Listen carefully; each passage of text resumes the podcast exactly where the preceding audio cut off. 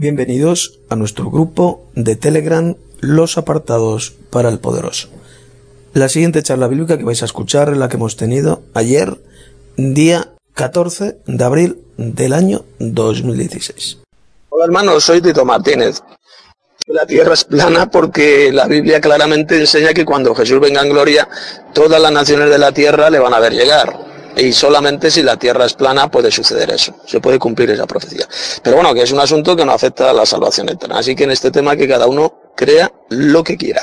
Yo personalmente creo lo que enseña la Biblia, creo lo que dice la Biblia, la Biblia en ciencia no se equivoca, y si la Biblia enseña bien clarito que la Tierra no se mueve, o que, la Tierra es plana, pues yo lo creo y ya está. Que cada uno crea lo que quiera. Y luego, por simple observación, como he dicho tantas veces, miráis el horizonte y veréis que es recto, no es curvo. Y por lo tanto la Tierra es plana. Es así de sencillo.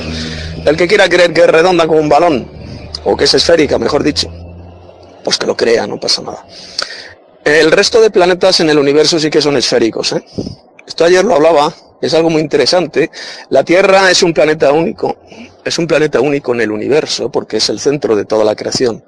Pero el resto de planetas, Marte, Venus, eh, Júpiter, etcétera, Saturno, etcétera, etcétera, sí que son esféricos. ¿eh? Son esféricos. Esto un observador que tenga un telescopio lo puede comprobar fácilmente. En fin, que eh, repito, esto no afecta a nuestra salvación eterna. Paso palabra.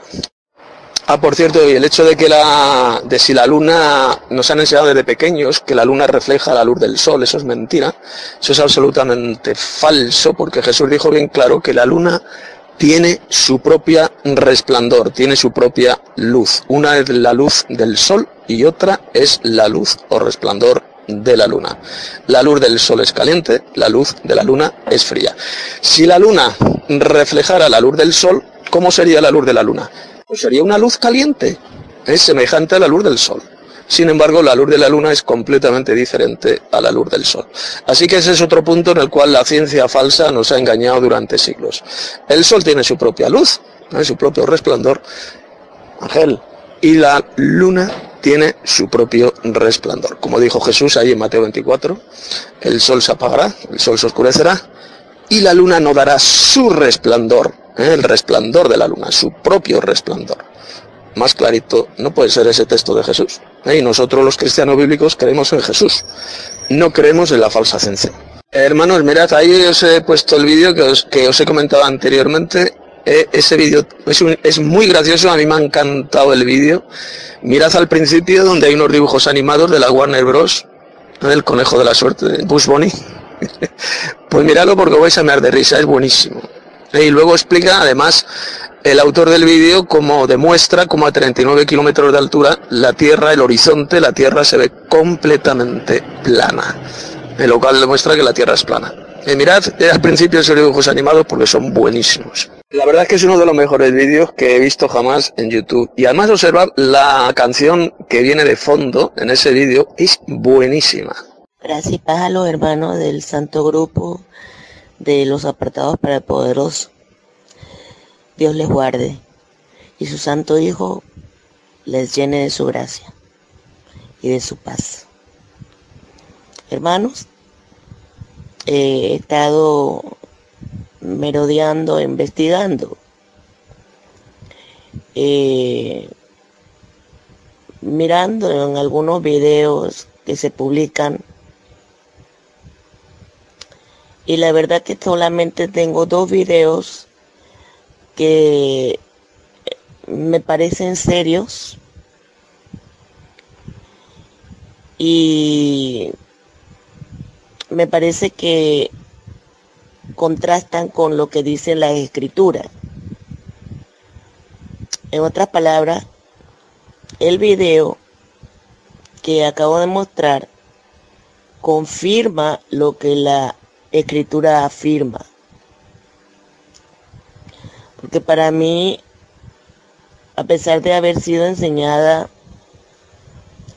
pues soy en lo que en Panamá nosotros le llamamos bachiller en ciencias. Antes de estudiar la enfermería, la ciencia de la enfermería, tuve que estudiar eh, seis años de secundaria para optar el título de bachiller en ciencias. Así que me considero científica. Y todo este, tipo, todo este tipo de cosas, por supuesto, me atraen, me llaman la atención. Em, vi este video, vi este video y me pareció muy propio presentárselos para conocer vuestras opiniones a la luz de las escrituras, por supuesto. Yo entiendo que cada uno de nosotros tenemos nuestras inclinaciones, nuestra propia perspectiva del mundo. Pero hay una realidad, hay una realidad que no podemos, eh, que no podemos eh, eludir. Y esta realidad es que hemos sido enseñados en un sistema hemos sido enseñados en el sistema del mundo. El mundo nos enseña como Él quiere que percibamos el mundo. Pero cuando nos metemos en la escritura y comenzamos a indagar y a mirar y a comparar, como, los, como hacían los de Berea, la iglesia de Berea, comenzamos a tener dudas y comenzamos a cuestionarnos. Y eso no es malo. Es muy saludable que podamos cuestionarnos algunas cosas de las cuales hemos sido enseñados. Y por ahí les presentaré el otro video que mm, no tiene sonido casi, pero eh, es suficiente con lo que van a ver. Gracias, paz, hermanos. Y bienvenido nuevamente a nuestro querido, bienvenido de nuevo nuestro querido hermano Aboada. Gracias y paz, varón. Buenas noches. Quería mm, comentar una cosa. Porque hay un señor, para que la gente que escucha esto, porque estos vídeos, pues el hermano Tito los, los cuelga en su web, pues si conozca a estos señores del mundo del llamado evangelicalismo, porque hay un señor, un pastor llamado Rafael Vargas, muy promocionado por un tal José Reyes, que parece ser que en su modía estuvo en el grupo, en nuestro grupo de Skype, que va diciendo que nosotros eh, mentimos porque decimos que el lago de fuego no es ningún lugar de castigo, sino solo un lugar de destrucción. Yo esto se lo he escuchado a estos señores.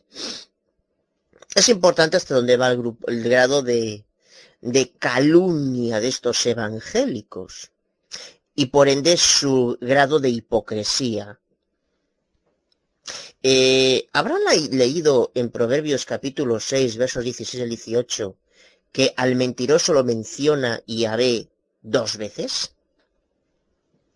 Eh, porque nosotros, ¿dónde hemos dicho nosotros que el lago o estanque de fuego no es ningún lugar de castigo? Eh, lo que hemos dicho lo que decimos, que es lo que realmente enseña la Biblia, es que el lago de fuego no es un lugar de tormento sin fin.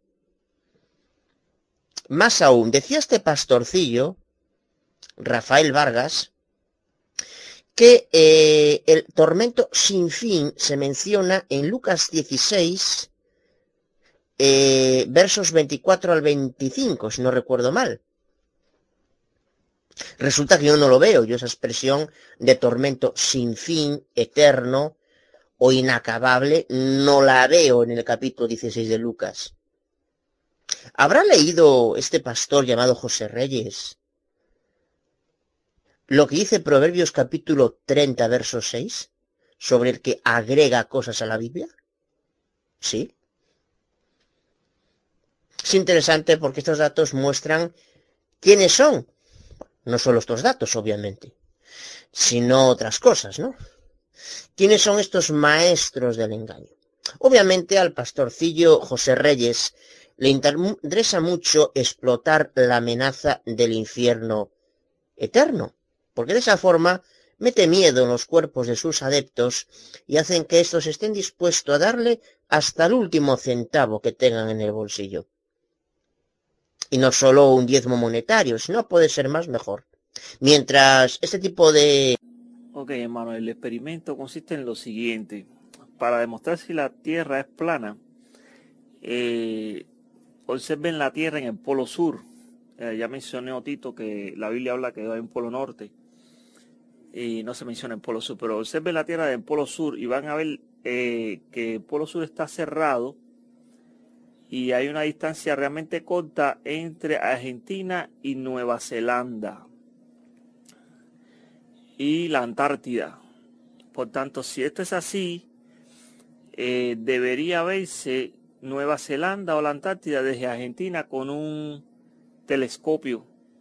Porque si se puede ver la luna y se puede ver que la luna es transparente, entonces en algún momento del día, con un telescopio parado en la costa de Argentina, en un lugar alto, se podría ver Nueva Zelanda y esto confirmaría que la Tierra es plana. Si se puede llegar a ver una de estas partes desde Argentina, porque esto indicaría que entonces no hay una curvatura. Es lo que, es lo que estoy pensando, de acuerdo a una charla que estuvo dando Ken Hovind analizando, eh, Ken Hovind no está de acuerdo con que la Tierra sea plana, pero si es plana, eh, debe haber una forma de demostrarlo. Eh, y para demostrarlo, entonces, con un telescopio, si, si se pudiera ver un lugar lejano desde una costa, que se supone esté curvo, entonces esto demostraría que la Tierra es plana y no habría ningún, ninguna duda al respecto. Eso, es lo que pienso, hermano. Aquí se lo comparto. Perdón, José Reyes no. José Reyes es el que lo publicita. Es Rafael Vargas. Bueno, lo cierto es que mm, eh, el relato del rico y Lázaro, él dice que no es una parábola porque se mencionan personas con nombres. Al mismo tiempo, el pastor Rafael Vargas dice que en ninguna parábola se mencionan personas con, reales con nombres. Los con nombres son reales. Yo me pregunto que, ¿dónde habrá visto en alguno de los 66 libros canónicos de la Biblia esa normativa? Señor Rafael Vargas, ¿se la inventó usted? Mm inventar cosas que no están en la Biblia no es muy cristiano. Además, el señor Vargas se cita de memoria muchos textos de la Biblia, pero otros parece querer desconocerlos. Por ejemplo, en Lucas capítulo 24 hay un verso donde dice que un espíritu no tiene ni carne ni huesos. Pero en el relato del joven libro rico se cita la lengua del rico, el dedo de Lázaro y el pecho, el seno, es lo mismo, de Abraham. Parece que tampoco conoce pasajes interesantes como el de Isaías capítulo 14, verso 8, donde los cipreses hablan, o Isaías o Génesis 4, donde la sangre de Abel habla. Obviamente el señor Rafael Vargas esto no lo va a traer a colación, porque si no podría indicar que efectivamente es una parábola donde se hace hablar a personas muertas como si estuvieran vivas. Y lo más interesante, y con esto concluyo, es que el señor Rafael Vargas, este pastor, eh, mm, no cite que el relato de la parábola, que sí lo es, del mayordomo infiel comienza de la misma manera que la parábola del rico y Lázaro. Normal. El señor Rafael Vargas, si dice esto, sabe que podría inducir a pensar en sus lacayos, lacayos como el señor José Reyes, que realmente es una parábola, es un relato literal. Pero entonces no podría explotarlos para quitarles hasta el último centavo de su bolsillo a costa de meterles en el cuerpo el miedo del infierno. Así es, es el negocio suyo. Señor José Reyes, si escucha esto, téngalo muy en cuenta. Tenga muy en cuenta que el ser un mentiroso es un grave pecado para Dios. Téngalo en cuenta a la hora de hablar con su pastorcillo Rafael Vargas. Realmente la NASA ha logrado engañar a millones y millones y millones y millones de personas con su falso alunizaje en el 69. Los grupos pseudoescépticos, como el grupo ARP, eh, Alternativa Racional a las Pseudociencias, eh, liderado por el vividor este eh, Félix Ares de Blas, que dice que es un gran especialista en la sábana santa de Turín al mismo tiempo que mide más de 5 metros de largo, que especialista tan grande eso, eso sí que es ser un gran especialista. Eh, eh, y otros pueden, y de hecho han inventado excusas para justificar las aparentes anomalías de las luces, de, de los reflejos de Aldrin en el casco de Armstrong o al revés, de que no haya estrellas. Y de hecho han, han hecho ahí un, una especie de, de, documento donde pretenden justificar con argumentos lo que se calla en la boca es ante el hecho mm, significativo de que Armstrong, ne, como católico, ¿no? que, que se considera, negase jurar eh, con la mano encima de la Biblia que realmente estuvo allí incluso se pusiera casi violento. Eso no lo analizan, porque estas organizaciones son financiadas por la Fundación Rockefeller, eh, y eso es, la, la, a mi juicio, la demostración incuestionable de que realmente esos viajes fueron montajes, así como el hecho de que Armstrong eh, solo concediera una entrevista en toda su vida. ¿Cómo es posible? Una entrevista de lo que usted ha dicho y de lo que ustedes han dicho que es el momento cumbre más importante de la humanidad. ¿Cómo se come? Eso los grupos pseudoestéticos no lo traen nunca a colación.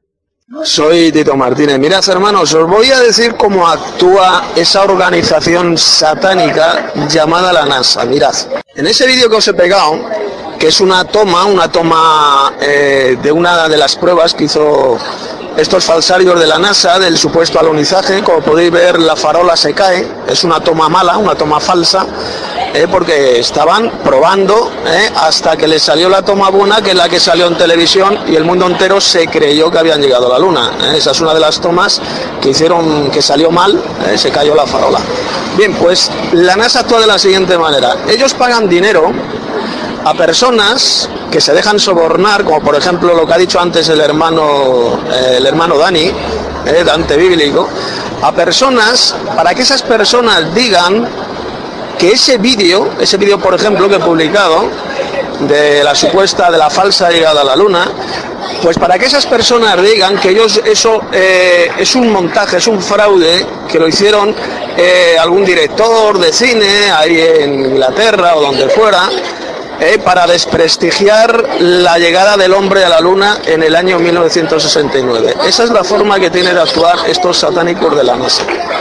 Dan dinero eh, a, ciertas personas, se dejan sobornar para que cuenten esa historieta de que ese vídeo que he publicado donde se cae la farola, eh, pues es un vídeo falso, hecho por un director de cine para hacer creer al mundo que realmente el hombre no llegó a la luna en el año 69. Así es como actúan los directivos, los satanistas de la NASA. Sí, bueno, y luego se te olvidó una cosa, hermano Tito, que es, esas personas que se dejan sobornar, eh, porque cuando hay millones, a veces incluso en juego, eh, eso significa que la inmensa mayoría de la gente se deja sobornar.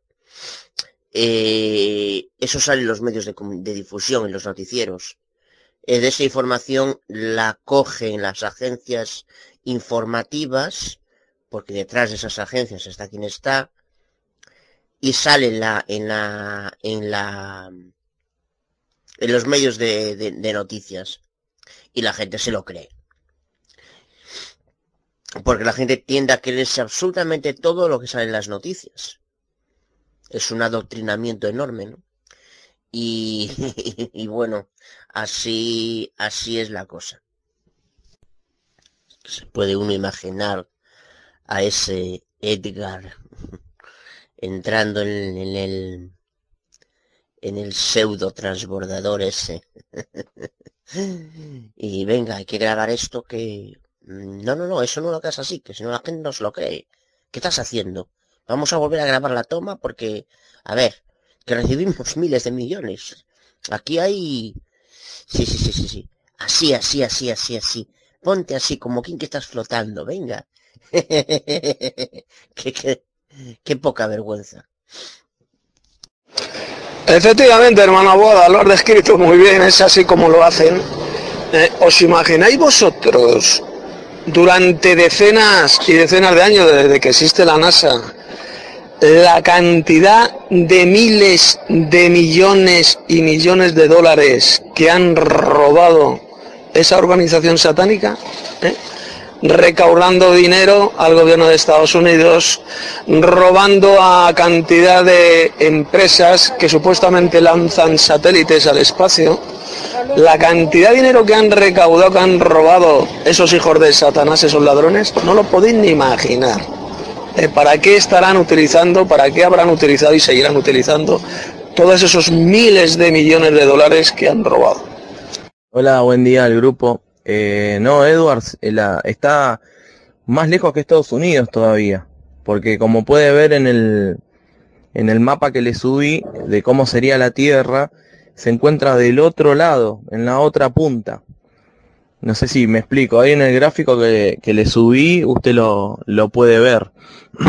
Otra cosa que les puede llamar la atención es que uno para ir a Nueva Zelanda desde Argentina, obviamente hay vuelos directos, ¿no? Pero eh, me llama la atención que las escalas son Chile, em, creo que el aeropuerto de Los Ángeles, antes creo que Perú también, el aeropuerto de Los Ángeles y recién después Japón, Nueva Zelanda o Australia, que tendría mucho más sentido si la Tierra es este plana y trazamos una línea recta sobre todo el recorrido. Si no, no se podría explicar cómo tendría que ir a Estados Unidos primero para luego volver a bajar hacia ese lugar pasa lo mismo si quiero ir, por ejemplo, a la India o a, mm, África. Eh, son las mismas escalas. En Río de Janeiro, Europa, que no tiene nada que ver, sería mucho más corto si es un vuelo directo. Y este mm, cualquier otro país que, esté por ahí, siempre sí o sí tengo que pasar por Europa. Eh, soy Tito Martínez. Bueno, el hermano Pochi tiene razón. Eh, basta con, hermano Eduardo, con que mires el, el mapa de la Tierra plana y verás que es absolutamente imposible que puedas ver Nueva Zelanda. Eh, porque delante hay mucha más tierra, está lejísimos de donde tú vives y hay otros países y naciones eh, antes de que puedas ver Nueva Zelanda. O sea, es imposible que donde tú vives puedas ver ese país, Nueva Zelanda. Pero yo, por ejemplo, yo, por ejemplo, en España sí que puedo ver Marruecos perfectamente. Estoy ahí en el... Desde el estrecho de Gibraltar se puede ver perfectamente Marruecos. Y si mirara desde un telescopio eh, o una cámara que tenga mucho zoom, se puede ver perfectamente hasta cientos de kilómetros, eh, hasta o decenas de kilómetros, mejor dicho. Eh, pero vamos, donde tú vives, hermano Edward, es totalmente imposible que se pueda ver Nueva Zelanda. Ella, igual que ha dicho el hermano, el hermano. A ver, hermanos, parece que seguimos con este tema de si la Tierra es esférica o es plana. Y mira que lo he dicho un montón de veces. Si esto hasta un niño de 6 años lo puede comprobar, con, basta con mirar el horizonte, especialmente en una playa, en el mar. Sí. sí y veréis, y veréis que es completamente recto. Antes ha publicado el hermano Fran una foto del horizonte del mar, ahí donde vive él. Y si podéis observarlo, podéis poner hasta una regla. ¿eh? Veréis que es completamente recto. Es plano. Si la Tierra fuera curvada, fuera una esfera, ese horizonte, esa foto que ha hecho el hermano Fran, pues ese horizonte del mar aparecería curvo, curvo, ligeramente curvo, no recto, ¿queda claro? Así que, cuando os digan que la Tierra es esférica, sencillamente están hablando en su ignorancia, o lo que es peor, o, os pueden estar mintiendo así descaradamente. Buenas, hermano Tito. ¿Y está seguro que si se hace una toma con una cámara que no tenga esa estructura de ojo de pez, ese desde una altura considerable, eh, ese horizonte sigue siendo recto. Porque eso es lo que yo no tengo tan claro. hermano Aboada, ya hemos publicado, bueno, he publicado creo que también el hermano Pochi, varios vídeos aquí en el grupo de Telegram.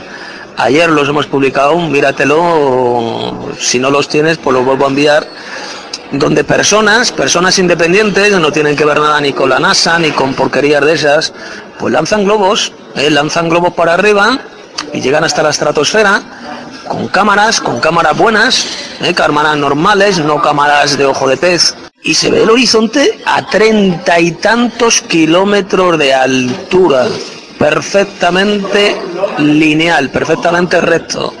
Se ve la Tierra completamente plana decir verdad, me impresionó. Eh, a eh, ciertamente mm, rectifico. La verdad es que en un principio y me impactó muchísimo esto de la Tierra plana. Y, yo mismo cogí la noticia agresivamente. Hay cosas que uno tiene, las tiene en el cerebro ancladas durante muchos años y que en un principio le impresiona mucho, ¿no? Lo que más me llamó la atención y creo que es a mi juicio el dato más eh, irrefutable, aparte de lo de que desde efectivamente como se vio ahí desde una altura sustancial se sigue viendo un horizonte plano, aparte de eso, es lo del río Nilo. Eso me impresionó en gran manera. Eh, parece ser efectivamente que no hay duda de, de que la Tierra no es un globo Bueno, veo que no grabó, no me grabó el audio. Bueno, decía que mm, eh, en mi caso más que nada, más que eh, el hecho de haber aprendido esto en la ESO, la Tierra esférica y tal, yo eh, creo que tenía un como un cierto residuo, no sé cómo se puede llamar, del parte del adoctrinamiento del jevismo atalayado. El mismo atalayado, con una, una cosa de estas se sabe que lo que le meten en la cabeza vez tras vez es que al incrédulo hay que predicarle con Isaías 40, 22 y Job 26, 7. Una persona que haya estado metido ahí y, lo sabe y además está aquí el hermano eh, me acuerdo cómo se llama de, de que es de mm, de Barranquilla, de Colombia, no me acuerdo cómo se llama ahora este hermano, que estuvo también ahí y sabe perfectamente lo que estoy diciendo, ¿no? Y eh, lo que hacen es eh, meter en la cabeza, boom, boom, boom, Isaías 40:22, círculo que denota la idea de una tierra esférica, según el concepto hebreo. No te paras a contrastar esto, simplemente te lo han dicho tantas veces que lo asumes como cierto. Job 26:7, la cuelga tierra sobre la nada, como lo han visto los astrónomos desde el espacio corroborado. Y te dicen que eso es lo que hay que predicar a los incrédulos, o sea, tú no le vas a un incrédulo hablando de la resurrección de Cristo, no le vas hablando de las pruebas de la resurrección, no, no, no, le vas con Isaías eh, 40-22 y Job 26-7. Entonces, pues, eh, eso hace que eso hace que pues te quede en la cabeza, te quede en la mente y, llegues a tener una resistencia, incluso un cierto nivel de hostilidad ante una noticia antagónica tomada como cierta. No es porque sea yo así, es porque así funciona la mente humana. No, no soy yo, es la mayoría de la gente. Hay gente que no, pero Entonces, ¿qué pasa? Que esto, eh, una vez que, que ves que, que, realmente la cosa no es así, que tal, pues evidentemente tienes que darte cuenta. Yo me doy cuenta que, que esa, esa hostilidad que yo manifesté y todo, pues se debe a ese, a ese resquicio que me lo había metido en la mente, boom, boom, boom, boom, porque es así, puede dar constancia perfectamente el hermano que también estuvo 10 años ahí, que es de Colombia, de Barranquillas, Oscar López, ya me acuerdo del nombre, puede decir lo mismo, exactamente lo mismo que yo. Hermano Tito, y a todo esto te diría que creo que debes modificar algunos de tus escritos relativos a el hecho de la tierra hueca y de la tierra y al hecho de la tierra inmóvil.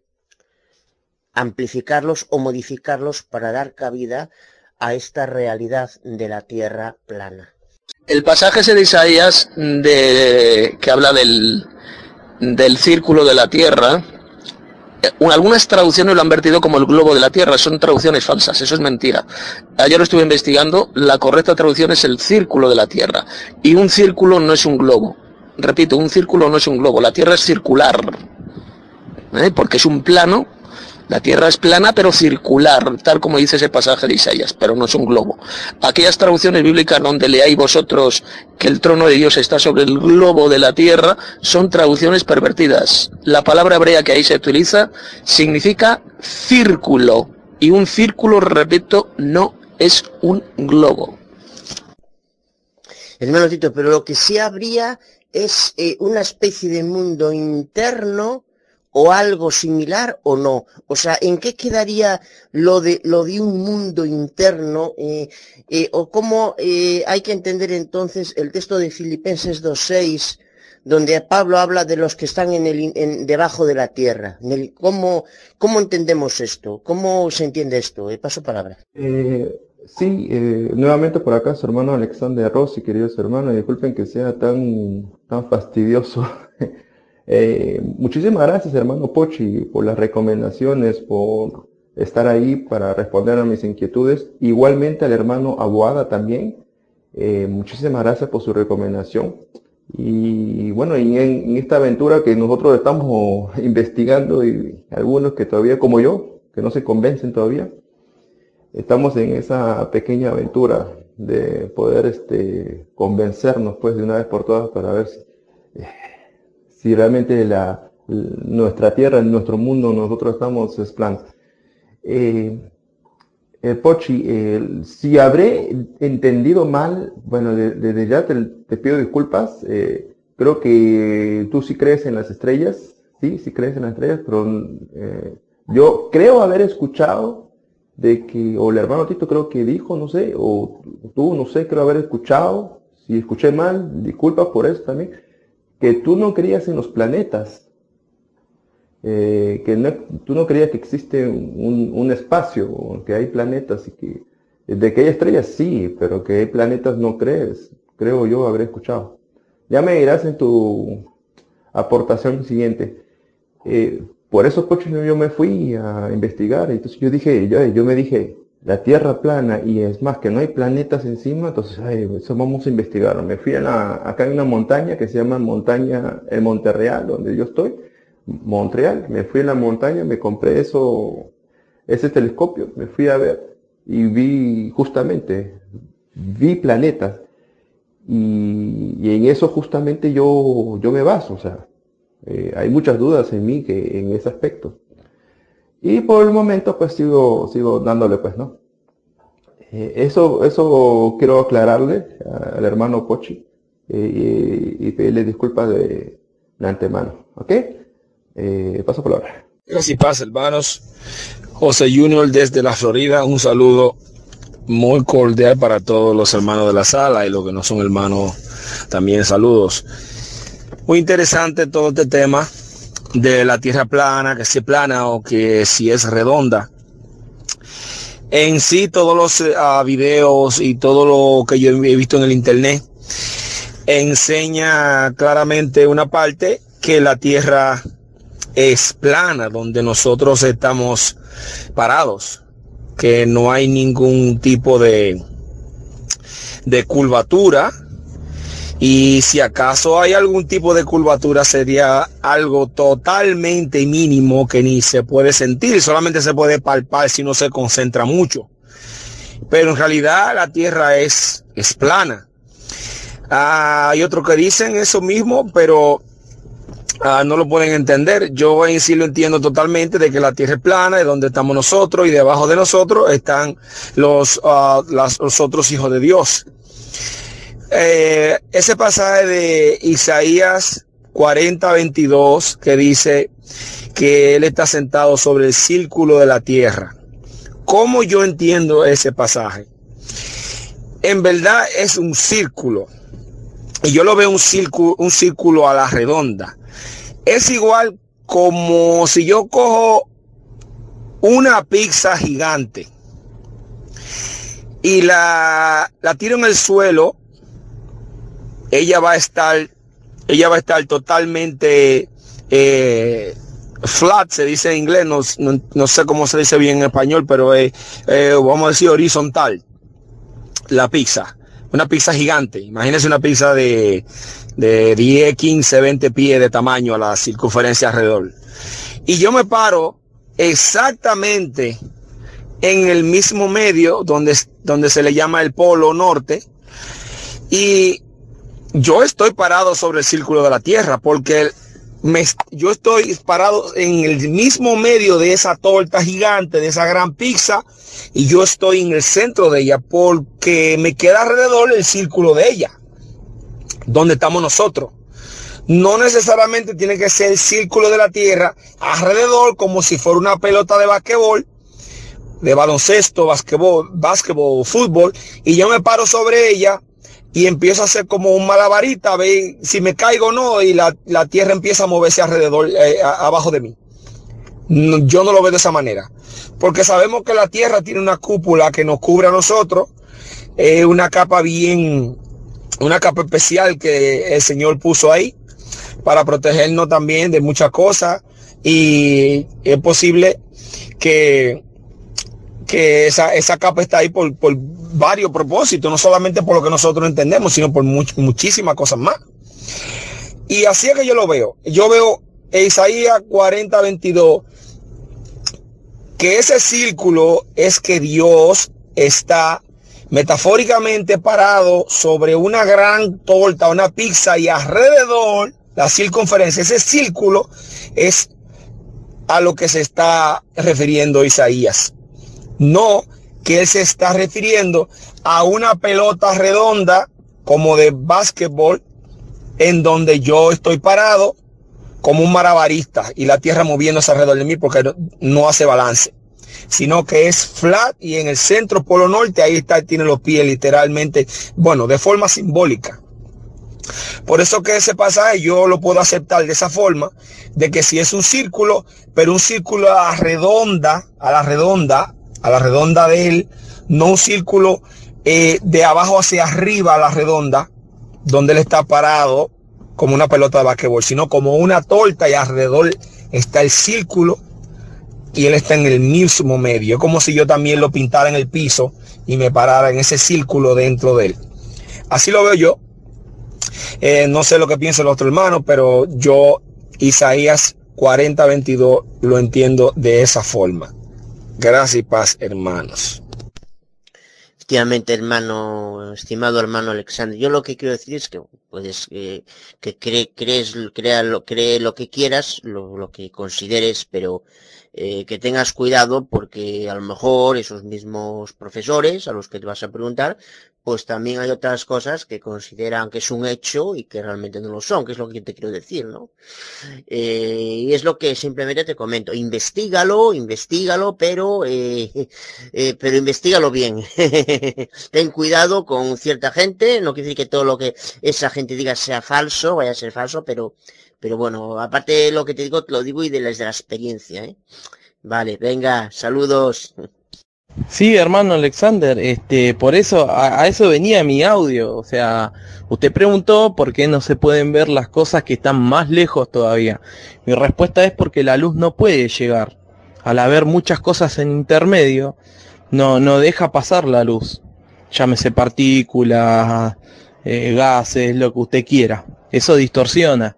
Eh, y sí, bueno, traiga sus dudas al grupo de lo que usted tiene y se lo vamos a responder. Amén, hermano va. Sí, lo que pasa es que a veces este, en el teléfono no vemos el nombre. No hay problema, hermano. Eh, todo, todo bien. Todos seguimos amigos. Yo acá estoy trabajando y ando escuchando de, de poco en poco. Buenas sus aportaciones y, yo aprendo mucho, aprendo bastante. Eh, cada vez que yo tengo el tiempo, yo entro y escucho las aportaciones de los hermanos y las, aportaciones suyas, hermano, va, y son muy buenas. Yo he aprendido bastante. Pero en este tema justamente tengo bastante, bastante intriga, bastantes preguntas. Eh, y bueno, pues es eso. Paso palabra. No, acá nadie va a ir a preguntarles para defender la teoría de que la Tierra es redonda o de otro tipo. Yo lo voy a preguntar a ellos cuando tenga tiempo si qué es lo que ellos dicen sobre respecto a su teoría. Y para corroborar con lo que está ya establecido, lo que acá lo, en, lo, en, los videos hay bastantes este, apuntes sobre respecto a eso. Eh, hermano, yo no sé. Sabemos que este mundo eh, lamentablemente es así. Eh, esa gente te va, te va a decir lo que, lo que realmente, y no son esa gente, es el diablo, es el diablo, manipulando ese tipo de gente para darle con la, a todo el mundo, envolverlos con, con, la misma mentira de siempre. Así que, pues, bueno, pues yo, yo voy a informarme más sobre ese tema, voy a investigarlo más, así que por mi lado, queridos hermanos, yo no me trago todavía ese, ese tema de que la Tierra es plana. Así que voy a seguir investigando. Eh, Rossi, fíjate, fíjate una cosa que tú dices. Dices que vas a preguntarles a los doctores de tu universidad. Mira, te voy a decir una cosa. Si tú le preguntas a los doctores de tu universidad si el hombre viene del mono, ¿tú qué crees que te van a decir los doctores de la universidad? ¿Que no? ¿Que es una fábula? Te van a decir que sí, que es un hecho comprobado. Ahora bien, si tú le preguntas si tú le preguntas a los doctores de universidad y ciencias naturales que te den las pruebas, las pruebas de verdad, no unos cráneos puestos en hilera por ellos en los museos o en los libros de texto de ciencias naturales como no aparecen en el llamado registro fósil. No, no, no. Ni tampoco eh, unos cráneos que donde no hay resto alguno del esqueleto, donde los mezclan con huesos de otras. No, la verdadera prueba fraudes, como, como el hombre de, de Pildown, como el hombre de Nebraska, eh, como Ramapiteco, como el hombre de Orce, eh, como Otavenga, no, esos son fraudes. No, las pruebas de verdad, pues no las tienen, no existen. Incluso te van a decir que compartimos el 99% genético con el chimpancé y es falso. Y digo que es falso porque tengo incluso la web evolucionista de autores evolucionistas que lo desmontan, que lo discrepan. Y además, aunque tengamos el 98%, es una falacia, porque una sandía es un 99% agua y una nube es 100% agua. Tienen un antepasado común ridículo, ¿verdad? Sin embargo, los doctores de su universidad van a decir, sí, claro, esto es un hecho comprobado. Entonces, yo le recomiendo, usted infórmese, usted infórmese, pero eh, infórmese, no se deje, si me permite que le dé una recomendación con toda mi humildad del mundo, porque me gusta ser una persona humilde y, quiero ser una persona humilde, que no se, que investigue, pero sin dejarse influir por ciertas personas y ciertos dogmas convencionalistas. Bueno, hermano, no peleamos por eso. Acuérdense que, y es verdad, en, una parte estoy de acuerdo con, con Alexander porque eh, estamos especulando, o sea, no hay algo tan, tan real. Lo que sí hay es que la Biblia es, yo voy para allá, la Biblia es circular. En eso no podemos tener ninguna equivocación. Hay que investigar más, hay que investigar más y tratar de ver, de, de tratar de tener uno prueba. Ahorita me voy llegando a la montaña, vamos a tomar fotos y vamos a ver para el espacio, vamos a ver qué, qué sale de ahí pero sí creo que, que tomo especulaciones, que quiere creer plano, está bien, el que quiere creer redondo, allá la persona, ¿no? Según lo que dice la Biblia. Pero, pero sí hay que ver eh, los hechos, o sea, como una cámara puede darte eh, el, el, horizonte ovalado y otra te da el horizonte recto, o sea, plano. Eso, eso hay que también verlo y ponerse a pensar en eso. Justamente, te estoy diciendo, escucha bien lo que te estoy hablando. Eh, y una cosa, eh, yo no estoy de acuerdo con las cosas de la NASA, ¿eh? eh voy a darle entender eso al hermano abogada. Yo no, yo no, yo no he dicho, por ningún momento he dicho yo que estoy de acuerdo con las teorías de la NASA. sé que no estoy ni con uno ni con otro, ¿ok? Estamos especulando. Usted tiene su punto de vista. yo tengo mi punto de vista y Ahora, el, no sé, o sea, ¿qué es lo que ustedes creen? No sé. Yo, sé que ustedes creen en la Tierra plana. Yo todavía sigo investigando. Para yo poder creer, yo, yo tengo que seguir investigando, hermano. Entonces, este, yo no lo dejo de que, ah, ok, eh, unos cuantos videitos ahí, yo, yo tengo que buscar mis, eh, las fuentes. Las fuentes también, yo, yo trabajo en una, en una universidad, hay muchos docentes por acá me voy a investigar, me voy a tratar de, ver, hermano. O sea, yo no soy de esas personas que dice amén a todo. Yo soy una persona que realmente hay que tener bastante inteligencia a cualquier eh, teoría que usted vea por ahí y estudiarlo para poder eh, salir a la luz, a la verdad. ¿Ok? Ya, paso palabra. Ahora, eh, para tenerle en claro a, los hermanos que, que, no me conocen, a los que todavía no, no saben que soy Alexander Rossi, el hermano Alexander Rossi, y este es por eso, o sea, yo soy una persona de que no dice todo amén. yo sigo estudiando. Si ustedes estudiaron en su parte y han sacado con eso, amén por eso. Yo todavía sigo estudiando y hay muchas preguntas, muchas cosas que están en, digamos, en el tintero. Y vamos, vamos a seguir, estudiemos más. O sea, si, si hay algo por ahí que tiene más textos en la Biblia que hable sobre eso, muy agradecido va a ser. Paso palabra. Eh, bueno, hermano, no, pretendía no pretendía faltarte de ninguna manera. A fin de cuentas, yo también defendí fervorosamente esta doctrina, pero es que no sé cómo te llamas, no sé tu nombre, no, eh, eh, no sé cómo te llamas. No sé cómo te llamas. Yo es que no veo cada vez que cada vez que hablas no veo tu nombre ni veo nada. Eh, si puedes presentarte, pues te lo agradezco en gran manera. Venga. Bueno, este pasaje de Apocalipsis 5:13 dice, y todo lo creado que está en el cielo y sobre la tierra y debajo de la tierra. Eh, bueno, si nosotros no, no vamos a literalmente eh, lo que dice el pasaje que están debajo de la tierra, no dice que están dentro de la tierra, sino debajo de la tierra. Eso es lo que dice ese pasaje. Y debajo de la tierra, como ya hemos visto con la tierra plana, es como esa torta donde vivimos nosotros arriba y en la parte de abajo eh, viven los otros hijos de Dios. El hermano Aguada, creo que el pasaje de Filipenses 2.6 Usted lo citó, pero no creo que sea ese el que al que usted se refiere, hermano. Hola, hermano, soy Tito Martínez. Voy a contestar en primer lugar al hermano Abuada, que pregunta sobre esos pasajes de la Biblia donde se habla de los que viven debajo de la tierra. ¿Cómo se entiende eso en una tierra plana? Como es, de hecho, la tierra es plana.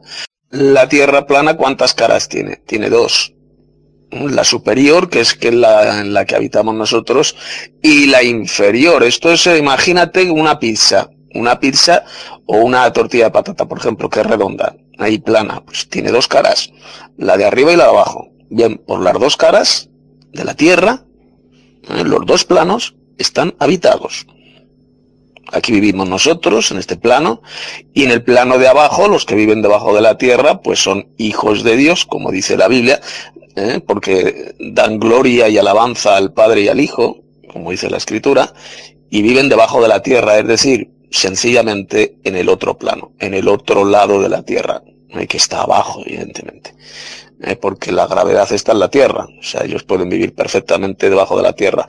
Y también en el interior de la tierra puede haber personas, puede haber gente que viva, porque mm, recordad la, la corteza de la tierra, lo que es en sí la tierra, eh, tiene aproximadamente mil kilómetros de grosor.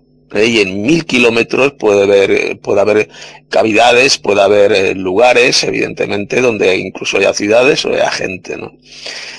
Pero, por lo tanto, ahí se cumplen las palabras de la escritura cuando habla de los que viven debajo de la tierra. No hay ningún problema en creer que hay gente que vive debajo de la tierra en una tierra plana. Porque, como digo, en el otro lado, en la otra cara de la Tierra, en el otro plano, pueden perfectamente vivir seres humanos, hijos de Dios, ¿eh? como dice la Escritura. Está empecinado, hermano, en decir que yo digo que no hay estrellas. La verdad que no sé cómo decírselo ya.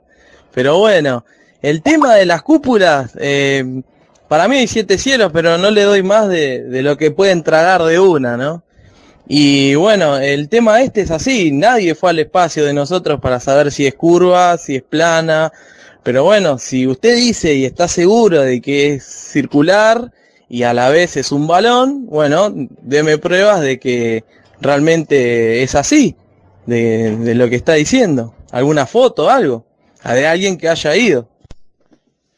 Buenas, bueno, voy a responderle al señor este que sale con la imagen de un muñequito con gafas.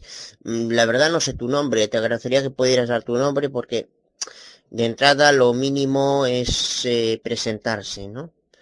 Eh, lo que pasa que está muy claro, si el horizonte es plano, si el horizonte es plano, incluso una altitud considerable de 30 kilómetros de altura, como se ha enfocado globos, que se ha enfocado y que se ha visto claramente plano, eh, que no están mediatizados por la corrupta y asquerosa NASA, que le interesa decir que la Tierra es redonda y con toda su teoría heliocentrista, para quitarle miles de millones a los contribuyentes, eh, eh, eh, a costa de sus viajes espaciales.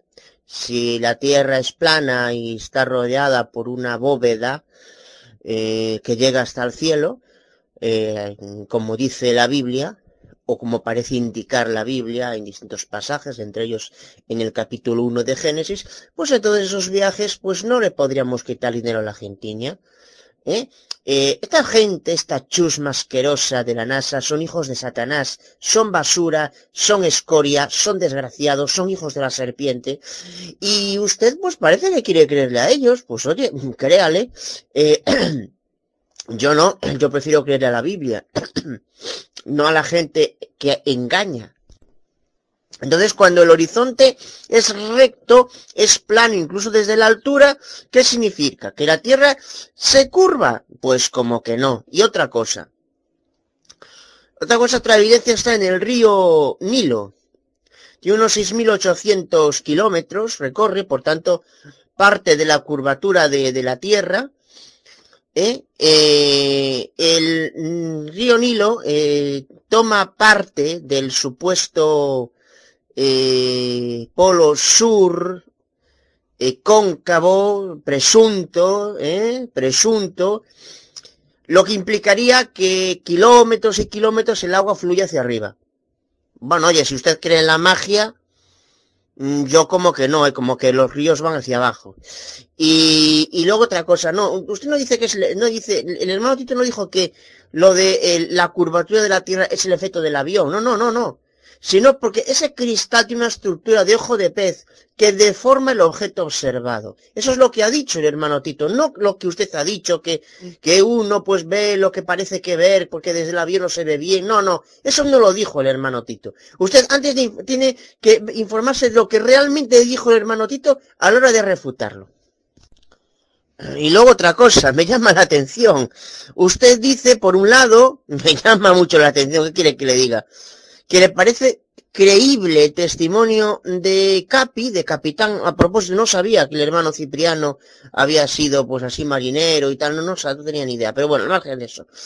Eh, pues es fidedigno y ahora cree que no es fidedigno. A ver, ¿es fidedigno antes si es fidedigno también ahora. O es que antes lo era y ahora no lo es. Pues a ver, explíquenos aquí cómo es, porque o cree que eh, el hermano Cipriano eh, está perturbado mental para decir antes blanco y ahora negro. Eh, no sé, explíquenoslo porque no lo entiendo. Y, y, si hace el favor, pues le agradezco que diga su nombre. Yo soy, eh, yo me llamo Tomás, mi nombre es Pías Manuel. A ver cómo se llama usted. ¿Por qué? Si no dice su nombre, no lo sé. Bueno, hermano Alexander, eh, es muy fácil de explicar eso, porque uno cuando ve las cosas es lo que ve es la luz que está reflejándose en las cosas. Usted tiene que pensar que la trayectoria desde el lugar donde se refleja la luz tiene que llegar hasta usted y eso es lo que toda la materia, polvo, lo que está alrededor o desde el punto hasta donde está uno eh, se interpone entre las partículas que está completamente delante de usted. Y eso es lo que mm, le limita la visión. Tal vez la luz pueda rebotar de aquí a 10 metros, un kilómetro, 10, pero lo que se encuentre más allá no lo va a poder ver porque eh, digamos que se difumina la imagen. No alcanza a llegar hasta donde está. Por eso tal vez no pueda ver más allá. No, no es porque la Tierra no sea plana o sea redonda, o, es por un, una cuestión de que la luz no llega hasta donde está usted. Hay muchas cosas que no sabemos, que son simplemente suposiciones. no voy a andar diciendo que el agua entró por los costados o que fue por arriba, porque la verdad no, no lo sé. Pero solo sé lo que está escrito en la palabra y yo predico eso. Ahora, si se puede o no hacer un arco iris ahí en el medio del desierto, y habría que ir hasta el desierto de Libia, donde está toda esta guerra, y fijarse. Pero bueno, el que tenga la oportunidad.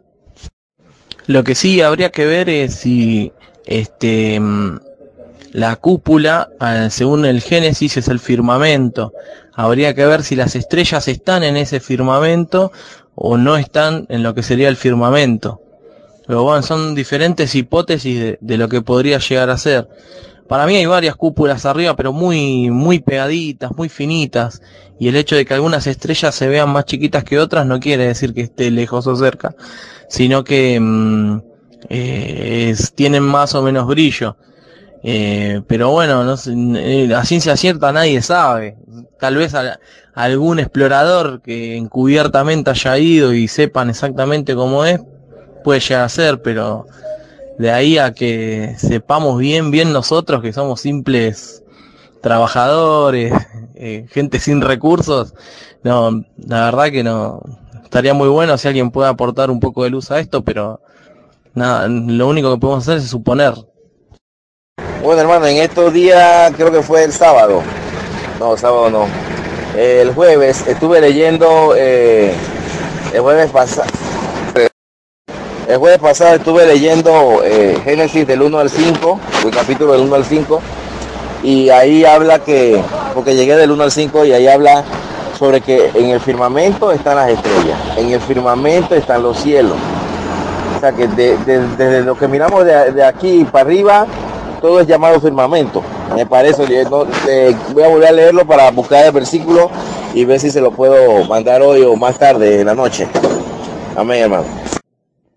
A ver si esta vez este, no se me corta, queridos hermanos, muy buenas tardes, les habla por aquí su hermano Alexander Rossi. Eh, bondad inmerecida y la paz de nuestro amo Jesucristo sea siempre con nosotros. Yo quisiera hacer un breve comentario al respecto de la tierra plana. Ustedes ya me conocen, queridos hermanos, soy una persona de que eh, a todo, a toda teoría le gusta mucho investigar, ir a indagar, eh, ver los dos costados no me trago fácilmente las, eh, las cosas así. Y una, de esas es esta, ¿no? Y también he mirado las fotos, pero es que hermano, pónganse a pensar, eh, eh, esa foto da el ángulo donde la cámara puede dar y donde nuestros ojos pueden dar. Pero si ustedes ven al, hacen el cálculo y van al mapa y dicen, bueno, yo he estado a tal sitio y he podido ver de, este lado oeste, del, del otro lado este o del norte a sur, pero, la Tierra es más grande que eso. No sé si me dejo entender. O sea, vemos una línea horizontal, obviamente, porque nuestros ojos no alcanza a ver toda, todo el hemisferio de la Tierra, todo el contorno de la Tierra. Por eso que nosotros vemos una línea. Ahora, ¿es verdad eso del, del, barco que yo vi un video? Sí, es, es, es verdad. Pero es que, hermano, no, no sé, o sea, véanlo ustedes, o sea, eh, para mí es lo más lógico pensarlo de esa manera. Eh, bueno, entonces, este, paso palabra, yo voy a seguir trabajando y, y bueno, pues ahí se, se lo dejo, ya, me haré otro mensaje luego. Bye. Sí, eh, muy buenas tardes, queridos hermanos, nuevamente por acá te respondo, Pochi.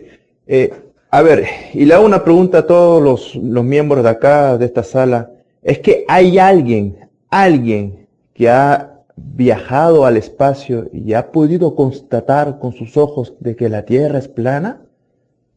Yo tampoco estoy diciendo de que la Tierra es redonda, porque no he viajado arriba.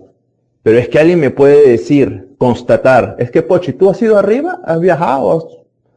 ¿No? ¿Te has vestido como astronauta? ¿Has ido arriba? Tú estás especulando, estamos especulando. El único que tiene experiencia acá, que yo sepa, que yo sepa, el único que tiene experiencia es, el hermano Capi, que ha, que ha, no, que ha ido al, espacio, sino que eh, creo que en, una, un comentario dijo que él era pirata o algo así, el marinero. Él tiene bastante experiencia sobre, sobre coordenadas y eh, eh, el hermano sabe lo que está hablando. Ahora no sé si ha cambiado su manera de pensar, pero hace días estaba diciendo de que estaba diciendo de que no, la Tierra no es plana, la Tierra, eh, como él, él, él, él lo estaba hablando, no era así de esa manera. Ahora, él tiene mucha experiencia porque lo ha vivido y ha viajado bastante. Yo no he viajado en avión solamente y he podido constatar que, que, que se encurva. Ahora, el hermano dijo de que no, a causa que el avión se mueve. Bueno, hermano, no sé, o sea, para eso hay que viajar al espacio para poder realmente constatar, constatar de que la Tierra es plana, verdaderamente. O, o, o es redonda, o es redonda, o, o tiene forma de una papa, o una forma de una mandarina, o lo que sea. O sea, ustedes me dicen bastantes argumentos, están muy buenos. Y yo, yo en ese aspecto, yo sigo investigando, no me meto en dar este, en afirmaciones, porque cuando uno especula y afirmarlo son muy, cosas muy distintas. Y es eso, y es eso, eh, hermano Pochi, y es, eso. Ahora de que tú también digas de que no creo que eh, existe una cúpula, otra cúpula, vamos, o sea, hay que hacer, hay que hacer, eh, hay que pensar un poquito más. O sea, yo como yo estaba diciendo, ándate tú a, tu observatorio local y tú mismo te vas a dar cuenta. tus mismos ojos te van, se, van, a dar cuenta de que realmente existen planetas, realmente existen estrellas. ¿Me entiendes? Entonces, no hables nada sino, sino, tú hablas nomás lo que has oído, lo que has visto por ahí, un videito por aquí, alguien dijo otra cosa, pero es que tú no has ido, Pochi, tú no has ido a ningún observatorio. Anda a un observatorio, chequealo tú, Pochi. Si no lo haces y sigues hablando y repitiendo lo que otras personas repiten, entonces no vas a poder tú eh, poder dar un poco de luz a lo que estás hablando o respaldar lo que te estás hablando. Yo me compré un telescopio, chequeé y yo vi planetas. Ahora no me digas que son este eh, que son que están a causa de las cúpulas que el favor, Pochi. Ah, bueno, eso por un lado. Eh, ya eh, como le estaba diciendo, por mi parte, yo sigo investigando y, ya, hermanos, ya este, yo voy a seguir trabajando. Ok, paso palabra. Bueno, Pochi, José Junior desde la Florida. Pero si nosotros eh, vemos por ahí muchas personas que son aficionados y usan sus telescopios, todo ello, y ellos han visto otro planeta, ellos han visto estrellas lejanas, hay galaxias, y si tú te pones a leer con detenimiento lo que dice Efesios 6:12, que no tenemos luchar contra carne y sangre, sino con potestad y principado que están en las regiones celestes. Y esas regiones, regiones celestes, es como decir la región sur, la región norte, no, ellos están ahí afuera. Y ellos no están viviendo en el tercer cielo donde mora Dios, ni tampoco viven aquí en el primer cielo, sino en el segundo cielo, que es el firmamento de afuera, donde están las estrellas y el cosmos, y esas son las regiones celestes. Eso es lo que se puede entender cuando en ese pasaje se dice regiones celestes, el espacio sideral. En ese desierto lo que habría que hacer es la prueba de, del arco iris, porque si, si se cayó un pedazo de, si cayeron los pedazos de, de, cúpula en ese desierto, entonces no, no se podría eh, reflejar un arco iris en esa área. Eso es lo que voy entendiendo en lo que se va hablando aquí y viendo los videos y todo esto, ¿no? Esa parte de la cúpula es media confusa, si bien no sabemos bien cómo, cómo es todo, ¿no? El sistema de la tierra y el cielo. Eh, por ejemplo, el hermano Tito sostiene que fuera hay un espacio.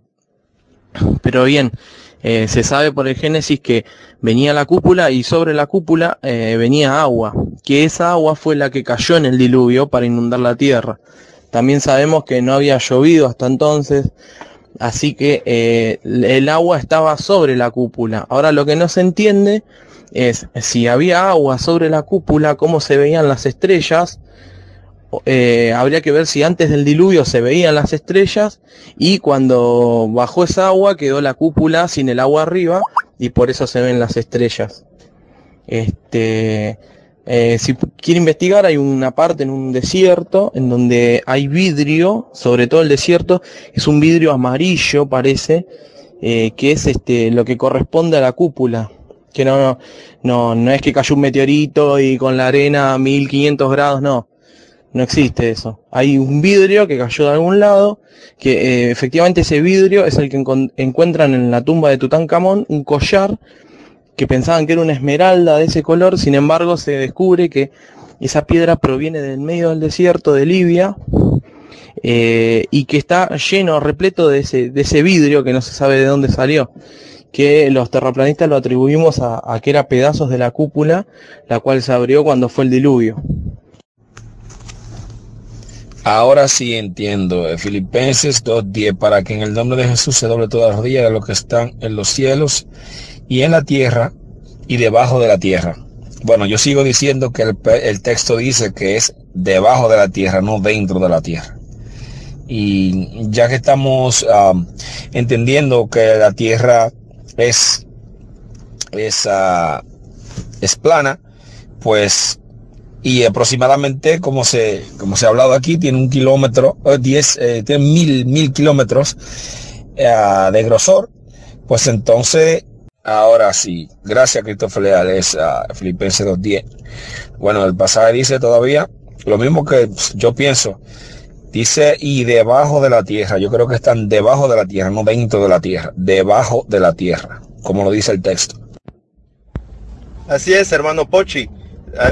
Por aquí les habla su hermano Alexander Rossi. Así es, hermano Pochi. Lo, que ocurre es que es que no has ido a un observatorio. Yo te aconsejaría que compres un telescopio, el más poderoso que, que puedas, y para que usted mismo verifique que realmente existen los planetas. Y ahí está todo, planetas, estrellas, todo están ahí.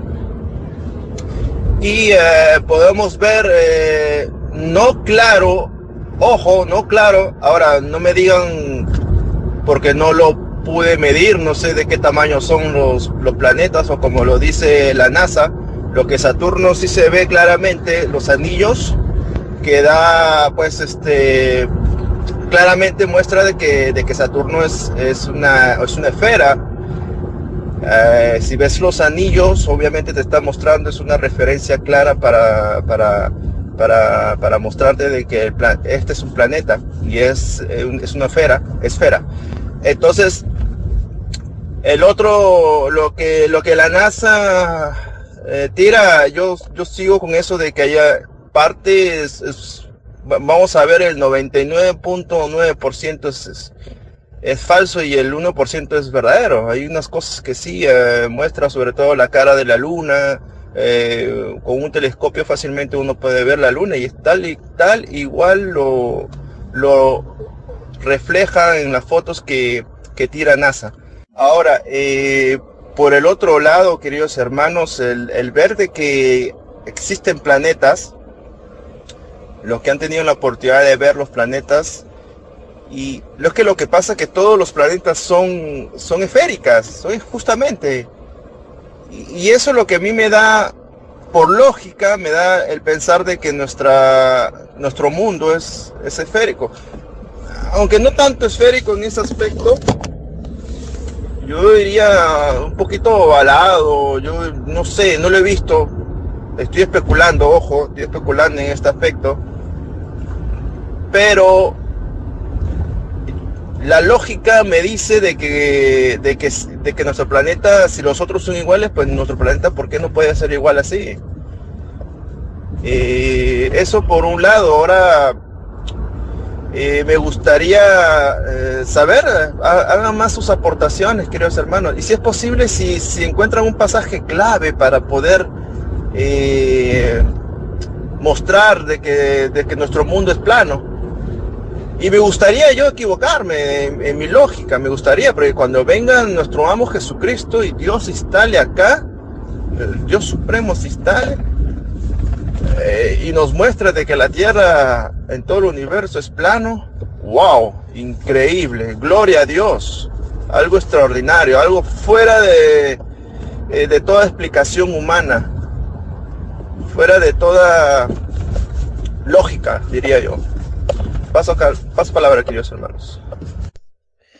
Pero fíjate, hermano Alexander Rossi, que aun cuando esos planetas fueran relativamente grandes, eso no significa, o sea, y así esféricos, eso no significa que la Tierra también, eso no demuestra que la Tierra también sea igual. Eh, soy Tito Martínez. Mirad, hermanos, poner eh, atención a lo que os voy a decir. vamos a irnos al libro del Génesis. La cúpula, esa bóveda, ese domo, como también lo llaman muchos, que cubre la tierra y que impide que el ser humano físicamente pueda ir al espacio, pueda ir a otros planetas, aún sigue existiendo. Por ejemplo, estaba aquí escuchando unos mensajes, dice el hermano Pochi, que esa bóveda, esa cúpula, ese domo ya no existe, que fue roto con el diluvio y que piedras que hay en el desierto de Libia, unas piedras, unos cristales que se hay ahí, pertenecen a la bóveda, a la cúpula que según él fue rota, ¿eh? fue, ya no existe y que fue rota y que estaban por ahí tirados. Eso no es cierto, hermanos. Mirad. Vámonos al Génesis y vamos al capítulo 7 y eh, vamos a leer a partir del versículo 11. Voy a leerlo la Reina Valera actualizada, que es bastante buena versión.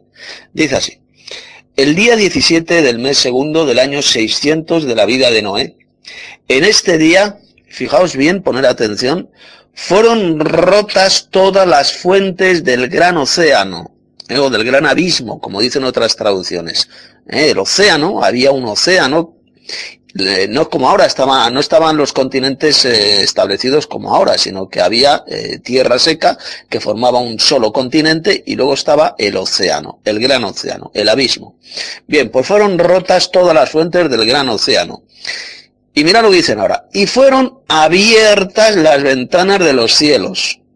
Es decir, de esa cúpula celestial, de ese domo, fueron abiertas las ventanas. No dice que el domo se rompió, en pedazos. Que ese cristal, esa cúpula, pues una especie de cristal, fue rota. No, no dice eso, no dice de que fue rota, hermano Pochi.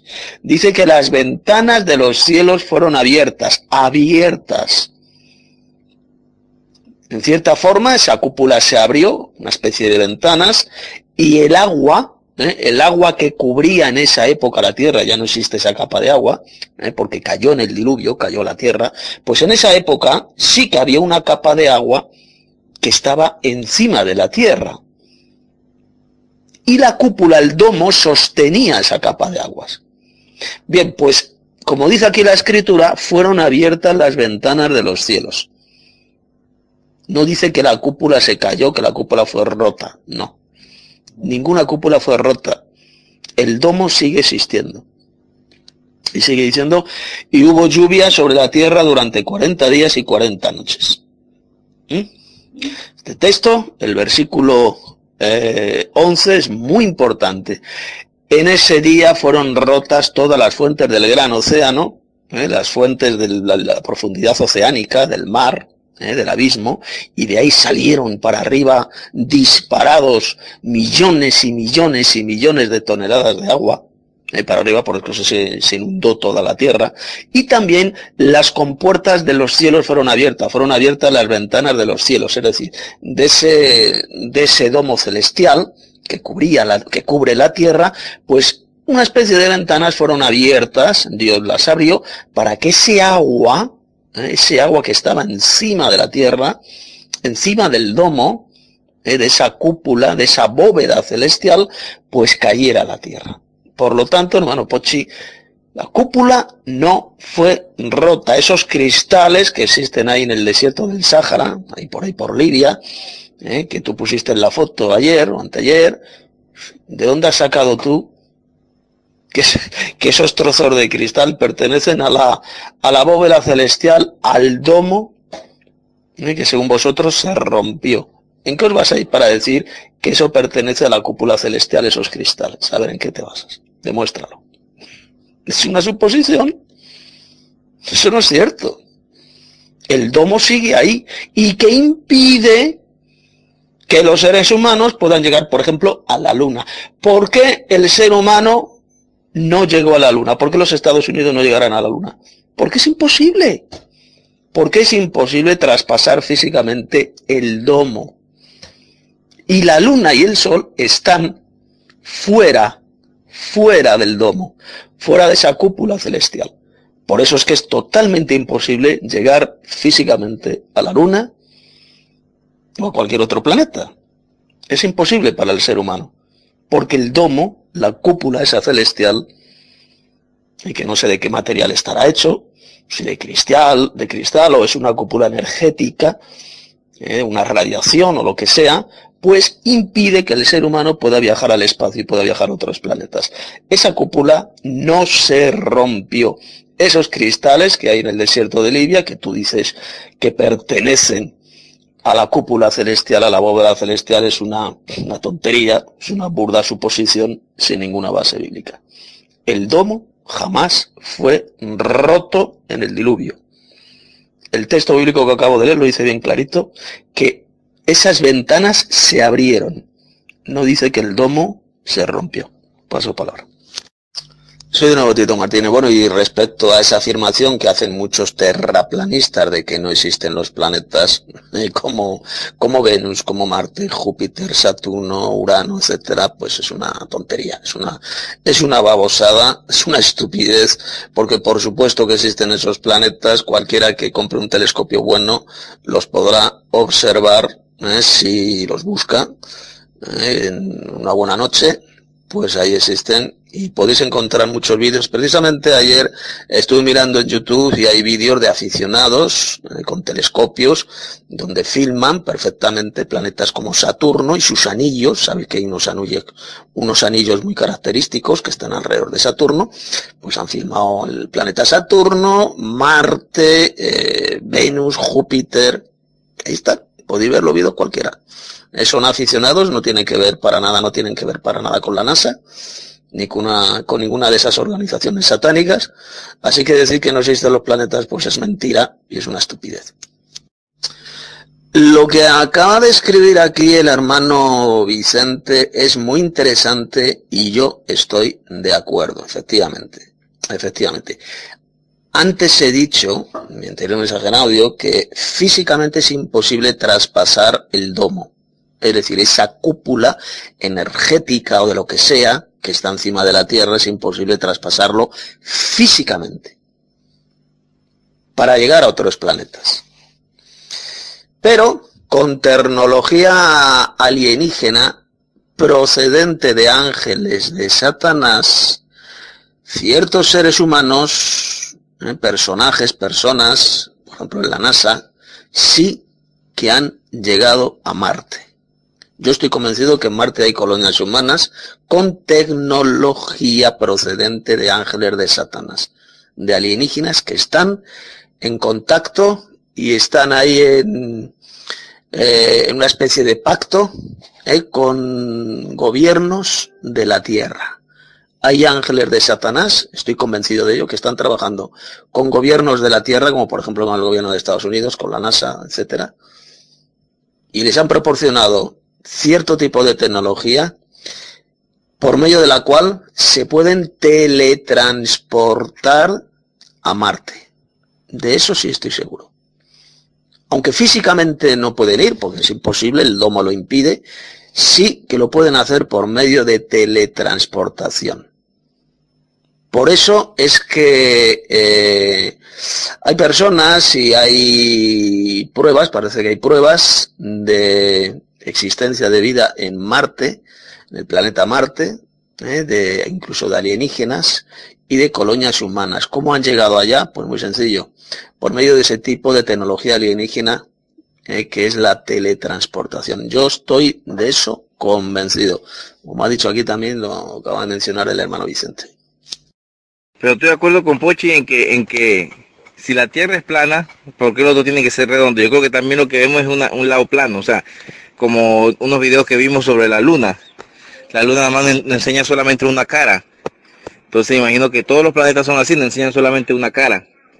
Porque de ahí creer otra cosa, ya estamos hablando de la NASA. Porque nadie puede, yo tengo un telescopio y les voy a tomar fotos de las estrellas para que vean y, y, nada que ver a lo que la NASA enseña. Así, ahora un video también que puso una hermana ahí sobre eh, las estrellas que ella, ella veía y, se veían como si fueran unos discos planos. O sea, eh, alumbrando hacia, hacia la Tierra, claro, ¿no? Hermanos, eh, solamente, solamente la Tierra tiene esta forma, solamente la Tierra es plana por una razón muy sencilla.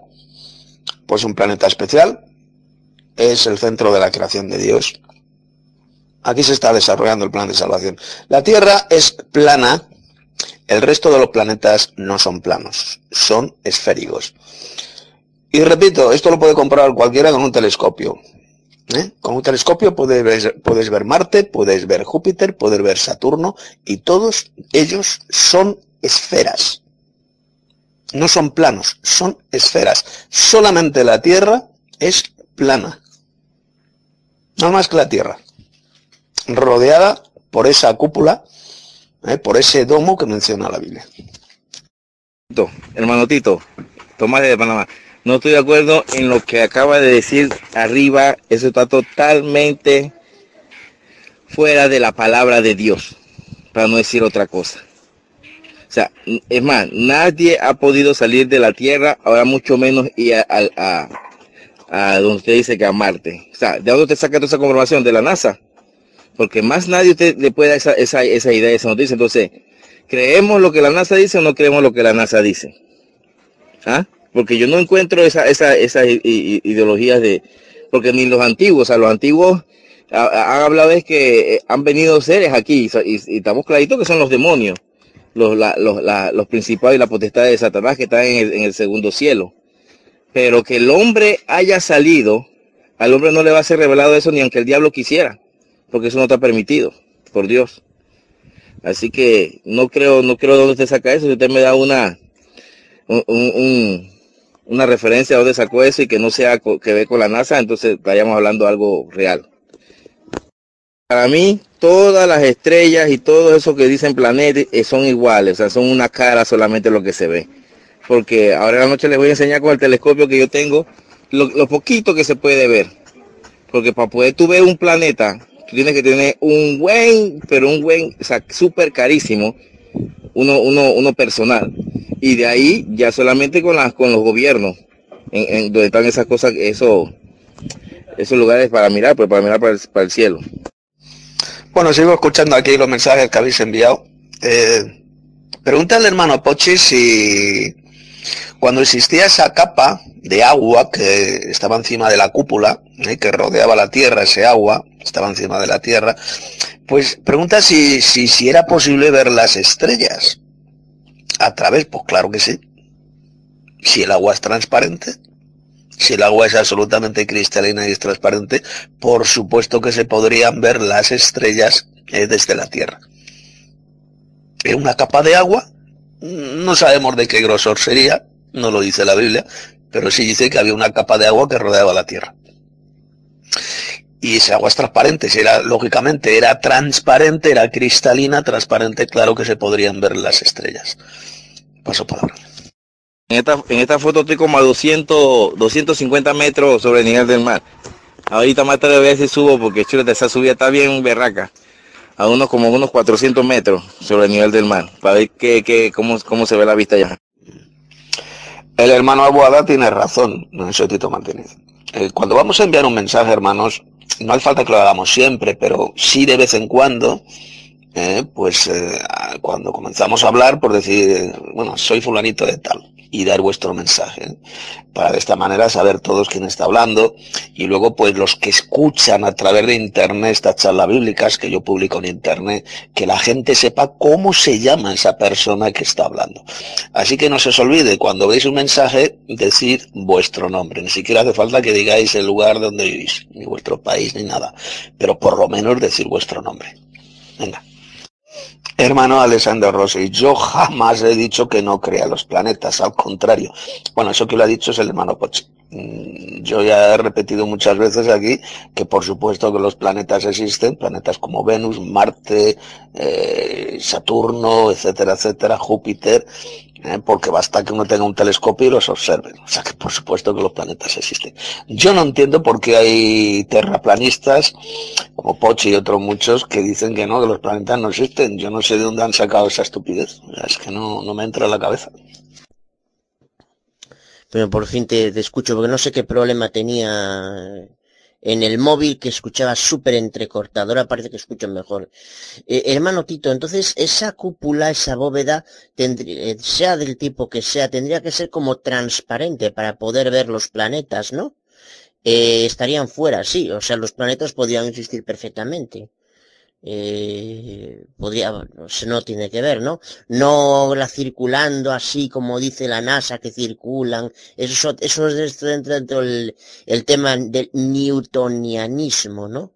Eso ya es otra historia, pero, pero planetas podrían existir. Podrían incluso, podrían esos planetas ser en ese caso esféricos. Eh, bueno, quería saber qué piensas del tema. Paso palabras, soy, soy Tomás Aguada.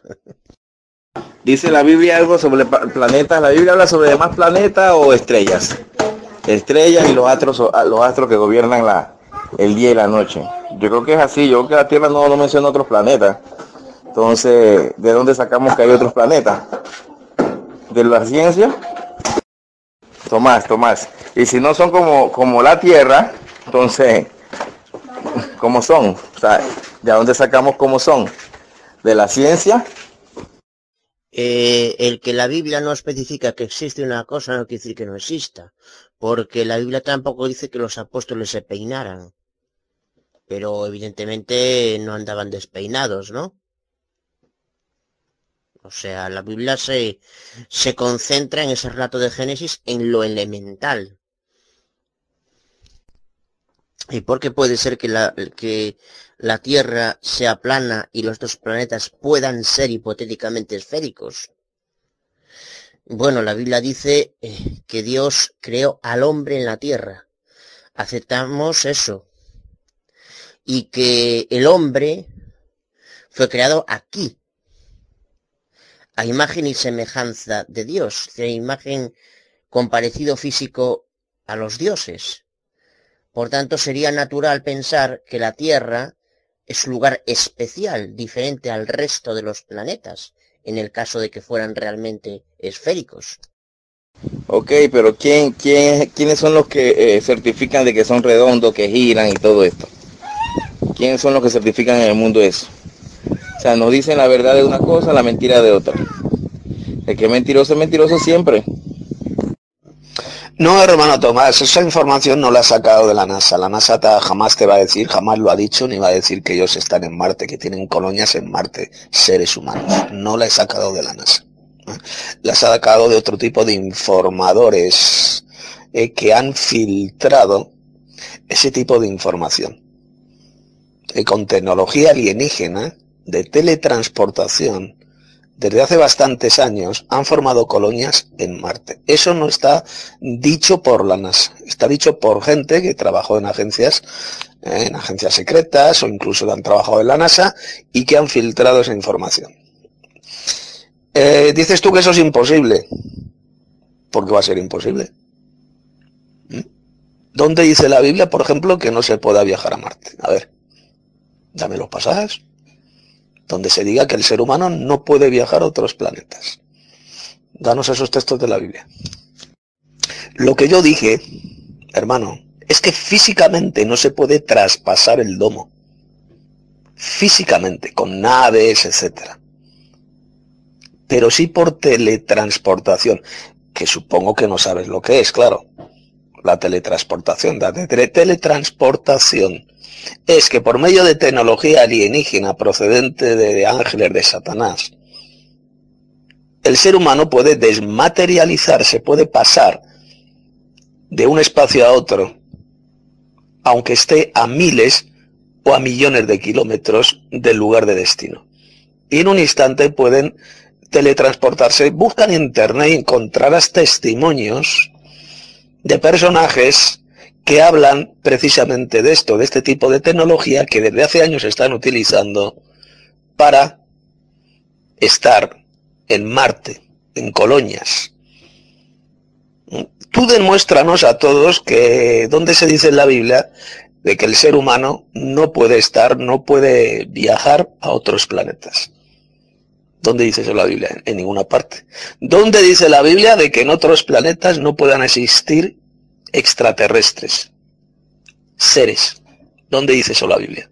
Cuando precisamente lo que dice la Biblia habla de los que están en los cielos, en la tierra y debajo de la tierra. ¿Qué son los cielos? ¿Qué son? La Biblia habla de tres cielos. Primer cielo, segundo cielo y tercer cielo. Si hay seres que viven en los cielos es porque hay extraterrestres. Y los que estamos en la tierra somos nosotros.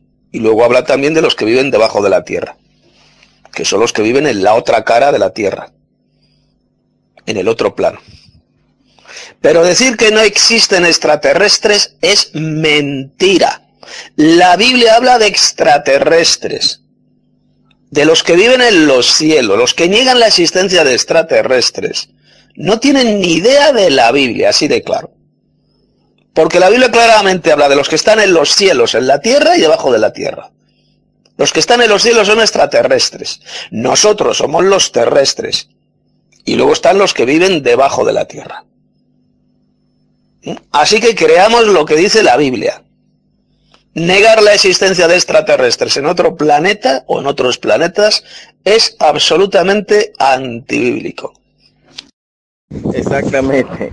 Como dijo el hermano Aguada, si no está en el no significa que no, que no sea, ¿verdad? Pero sabemos que tenemos una palabra que nos confirma todo, que nos enseña todo. Bien. Montes un avión, pues montes en el carruaje que va a ir para, para otro, otro país, para otro planeta, perdón ¿Dónde lo encontramos? O sea que el diablo tiene eh, ciertas personas más, más, más íntimas a las cuales él transporta, lleva y trae porque él les quiere mostrar a ellos diferentes cosas. Para mí el diablo dice la Biblia que es un mentiroso, engañador. Jamás va a poder estar bien con nadie. Si aquí en la tierra promete riquezas y promete todo y a la final es muerte, imagínense. ¿Cómo, usted va, cómo va a decir que hay gente o sea, eso, es algo que, bueno, yo sé si usted cree eso, pero yo sé que en el Internet hay infinidades de, de locuras. Pero bueno, la Biblia nos, nos mantiene cuerdo y nos mantiene recto donde, por donde es la línea. Bueno, eso no es imposible, yo estoy de acuerdo contigo totalmente. A partir del momento que la propia NASA y los científicos convencionalistas han reconocido llevar a cabo teletransportaciones de partículas y de átomos. Eso ellos lo han reconocido. ¿eh? Por lo tanto, se pueden teletransportar. Si nosotros sabemos que pueden teletransportar una partícula y un átomo, porque eso es información, hay información por ahí, eh, puedes buscarla, eh, Tomás Gómez, creo que te llamas, búscala, porque hay información incluso oficialista. Ya están teletransportando materia. Materia. Y luego otra cosa, es que lo que es imposible hoy, fíjate, la palabra imposible eh, existía en la época eh, antes de que los hermanos Wright eh, volaba. los científicos lo que decían es que es imposible que un cuerpo más pesado pueda mantenerse en el aire. Eso es lo que se decía en aquellos que era imposible, ¿te das cuenta? Eh, bueno, dice el hermano Tomás que todos esos planetas que se ven como Marte, Júpiter, Saturno, Venus, que solamente son como la Tierra, que son planos. ¿Eh? Pues no. pues ahí estás hablando en tu ignorancia. Cualquiera que haya visto esos planetas por un simple telescopio observará bien clarito que son esferas. Tú, por ejemplo, mira Saturno, con un telescopio bueno. ¿Qué es lo que vas a ver? Vas a ver una esfera y que está rodeada por los famosos anillos de Saturno. No son planos, no son planetas planos, son esferas. el único planeta plano en el universo, esto ya lo he dicho muchas veces, es la Tierra, porque la Tierra es un planeta único. Es el centro de la creación de Dios. La Tierra. Por eso es diferente a todos los demás. La Tierra es el único planeta en el universo que es plano. El resto de planetas en el universo, no solamente en nuestro sistema, sino también en otros millones y millones de sistemas solares que hay, de galaxias, son esferas, son esféricos. Que lo puede comprobar cualquiera que tenga un buen telescopio. Que se puede ver Venus, se puede ver Marte, Marte por ejemplo. Cualquiera que vea Marte por telescopio verá que es una esfera.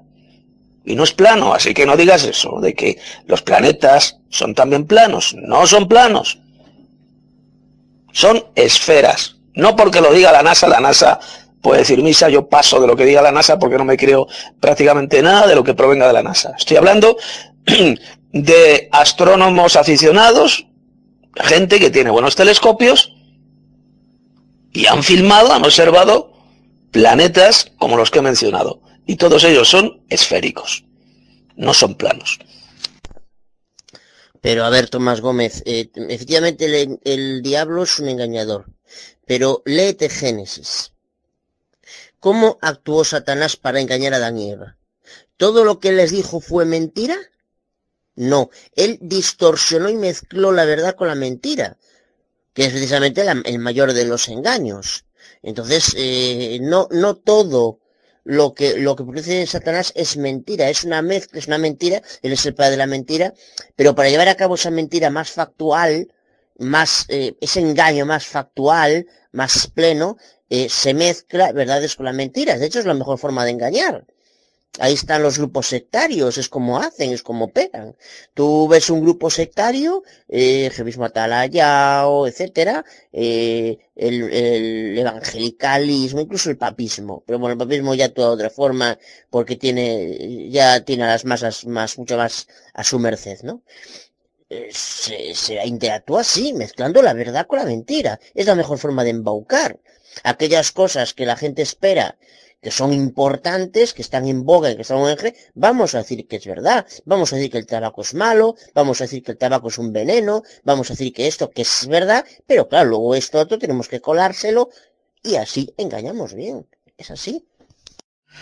Efectivamente, hermana Aguada, por supuesto, esa bóveda, esa cúpula celestial o energética o del material que sea, por supuesto que tiene que ser absolutamente transparente para que de esta manera podamos ver el segundo cielo, es decir, el espacio cósmico, las galaxias, las estrellas, los planetas, en lo cual evidentemente significa que es totalmente transparente. Así es.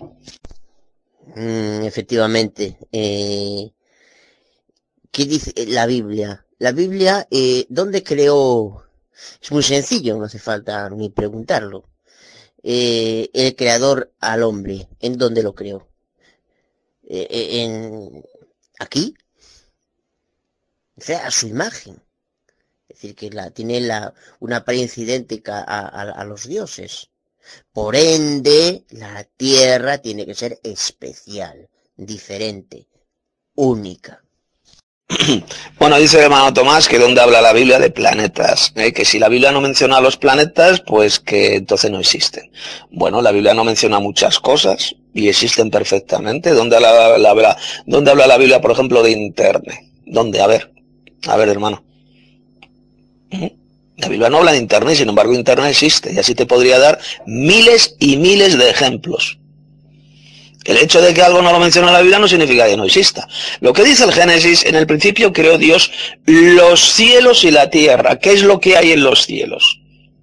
En los cielos pues hay galaxias, constelaciones, planetas, etcétera, etcétera. Todo lo que hay en los cielos lo creó mm, Dios, el poderoso al principio.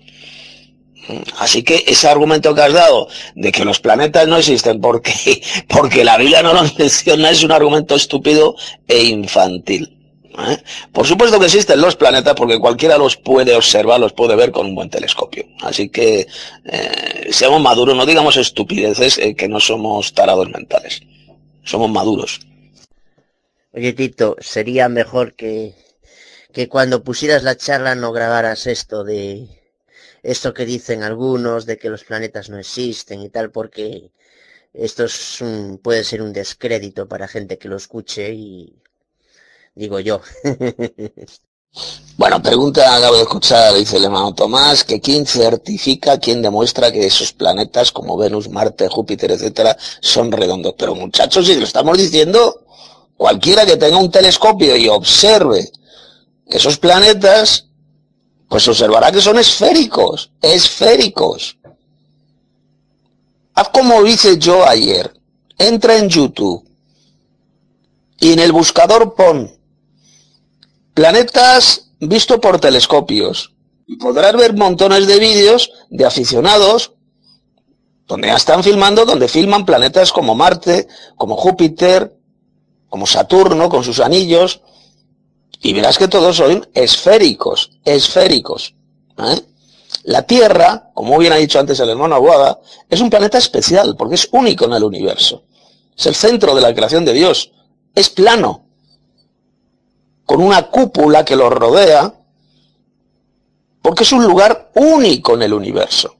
El resto de planetas son esféricos. Fin, al fin. Amén, hermano, no, no. Eh, bueno, muchas cosas dijeron, pero no he dicho que los planetas no existen. Lo que he dicho que si el planeta Tierra es plano, todos los demás planetas son planos. Nadie puede certificar que un planeta está girando también. Nadie puede decir que eso que se ve, esos discos que se ven allá arriba, son redondos. O ustedes también fueron allá. Ese, ese, eso es clarito. O sea, si la Tierra es plana, los demás planetas tienen que ser planos. O sea, la Luna es plana. Todo el mundo dice que también puede ser como un disco. Pero eh, hay temas que, hermanos, que no lo vamos ni, ni siquiera me voy a molestar por, por, buscarlo, eso de teletransportación, porque lo he visto, lo he visto en, en, en, en, YouTube. O sea, eh, yo no sé cuántas horas se la pasan en internet. Yo me la paso casi 24 horas desde 2008. Estoy caminando en el internet. Uf, usted no tiene idea la cantidad de cosas que he visto en internet que la gente dice, que la gente dice que descubrieron, que nada es real, nada es verdadero.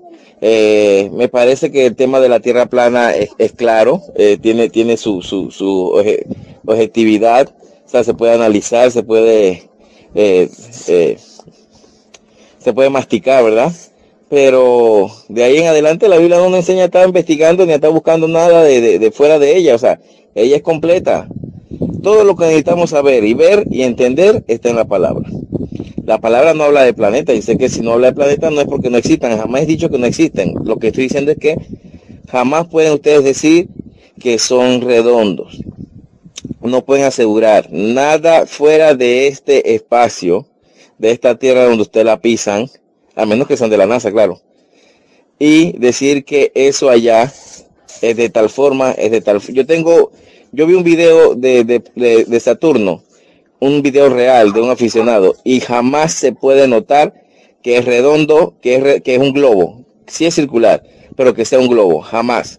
Y yo tengo mi, mi, mi, mi, mi telescopio, y mi telescopio veo la luna y jamás puedo ver que sea redonda. Y la veo de una forma tan clara, hermano, que ni se imagina pero no se ve que, es un globo. Es circular, pero no se ve que es un globo.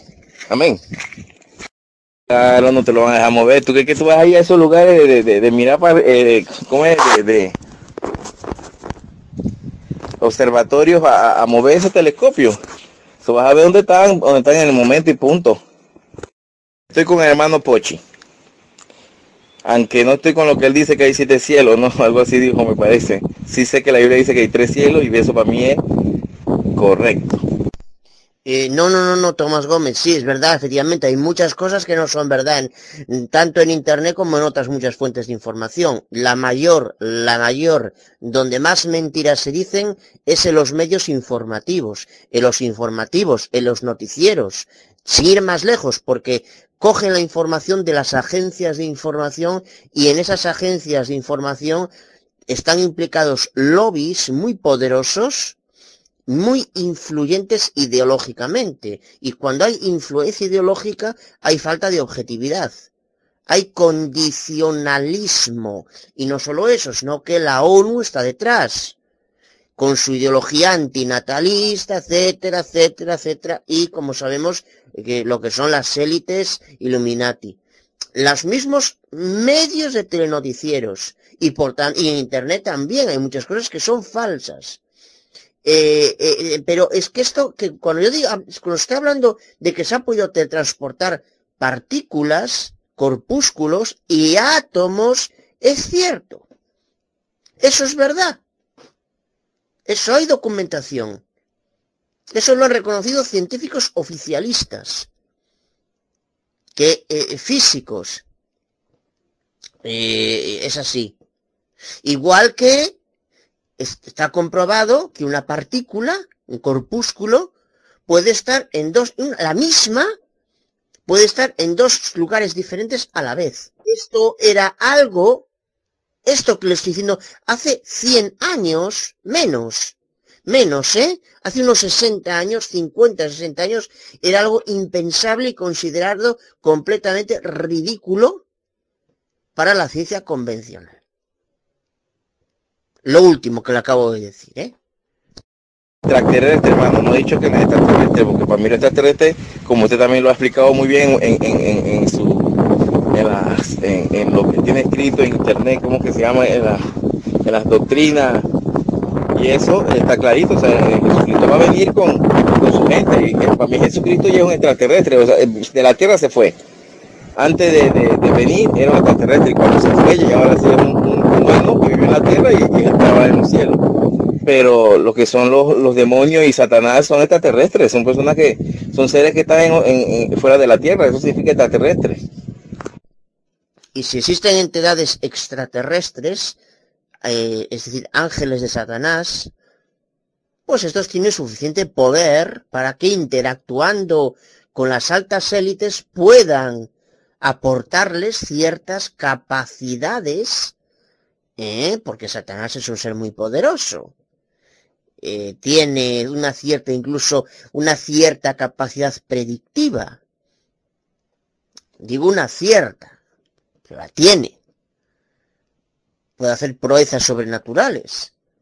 Y ahí está, te puedo decir, por ejemplo, la medium, la medium Evelina Piper, o el medium Douglas, Daniel Douglas Hume.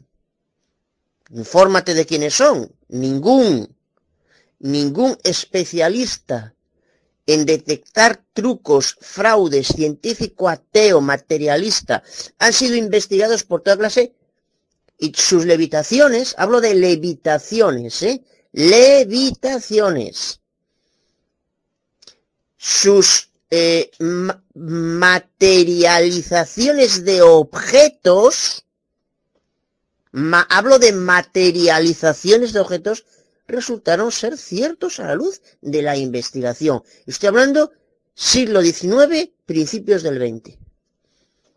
Investigados incluso por, por eh, ilusionistas, eh, especialistas en el engaño.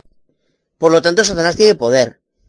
Y sus enviados tienen poder. Y pueden interactuar con los altos poderes, a los altos magnates del sistema. Sí, ¿qué tal? Para responder al hermano, eh, hay un pasaje de la Biblia que dice, vienen de lejana tierra, de lo postrero de los cielos.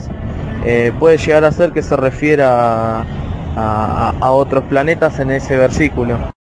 Hermano Boada, eso que acaba de decir, o sea que entonces también podemos creer porque también los ángeles de Dios llevan a personas que últimamente y mucho en estos tiempos, o sea, vamos a decir que desde, los mormones, ¿no? Eh, han ido al cielo han ido al cielo, han ido, a, han ido a, a, otros lugares porque ellos, Dios y los ángeles tienen el poder para, para otorgarle a esas personas y llevárselas y transportarlos a otros lugares. Todos esos cristianos por ahí que andan diciendo que tienen, que, cuidado, que tienen, que, han visto a Dios, a Jesucristo, que Jesús se le ha presentado, que ángeles han venido, que se lo han llevado, que para allá y para acá. O sea, es, lo mismo que hacen los demonios entonces con el mundo. Los teletransportan a otros planetas. Sí, hermano, abogada, pueden interactuar, pero eso solamente es a nivel terrestre. Eh, yo conozco historias de, de, de demonios que, le dan poder a las personas. Es más, el hombre mismo, las mujeres aquí donde yo vivo, Chepo, Yo no, no debió sentar la finca, eh, para acá, para el pueblo, lejos de, de Panamá, eh, de, de la ciudad. Hay, hay, hay brujos y brujas y eso esa gente eh, muchas son, son familias amigos de la, de la familia mía y ellos dicen ellos se convierten. Se convierten en gatos se convierten en esto en lo otro pájaros ¿ah? viajan con el espíritu para otros lados o sea hay una infinidad de cosas que hacen pero todo es a nivel terrestre. Todo es a nivel terrestre Bueno, estoy escuchando, dice el hermano Tomás, que si la Tierra es plana, entonces el resto de planetas del universo también tiene que ser planos. ¿Y por qué tienen que ser planos todos? A ver, ¿en qué te basas? La Biblia enseña que la Tierra es plana y cualquier observador lo puede comprobar. ¿eh? El horizonte totalmente recto, ¿eh? significa por tanto que es plana la Tierra. Pero ¿por qué el resto de planetas del universo tienen que ser también planos? Cuando resulta que cualquiera que los vea con un, con un buen telescopio son esféricos. O sea, lo que está diciendo es una tontería y es totalmente falso. ¿Eh? Porque basta que uno mire por un telescopio para observar que el resto de planetas son esféricos y no planos. Hermano, si la Tierra es plana, todos deben ser planos. ¿Por qué? Porque van a ser redondos. O, o- quién ha visto que son redondos? Si cuando yo veo la luna la veo plana, yo no veo ni una, ni una luna redonda, la veo circular. Como ustedes dicen que la Tierra dice la palabra también que es circular. Pero la Tierra es plana. Entonces los planetas, ¿por qué tienen que ser redondos? Diciendo que yo veo por telescopio y solo se ven como, como lo que lo que dice la Biblia, que es la Tierra, circular. Se ve un círculo puesto allá arriba. Vamos a ver la luna, vemos la luna, la vemos redonda y siempre nos muestra una cara, ¿verdad? Entonces, Eh, Tito, para responder lo del hermano Aguada, eh, creo que yo también apoyo eso porque por naturaleza, la naturaleza de las cosas es una. No, no creo que haya dos formas de, de, planetas, dos modelos. Eh, no, no, eh, Gastón, Pochi, Argentina. No, no, eh, no, no. El, el planeta está. eh, más adelante voy a ver si lo puedo, lo puedo fotografiar y lo puedo ver, pero eh, yo creo que si la naturaleza del planeta Tierra es plana, la naturaleza de los demás, por deducción debería ser plana. Pero bueno, no- eso no, no lo podemos saber todavía. A menos que muestren eh, varias fotos de, de una especie de rotación. Buena tarde, tengan todos los hermanos eh, del grupo eh, separados para el poderoso. Gracia y paz del Altísimo y de nuestro amado Señor Jesucristo. Les habla la hermana Geneva Belfield de Ciudad de Panamá.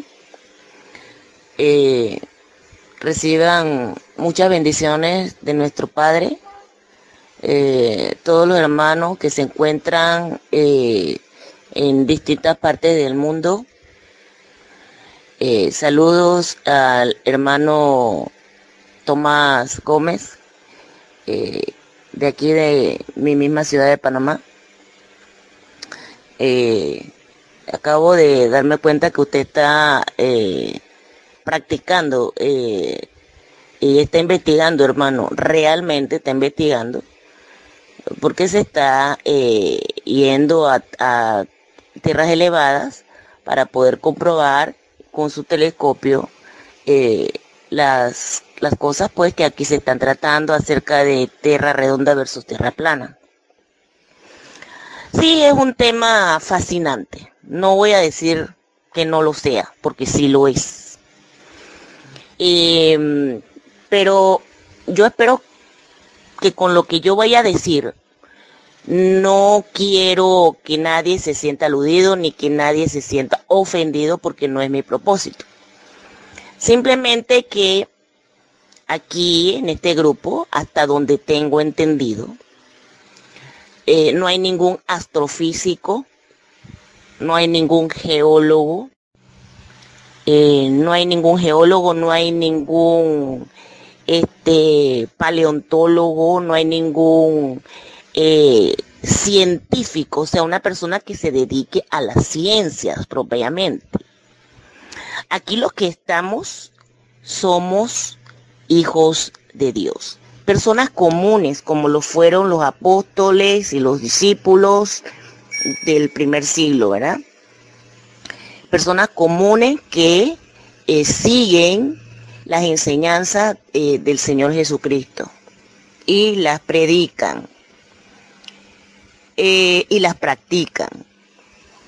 Nosotros estamos en el siglo XXI, nos ha tocado vivir en este siglo realmente malo, porque en este siglo Satanás se ha dado gusto a través de los avances tecnológicos para engañar y para seducir a las almas de una manera más fácil. Y nosotros tenemos que estar muy cuidadosos de no ser seducidos por esos engaños. Como decía bien el hermano Abuada, que Satanás utiliza verdad y mentira, la mezcla, y eso es lo que él tira. Por eso es que es mentiroso. Porque usa verdad mezclada con mentira. Y, eso es lo que hace fácil la seducción hacia la, la, seducción de Satanás hacia la mentira que él tira. Eh, yo no creo pues que se deba demeritar lo que piensen unos yo no creo que se deba demeritar lo que piensen unos con respecto a lo que piensan otros. Eh, a mí no me consta, porque yo no, yo no he podido hacer esas observaciones. Eh, a mí no me consta que la luna sea plana o que sea esférica. No me consta. Yo solamente en el cielo observo en la noche una cara de la luna. Si nada más observo una cara de la luna, eh, entonces, lo que sí puedo entender y sacar en conjetura es que la luna no, eh, no rota en sí misma. Ella está fija en una posición. Si es esférica o si es plana, a mí no me consta. Yo solamente estoy viendo que ella está en una posición. Lo mismo digo del sol. Entonces, este, de las estrellas, y de los demás objetos celestes que vemos en el cielo, eh, a los que nosotros pues llamamos planetas, tampoco nos consta si son esféricos o si son planos. No nos consta, no podemos. Nosotros no podemos ir por allá arriba. No tenemos la tecnología para hacer esas observaciones tan profundas. Y claro está, la NASA que es una entidad totalmente diabólica, ella sí cuenta con tecnología para distorsionar la verdad que ella pueda observar. En eso sí yo creo que debemos estar claros. Este tema de los que si hay este tema de que si hay extraterrestres y si no los hay, mire hermanos, vámonos a la Biblia. Ese debe ser nuestra fuente de apoyo, lo que dice la palabra. Los seres que, habitamos aquí en esta tierra, en este planeta, somos terrestres, somos humanos. Los que vivimos aquí somos eh, terrestres. Y los que habitan los cielos son extraterrestres, están fuera del ámbito terrestre. Y en ellos sí podemos entender y comprender profundamente que Satanás tiene todas las ventajas para poder ubicarse tanto en el plano terrestre como en el plano extraterrestre, como en, en el área extraterrestre. Si el libro de Job lo dice, dice que los hijos de Dios fueron a ver al, a, Yahweh y se presentaron ante Yahweh. Y ahí aprovechó Satanás y también se presentó. ¿Qué le preguntó Yahweh? ¿De dónde vienes, Satanás? Y él le dijo, de rodear, de, de rodear la tierra o sea, él rodea el, este, este plano a través de la cúpula, por debajo y todo. Él rodea este planeta. Él tiene esa capacidad. Y dice, y de andar por... O sea que él tiene la capacidad, la habilidad, el poder para caminar sobre nuestro mismo mundo, sobre nuestro propio plano. Así que yo creo que esto no es cuestión de estar demeritando al que dice una cosa ni al que dice otra, porque aquí nadie está completamente seguro de lo que de las cosas que vemos o no vemos. Aquí lo que tenemos que estar seguros es de lo que nos dice y nos refiere las escrituras. Ahí es donde nosotros tenemos que apoyarnos, apoyar nuestra fe, hermanos. Paso palabra. No, hermano. Que va, escuche. Él vino exactamente. Él viene del cielo. Del cielo fue enviado. Pero él tomó forma de hombre, nació como hombre, vivió como hombre y se fue como hombre. ¿Ve? No, no puedo explicarle más. Eso está clarito. Él es un ser terrestre. Amén. Pero, ¿cómo? Glorificado. Anoche tenía un tema eh, con, con, el hermano que le pregunté, que le estaba diciendo que, que quería prepararme para esto. Y, y, ese tema era con referente exactamente a, a eso también. O sea, eh, si Jesús es eterno con el Padre, o sea, si cuando el Padre, el Padre no tiene principio ni fin, o sea, Dios no tiene principio ni fin, que es el Padre. Si Jesús siempre ha existido junto con el Padre, eh, tengo muchos versículos bíblicos que los estoy acomodando porque eh, no para que me digan lo que yo quiero, sino acomodando en el sentido de tenerlos para discutir el tema. Pero el hermano eh, Tito me dijo que no, que, que eso no importaba. Si alguien creía que él era por siempre, por siempre. Si alguien creía que fue creado, fue creado, que no había mucha relevancia. Pero yo pienso que no. Pero más o menos así me dijo. Así que eso está más arriba, porque eso fue anoche como a las 11 de la noche pero ese es uno de los temas que yo, eh, leyendo las tesis del hermano y, las doctrinas que tenemos en este grupo, eh, quería eh, discutir, ¿no? Que, que, entabláramos. También hay otra, que yo creo que no. El diablo ya no nos puede acusar. El, el, diablo ya no puede subir al cielo a acusar a nadie.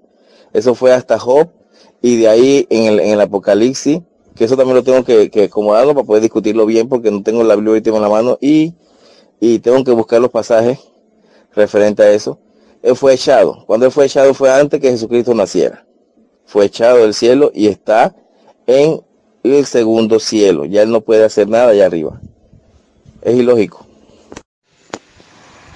Buenas tardes nuevamente. Les habla la hermana Geneva Belfield de Ciudad de Panamá.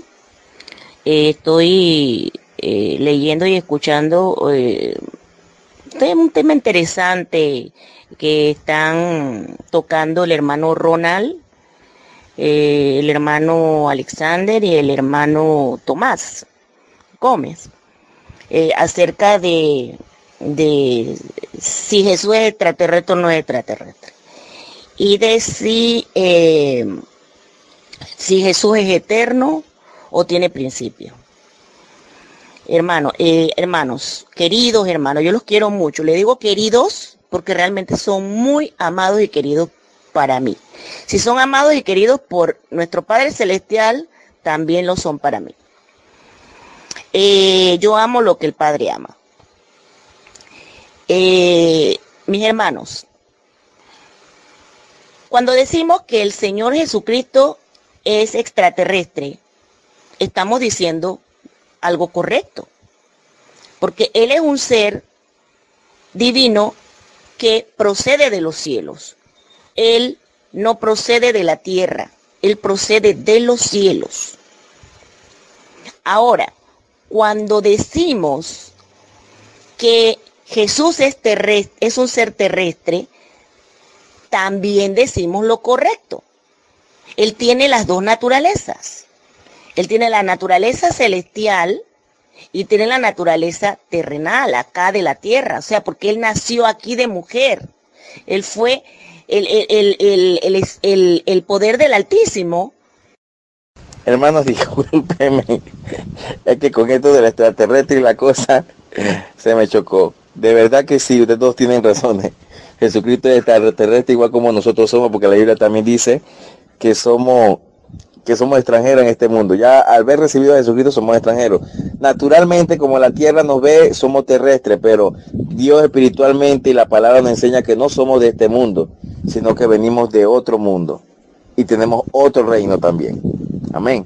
Así que, que perdónenme por, por, por estar de terco, porque los cristianos no somos necios.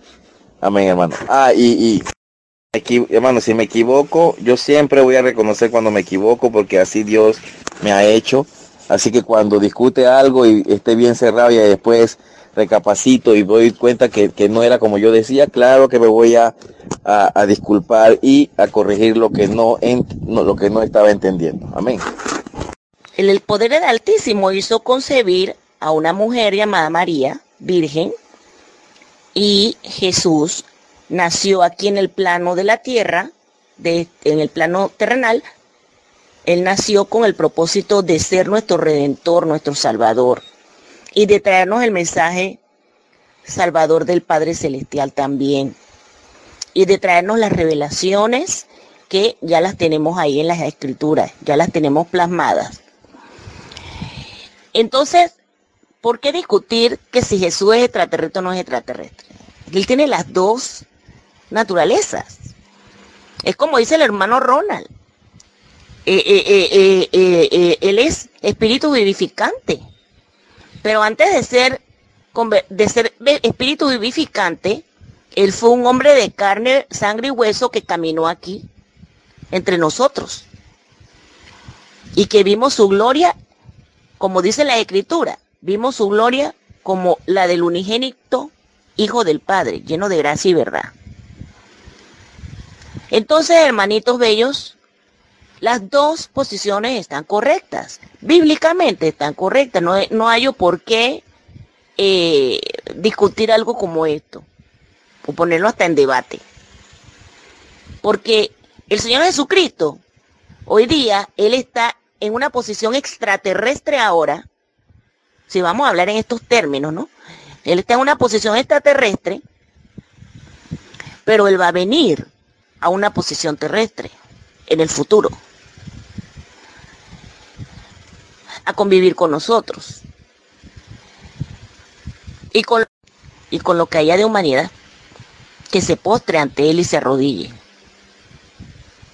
Entonces, eh, eh, si es espíritu vivificante, nadie cuestiona eso. El Señor tiene un cuerpo glorificado, que es el cuerpo que nosotros tenemos entendido según las escrituras, nosotros vamos a tener también para poder hacer muchas cosas eh, que en el plano terrestre no podemos, nos es imposible hacer.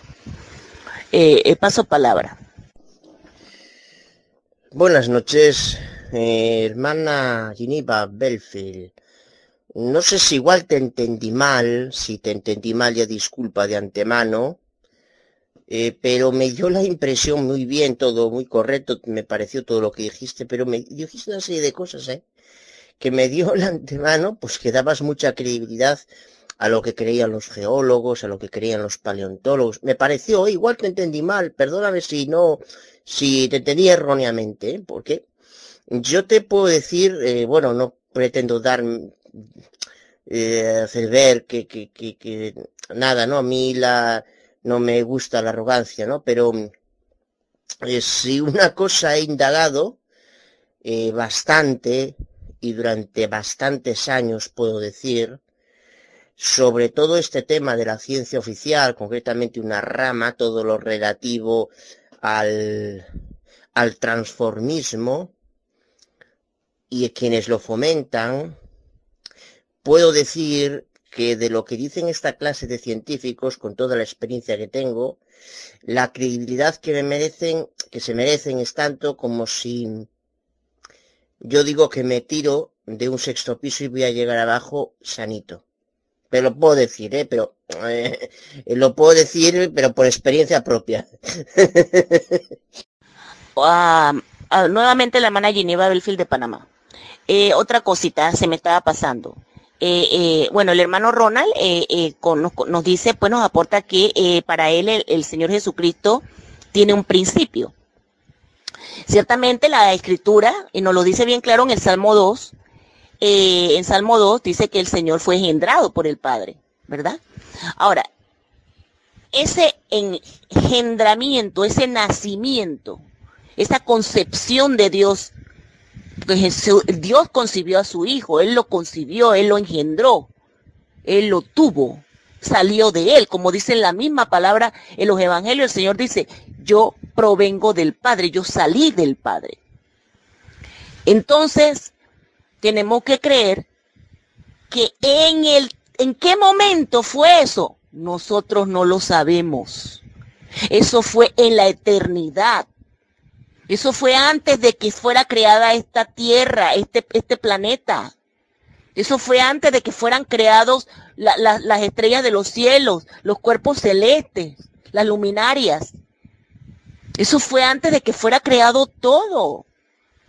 Eso fue en la eternidad. Por eso es que Jesucristo es un, ser eterno. Se le tiene que tomar como un ser eterno, porque Él fue concebido en la eternidad. No había tiempo, no había nada. Eh, nada más estaba el Padre. ¿Por qué no es tan difícil entender algo así? Paso palabra. Sí, eh, por acá su hermano Alexander Rossi. Eh, no, hermana eh, Geneva, acá nadie está discutiendo. Yo en ningún momento el hermano Tomás, Tomás eh, Gómez y conmigo estamos discutiendo. Nos estamos edificando, que es todo lo contrario. El hermano Tomás Gómez dijo que, Jesús eh, era terrestre. No, no, él no, él no. Claro que él, vivió, estuvo aquí, él vivió aquí, pero él no vive aquí. Por lo tanto, es extraterrestre. En eso estamos hablando, hermana eh, Geneva. Eso es lo que estamos hablando. Eh, de que vivió, correcto, pero no está aquí. Por lo tanto, es extraterrestre. Y pronto va a llegar, sí, amén por eso, pero es, es solo eso, solo eh, decir las cosas como, eh, como, como, como se debe decir, ¿no? A eso yo estaba hablando yo con el hermano Tomás Gómez, hermana de Geneva. Paso palabra.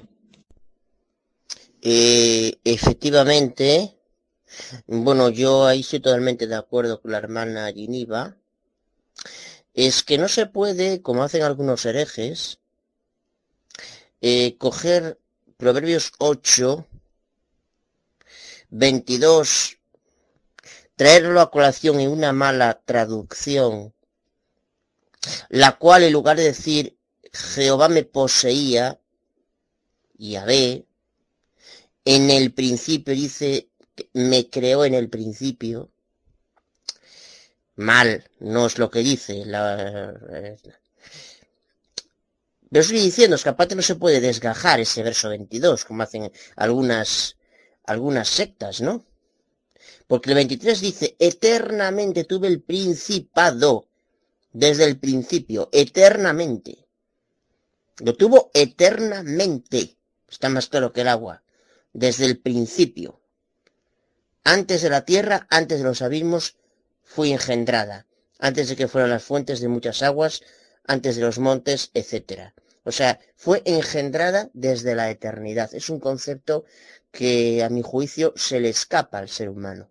De alguna manera salió, salió del creador, pero es un concepto de esto desde la eternidad, es algo que se escapa a la comprensión humana desde mi juicio. Pero eso demuestra que no fue creado. Y luego también nos encontramos... Ana Geneva, me encantó su explicación sobre Jesús y el Padre, pero hay algo que queda, que queda. Eh, a ver si usted puede hacer otra, otra explicación como esa que acaba de hacer, me encantó. Está muy, muy buena, o sea, es, es creíble, es, más, es creíble, hermana. Pero los ángeles fueron creados el diablo fue creado y dice la Biblia que el diablo fue creado al principio. Al principio, antes de la creación o al principio. La palabra también dice que Jesús ya existía antes de la creación. Amén. Esto, ¿cómo vemos entonces a los ángeles? ¿También son eternos? Porque fueron creados en, una eternidad o, cómo sería? En Colosenses capítulo 1, versos 16 al 17 algunas versiones de ciertas versiones de la Biblia heréticas de determinadas sectas embaucadoras eh, ponen, entre comillas, las otras cosas, las otras, las otras. De esa forma están agregando al, al texto lo que el texto no dice, porque fíjate, porque no fueron creadas todas las otras, no, no, como que no, ¿eh? Cosas, las que hay en los cielos y las que hay en la tierra, visibles e invisibles, sean tronos, sean dominios, sean principados, sean potestades, todas las otras cosas, no, tampoco. Fueron creadas y efectivamente y él es antes de todas las cosas, no las otras cosas, y todas las cosas, las otras, entre corchetes, no, ¿eh? Tampoco. en el subsisten. Entonces algunos agregan para deformar el pasaje. Y de paso dice si es, si dice que es el primogénito, el primogénito es la primera de las ovejitas. Porque esos que dicen eso también dicen eso, ¿eh? el primero de las ovejitas y tal, ¿no? Y, esa exégesis implica una descontextualización de Colosenses 1. Porque resulta que en el 18 dice, para que, parte B, para que en todo tenga la preeminencia Ahí entendemos en qué sentido es el primogénito. No, pero el primogénito siempre se entiende, pues el primero, la primera de las ovejitas, el primero de los perritos. No, no es. Entonces, si es así, hay que extirpar de la palabra el Salmo 89, que voy a leerlo ahora mismo. Verso 27, dice, dice Yahvé. Yo también le pondré a David por primogénito el más excelso de los reyes de la tierra. Ahora bien, el primer rey fue Saúl. Y está en tiempo futuro. Le pondré por primogénito. No era le pondré en tiempo futuro. Obviamente aquí la palabra primogénito denota en el sentido de preeminencia. Preeminencia. Es primero para creador. Y ese sentido era, era primogénito de todas las cosas el Señor Jesús en Colosenses. Ahora bien, si tenemos eso en cuenta, ¿qué es lo que dice él? Sigue diciendo. Todo fue creado mediante él, todo fue creado mediante él, todas las cosas fueron creadas mediante él. Y es cuando los corchetes, de, los corchetes deforman y alteran. Y estas Biblias que tienen corchetes, esos, esos señores, esos vividores, que tienen esas Biblias con corchetes, pues realmente se pasan por donde les cabe. Proverbios capítulo 30, verso 6. No añadas a sus palabras para que no te reprenda y seas hallado mentiroso. Eso es lo que hacen esos señores que viven como marajás en un sitio llamado Brooklyn, en los Estados Unidos de América. Otros hacen otras cosas, pero eso es esa. Eso es esa. Hermano Boada, no había leído ese, ese, ese, he leído la Biblia toda, pero usted que a veces uno pasa por, pero mire que, que voy a estudiar esa parte de Proverbio 8.23 en adelante. Tiene muchas cosas interesantes y no lo había, no lo había puesto atención, porque no, cuando hablo eh, y hago esa pregunta sobre si, era, si es eterno, si fue siempre eterno o fue creado. Lo hago con respecto a Juan 1.1, a Pedro cuando dice que ya, a primera de Pedro cuando dicen que también eh, desde antes de la creación fue inmolado, o sea, se había ya, ya eh, puesto para lo que venía a ser. Hablo también cuando en Filipenses 2, creo que es el 2, sí, cuando habla de, de que se despojó de, de su divinidad y así en adelante, ¿no? Pero este versículo está a otro nivel. Voy a este, este capítulo, voy a, voy a, voy a, estudiarlo. Vamos a más para pulverizar a esos jefazos de Brooklyn. ¿Qué quiero decir yo si digo a alguien, me quitaste la pelota? Me quitaste la pelota.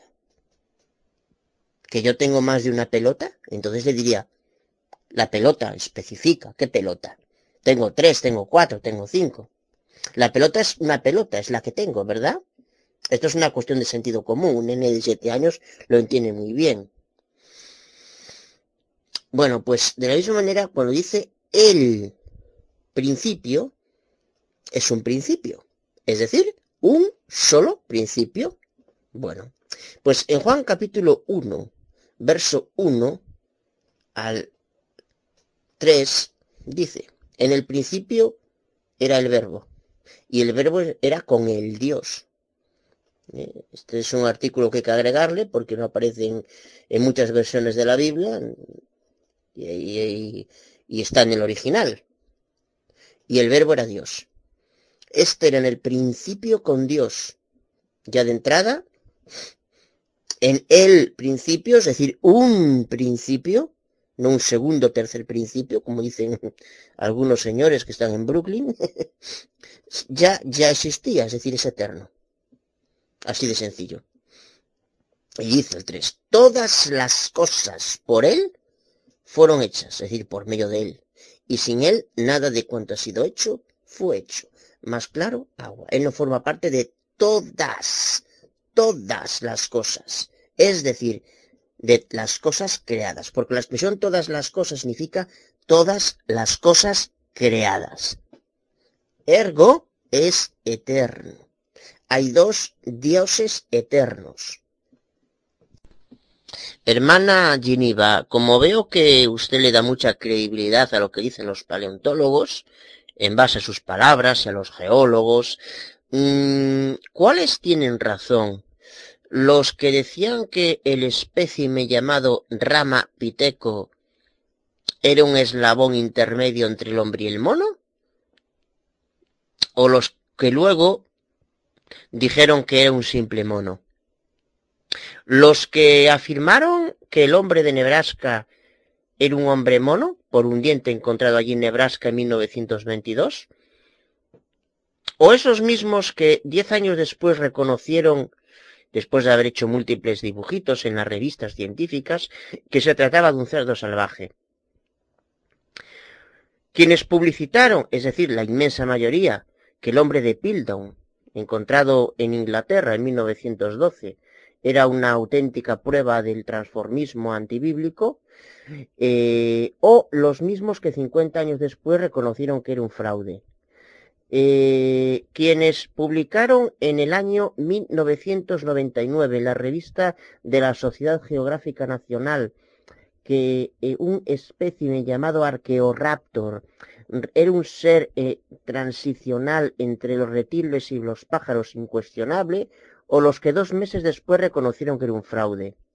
Los que afirmaron que el neandertal durante 40 años era un ser transicional hombre mono que andaba encorvado, o los mismos que 40 años después reconocieron que era un ser humano normal que simplemente padecía de artritis, de falta de vitamina D, etcétera los que afirmaron que el experimento, eh, ¿quiénes tienen razón? Los, los bioquímicos, esos científicos que eh, afirmaron que el experimento de William Miller en 1955 demostraba que la vida había surgido de materia inanimada en una atmósfera primitiva, o los que muchísimos años después reconocieron que el experimento Miller no sirvió para nada porque el hidrógeno no pudo haber estado presente en la Tierra primitiva, porque escaparía y sin hidrógeno no se forma ningún aminoácido.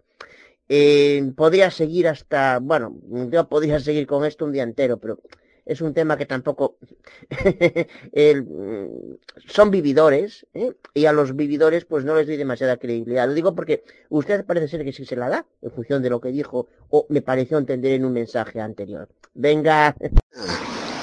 Gracias por el ofrecimiento, hermano Tomás. Gracias. Y tú igual, si un día vienes por España, pues ya sabes, eh, ya, puedes, puedes, ir también a, mi casa, hermano.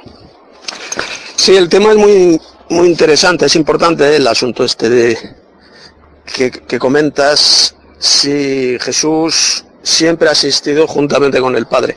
Hay hermanos que dicen que no, Y es una polémica que siempre, igual también al principio de la era cristiana, en el siglo I, pues ya es el segundo, tercero, el segundo, el tercer siglo por ahí, ya esta polémica estalló entre los cristianos y se creó una gran división, porque unos creían que Jesús, Jesucristo, jamás fue creado, y otros que se llamaban los arrianos, seguidores de un talarrio, enseñaban que no, que Cristo sí que fue creado.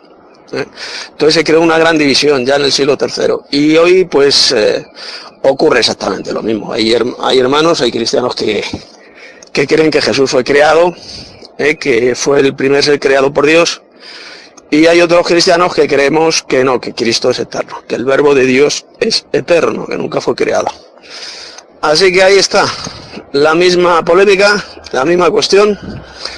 Pero bueno, tampoco es una doctrina de la cual dependa nuestra salvación eterna. Hay hermanos que creen que Cristo fue creado, pero eso no nos va a salvar ni nos va a condenar. ¿eh? No es una doctrina que sea fundamental para la salvación. Así que en este punto que cada hermano o hermana crea lo que quiera ¿eh? sobre la eternidad o no eternidad del verbo de Dios. No es una doctrina de la cual dependa nuestra salvación. Por favor y merecido y paz de nuestro poderoso celestial y del amo Jesús. Hasta luego, hermanos. Amén, hermano Guada. Eh, estoy entendiéndole, pero eh, bueno, la hermana Geniva dijo en, su, explicación, me pareció como un Adán y la mujer. O sea, eh, Jesús fue, viene del Padre, proviene del Padre, así como la mujer fue hecha del hombre, proviene del hombre, ¿verdad? Esto, la conclusión cuál sería, porque Juan 1.1 cuando dice era, hay otras versiones que también dice ya existía. Desde, el principio, en el principio era el verbo y el verbo era él con Dios. Usted, esa parte me gustó, eh, hay, que hay que ponérsela, porque es así. Él era Dios en el principio. Sí, pero antes de eso, cuando ya vamos a las otras versiones, las palabras que han cambiado decían ya existía eso mismo me quiere decir era. Entonces, no existía en la eternidad y en la eternidad llegó a existir, como lo explicó la hermana Geneva. O sea, Dios es eterno, el Padre es eterno.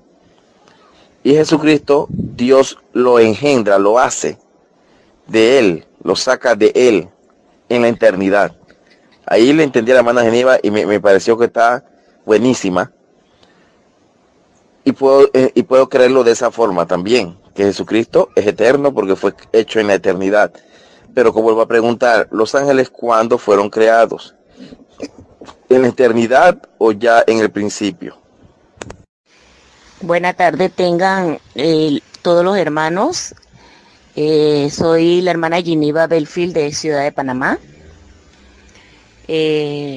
nuevamente quisiera eh, por lo menos responder a la pregunta eh, o a la duda más bien, a la duda que tiene el hermano Tomás Gómez acerca de que si eh, los ángeles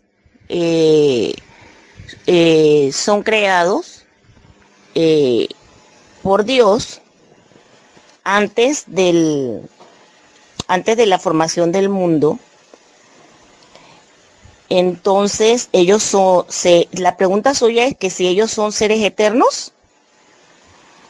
Bueno, esto hay que mirarlo desde, yo prefiero mirarlo desde la óptica de la Biblia, no desde lo que yo pienso o creo. La Biblia me enseña que los ángeles que perdieron su dignidad y bajaron al plano terrenal y se copularon con mujeres, ¿verdad? Esos ángeles, ¿verdad? Tenían todas sus capacidades. Ellos siguieron con sus capacidades, con las que fueron eh, formados. Pero, este, ya Dios, fíjese lo que hace, fíjese lo que Dios hace allá en el Génesis. Dios los aprisiona, Dios los aprisiona en en prisiones eh, eternas, ¿verdad? Yo creo que ese tema se ha hablado aquí, no hay cuestionamiento sobre eso, esos ángeles están allí en prisiones eternas, esperando su juicio. Y este, la Biblia dice que el diablo y sus ángeles serán echados al lago de fuego. El diablo, sus ángeles, eh, serán echados el, la bestia, el, el falso profeta, ¿verdad? Van a ser echados al lago de fuego. ¿Y qué nosotros sabemos bíblicamente que hace el lago de fuego? El lago de fuego destruye, consume. Significa, desde lo que yo estoy mirando allí en la Biblia, significa que esos, esos seres tienen la capacidad de vivir eternamente siempre y cuando cumplan con las leyes de su Dios. Pero cuando ellos no cumplen las leyes de su Dios, como pasó con los ángeles o los eh, visitantes que, vigilaban la tierra según el libro de Enoch, ellos aquí, ellos tenían todas sus capacidades y pueden hacer todas las cosas por las cuales, como las, los Dios los creó a ellos. Pero ellos van a ser destruidos, o sea que ellos no tienen eternidad. El único que tiene eternidad, eternidad, porque la tiene en sí mismo, es Dios. Y el Señor Jesucristo también tiene eternidad porque se la dio su Padre. Él sale de su Padre y él tiene la misma esencia, género de su Padre. Por eso es que allí dice que Él es el primogénito.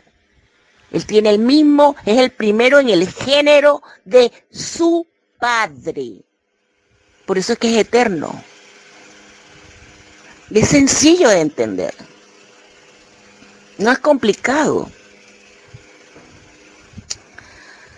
Ahora, eh, hermano Abuada, eh, con usted es un hombre que yo lo respeto mucho, eh, le admiro mucho porque usted es un hombre que se, se ve que lee, estudia, profundiza y sabe de muchos temas.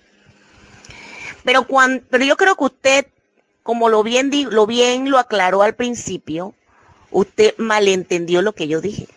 Sí, creo que lo malentendió. Porque cuando yo digo, dije que aquí no había ningún paleontólogo, ningún geólogo, ningún astrofísico, sino que no le estaba dando credibilidad a lo que ellos dicen. Yo simplemente estaba diciendo que los que estamos en esta reunión, que los que hablamos en estos debates y lo que hace y lo que y los que compartimos para edificación mutua en estos estudios bíblicos somos hijos de Dios. Y no tenemos por qué demeritar a otro hijo de Dios, si está hablando desde una perspectiva bíblica. Están en prisiones eternas, pero no estuvieron siempre en esas prisiones eternas, que es el tema. Están en prisiones eternas, pero no lo estuvieron siempre. Fueron puestos en esas prisiones que son eternas. Las eternas son las prisiones, no los ángeles. No, no, no. Primogénito es primogenitura, en el sentido de preeminencia, porque el contexto posterior dice, para que en él sean todas, para que en él, dice,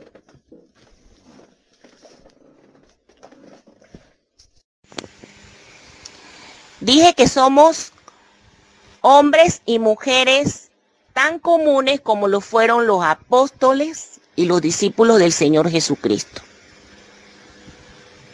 Pero lo que hacía diferente a esos hombres y mujeres, seguidores de Cristo, de la gloria, era que eran hijos de Dios y estaban llenos del Espíritu Santo, estaban llenos de Dios, tenían a Dios en sus vidas, tenían el Espíritu de Dios en su vida y eso es lo que a nosotros nos da la capacidad de poder hacer estos estudios, estos debates, compartir o dudar o cuestionarnos, en fin, e investigar. Y comprobar al final que la fuente de verdad es la palabra de Dios, es la Biblia, en la que nosotros nos mantenemos guiados, observamos en la Biblia lo que ella dice. Yo aquí no estoy para eh, hacer, o sea, para mostrar que yo sé de, ciencias, eh, de, de la ciencia, sobre todo, no sé un pepino, como decimos aquí en Panamá, no sé casi nada, prácticamente casi nada de lo que es eh, la ciencia de la antropología, que es lo que entiende usted me está hablando. Antropología. Yo aquí no estoy para cuestionar antropología, si sé o no sé de antropología, si alguien sabe más, gloria a Dios. Pero yo aquí lo que no espero es que nadie esté demeritando lo que otros presentan. Si lo vas a para que en todo tenga la preeminencia, es en el sentido de preeminencia, ¿eh? es en el sentido de preeminencia. Una cosa eterna es una cosa que existió siempre, eso es una cosa eterna, y son dos seres eternos. ¿eh? porque él también existió siempre. Eso no es lo que dice Colosenses, Colosenses 1 al 16. ¿eh? Y en adelante dice que todas las cosas, todo es todo. Todo fue creado, es decir, toda la creación. Toda la creación no significa que él no forma parte de la creación. Creo que usted no se entera muy bien de las cosas. Yo, como usted ha hecho una alusión a lo que dicen ciertos científicos, como si lo que dicen ellos fuera verdad, pues yo simplemente le he respondido mi criterio. Creo que no ha entendido, ¿eh? Mm, usted ha dado a entender que lo que dicen una serie de científicos, ha dado a entender al menos, eh, pues es verdad. Y yo le he respondido lo que yo creo. ¿eh? ¿Vale? Por tanto, eh, yo no estoy aquí para para dármelas de, de sabio ni nada, como usted pretende hacer pre, creer. ¿Eh? ¿eh? y yo refuto su afirmación. Usted cree en la doctrina de los betelianos brukenlianos y yo no, de que Jesús es una creación de Dios y yo creo lo que dice ahí en Juan 1, 1 al 3, Colosenses 1, 16 al 17, eh, etcétera. ¿eh? Por lo tanto, no creo lo que usted dice, no así de sencillo. Y me parece, veo que a usted le está pareciendo mal las refutaciones. ¿Por qué? Pues porque usted es una sectaria. Si a usted le parece mal que otro trate de refutar con las escrituras, pues es que es una sectaria, simple y llanamente. Y, y otra cosa, yo uso la ciencia terrenal para defender la Biblia. ¿Vale? No porque yo crea en la, en, en la ciencia oficial, no, no, no, no, no, no, sino para defender la Biblia.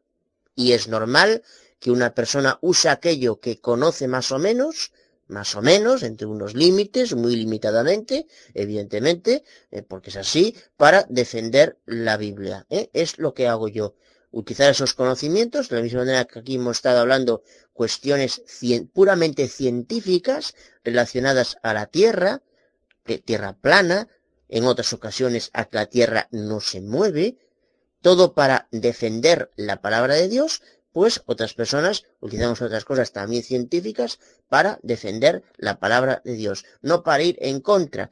Simplemente yo lo que dije es por un comentario que usted ha traído a colación que ha dado a entender que para usted tenían una gran importancia lo que decían ciertos científicos. Si es así, bien, pero a mí lo que digan esos ciertos científicos me repanfinfla. Es lo que yo le quise decir, ¿entiende? No sé si lo ha entendido bien. Vaya, Tomás Gómez, pero realmente de dónde saliste tú, por favor. pero qué idiota eres, macho. Mira, eh, no, claro, necesitar no la necesita. depende en, cierto sentido, no, no, claro que no necesita que la defienden. Pero sí mostrar a mucha gente que escucha esto, a mucha gente eh, que escucha esto, que es gente que pues más o menos agnóstica o eh, en fin, que que la Biblia armoniza con la verdadera ciencia. Por eso dice, eh, por eso dice en Romanos capítulo 1, eh, verso 20, dice, porque las cosas invisibles de Él, su eterno poder y deidad, se hacen claramente visibles desde la creación del mundo, siendo entendidas por medio de las cosas hechas, es decir, lo observable, lo científico de verdad, de modo que no tienen excusa. ¿Leyó usted eso? Creo que igual no lo leyó, debería leerlo. Pero mira que eres idiota, Tomás Gómez, pero por favor, no seas tan idiota. La verdadera ciencia, es decir, el verdadero conocimiento. Ciencia es una palabra que es gnosis, que significa conocimiento. ¿Cómo me estás contando que toda la ciencia, es decir, toda la, todo el conocimiento está disversada? El conocimiento observacional que uno observa, que uno experimenta, que uno tiene el verdadero, armoniza y contrasta y verifica la Biblia. Pero entonces no, ¿qué me estás contando? No seas imbécil, hombre. Sí, es su hermano Alexander Rossi. Hermano Abuada, yo, yo creo que, eh, yo pienso de que la, la, Biblia, la palabra de Dios, no necesita a nadie que lo defienda. Al contrario, yo creo que es la ciencia, la, la buena ciencia es para corroborar, corroborar lo que ya está establecido por Dios. Eso es lo que yo lo que yo eh, pienso, a lo mejor me estaré equivocando. Paso palabra. Eh, yo no dije, yo no dije que la Biblia necesitara a nadie que la defienda, igual no me expliqué bien, ¿eh? sino que la verdadera ciencia, el verdadero conocimiento verifica la Biblia y eso cara a una persona incrédula, que es lo que quise decir, o que no tiene muy bien claras ciertas cosas, que escucha, que escucha esto, pues eh, le causa obviamente una buena impresión cara a la Biblia. Eso es lo que yo quise decir. ¿eh?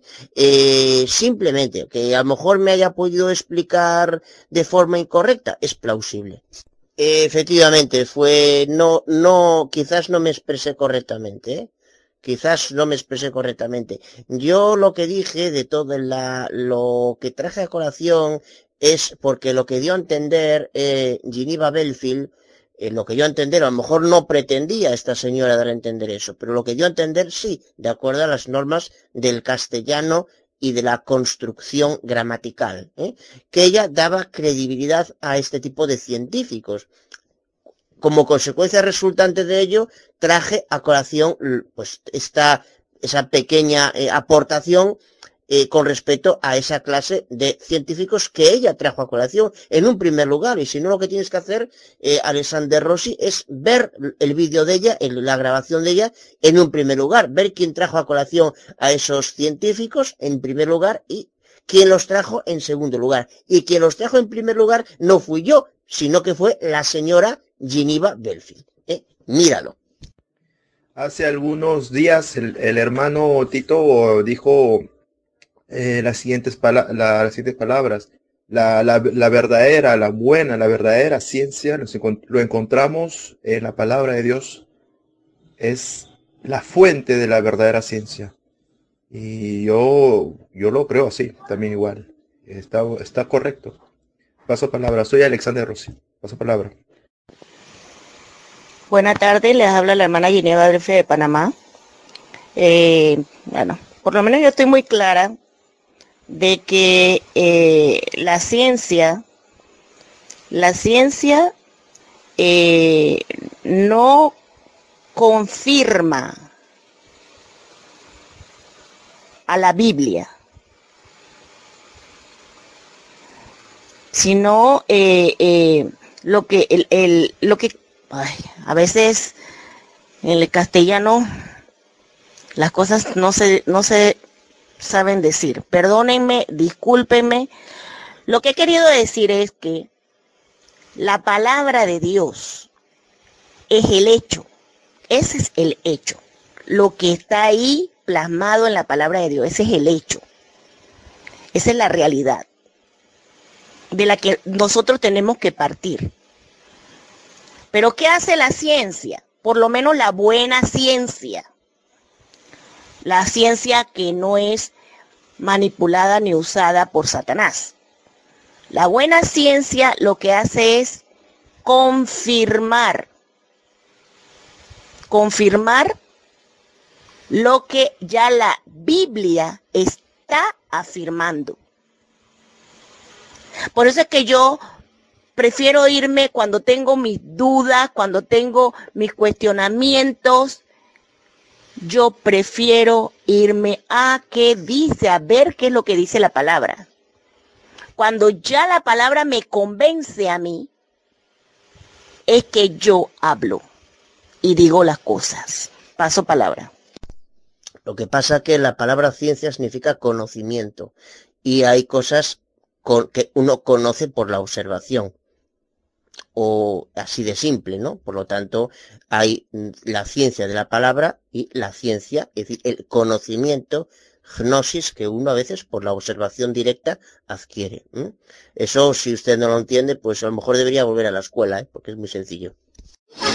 Soy Tito Martínez. La prueba más clara de que la Tierra es plana es que cuando miramos al horizonte, especialmente cuando estamos en la playa, la costa, eh, veréis que el horizonte se ve completamente recto, plano. Esa es la mayor prueba que demuestra que la Tierra es absolutamente plana. Pues eso mismo que, dice, que acaba de decir usted, Geneva, es lo que yo he dicho. Simplemente que ahí tuve un mensaje, pues que no me expliqué correctamente, pero es lo mismo, exactamente lo mismo que yo he querido decir. Eh, fíjese, si dices como dice este sujeto, la babosada que acaba de decir el señor Alexander Rossi, ¿no? Que la, la ciencia solo se encuentra en la Biblia. Usted entonces creo, creo que estudia una carrera de enfermería abandone porque entonces no sirve para nada lo que estudió usted. O sea que realmente, hombre, por favor, no digamos payasadas, hombre, por favor, no digamos normaladas, no digamos payasadas, que eso, hay gente que escucha esto y cuando se dicen payasadas, la gente que escucha esto se ríe. ¿Eh? Normal, porque yo también me reiría. no lo dije yo, eh, eh, hermano Aguada. La babosada, como usted dijo, no lo dije yo, lo dijo el hermano Tito y estoy muy de acuerdo con eso. Él lo escribió, está, yo estaba hablando justamente, se tocó el tema sobre respecto a la ciencia y el verdadero conocimiento, la verdadera ciencia está en la palabra de Dios. De que haya otras ciencias, bueno, eh, es para corroborar, es corroborar la verdadera ciencia, verdadero conocimiento que es la palabra de Dios. Y eso yo estoy de acuerdo con, con el hermano Tito Martínez. ¿Qué pasa? Que como usted trajo a colación una serie de científicos haciendo ver, o al menos, mm, si bien usted no pretendía hacer ver eso mm, en función de la, su construcción gramatical, eso hizo ver, pues yo, eh, eso fue la consecuencia de que yo trajera a colación pues esa, esa pequeña porción para desacreditar a lo que me parecía que usted pretendía darle credibilidad, que es su, derecho si le quiere darle credibilidad a quien quiera, obviamente, eso es otra historia, ¿no? Eso es aparte, ¿no? Y, y luego, pues hubo aquí una serie de personas aquí que, que realmente es, en fin, creo que mm, están diciendo tonterías o han dicho una serie de tonterías como que el verdadero conocimiento solo se encuentra en la Biblia, o sea que eh, eso significa que pues bueno yo no soy capaz de montar un electrodoméstico, ¿no? No soy capaz de montar un electrodoméstico porque no se encuentra en la Biblia. Entonces pues oye, la gente se ríe, claro, eso se ríe. Ahora, lo, lo que dije yo antes con respecto a esa pequeña exposición que puse es en función de lo que me pareció que, usted pues estaba haciendo ver, que no era lo que usted que estaba queriendo haciendo ver, eso ya es otra historia. Hermano abogada, yo le aconsejo de que le, hable acá a su hermano Alexander que escuche muy bien los audios. Yo le estoy diciendo eh, bien claro y que estoy muy de acuerdo con el hermano Tito cuando él dijo que la verdadera ciencia lo, encontramos en la palabra de Dios. Ahora, de que existan otras ciencias, por lo que acaba de decir usted, de que para poder hacer un televisor, poder medir el aire, poder medir, eh, no qué sé yo, eh, infinidad de cosas. Pero la, verdadera ciencia lo encontramos en la, el verdadero conocimiento, como le estoy diciendo, y no es una babosada, yo estoy de acuerdo con el hermano ahí, de que el verdadero conocimiento está ahí, la verdadera ciencia está en la palabra de Dios. No sé, no entiendo, ¿usted lo entiende mal o es que no, no, no sé lo que pasa con usted? Yo le estoy hablando claro, escuche bien los audios, hermano. Eh, no, no sé si fue usted, no sé si fue usted o, o, o otra, creo que el tal Tomás Gómez, que no había, dijo que no había ciencia fuera de la Biblia, es decir, que fuera de, que, que no había conocimiento fuera de la Biblia. Eso es una babosada, ¿no? Y no sé si, si dije su nombre, pues igual no fue usted el que lo dijo, creo que fue el otro, el Tomás Gómez este, desde luego eso es una subnormalada. Y no, conmigo no pasa nada, no, eh, eh, eh, ¿pasa algo tiene usted algún problema conmigo? No, yo con usted no tengo ninguno.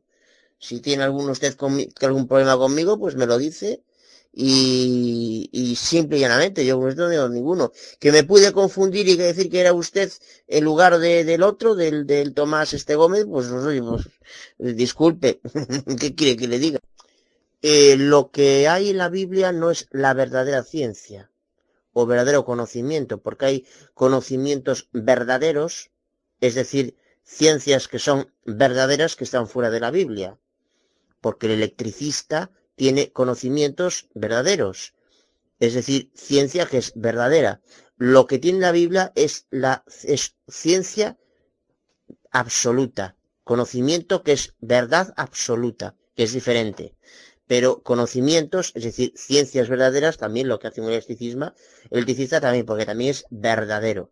Entonces sigue usted empleando términos que no son correctos, ¿eh? O sea, lo que hay en la Biblia, lo, lo que lo, lo que se encuentra en las páginas, no lo que dice Satanás, obviamente, ¿no? Pero, en fin, mm, se sobreentiende, creo. Eh, lo que dijo Jesús, los profetas, los apóstoles, etcétera, es verdad absoluta. No que haya conocimiento verdadero en la Biblia y fuera de la Biblia, no, porque Mm, evidentemente ya sin, sin más lejos para construir un telescopio que tener conocimiento verdadero. Ahí le he pegado la foto cuando, y estoy muy de acuerdo con el hermano Tito, a eso yo me refiero, estimado Aboada, que yo no ando eh, hablando babosadas como usted dice. Ahí le estoy pegando la foto donde el hermano Tito eh, dijo, y muy, yo estoy muy de acuerdo con la verdadera ciencia Está en la Biblia. ¿Qué? No es babosadas. Paso palabras. Pues claro que sí, hermano Abada. Escuche muy bien. El verdadero conocimiento está en la palabra de Dios, pero también hay conocimiento para poder construir un, eh, microscopio, un telescopio, sea un televisor, un carro, una plancha, lo que sea. Pero el verdadero, el verdadero, Usted está confundiendo los conceptos. El verdadero conocimiento lo encontramos en la palabra de Dios, de, los apóstoles, de Jesucristo.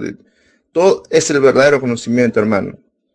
O sea, no sé qué es lo que usted está entendiendo. Escuche bien, hermano, escuche bien y atienda lo que yo le estoy diciendo. No, no confunda los términos. Bueno, pues entonces yo eh, entonces sigo diciendo que en mi opinión es una babosada esa expresión. El hermano Tito creo que se confundió porque hay ciencia, es decir, conocimiento verdadero que no está en la Biblia. Yo no sé, pero si una persona es enfermero o por ejemplo si una persona estudia electrónica, por ejemplo, adquiere conocimiento, gnosis, ciencia que es verdadera y que no está en la Biblia. Pero bueno, igual usted cree que no. Yo no sé, igual Tito, eh, no sé por dónde iba Tito, por dónde pensaba que fuera Tito con eso. Yo no sé si, a lo mejor, yo creo que Tito se expresó mal. Sinceramente, creo que se expresó, se expresó erróneamente porque hay conocimiento, es decir, ciencia, que es lo mismo, que es verdadero relativo a cosas que son verdad y que no está en la Biblia. Un electricista tiene conocimiento verdadero de cosas que no están en la Biblia. Pues yo creo que no sé, igual si Tito, pues en mi opinión ahí Tito se expresó incorrectamente. Eh, no se expresó correctamente, igual que yo en un momento determinado, pues puedo no expresarme correctamente. Cuando dije, por ejemplo, eso de que yo utilizo la ciencia para defender la Biblia, fue una expresión errónea de mi parte, equivocada, no es lo que quise decir. Y eso lo considero también una expresión errada, porque entonces si tengo un apagón de luz, como el único conocimiento cierto es el que está en la Biblia, ah, me quedo sin luz, según usted, ¿no? Señor, ¿cómo se llama? Alexander Rossi, ¿no? ¿Sí? Mm, no llamo a electricista, según usted, ¿no? ¿Qué hago? Eh, por eso, hay que, por eso hay que tener con segundas, o a lo mejor que una persona eh, puede ser Tito, puedo ser yo, puede ser cualquier ser humano, cualquier hijo de vecino, que en un momento determinado se exprese incorrectamente. Igual que yo me expresé incorrectamente antes, es más que probable, por no decir fijo, que ahí el hermano Tito se haya expresado incorrectamente. Sigo diciendo que usted no se expresa correctamente. Usted tiene que utilizar un predicado. ¿Usted entiende la diferencia entre sujeto y predicado? El verdadero conocimiento de, el verdadero conocimiento teológico, sí. La verdad absoluta, sí.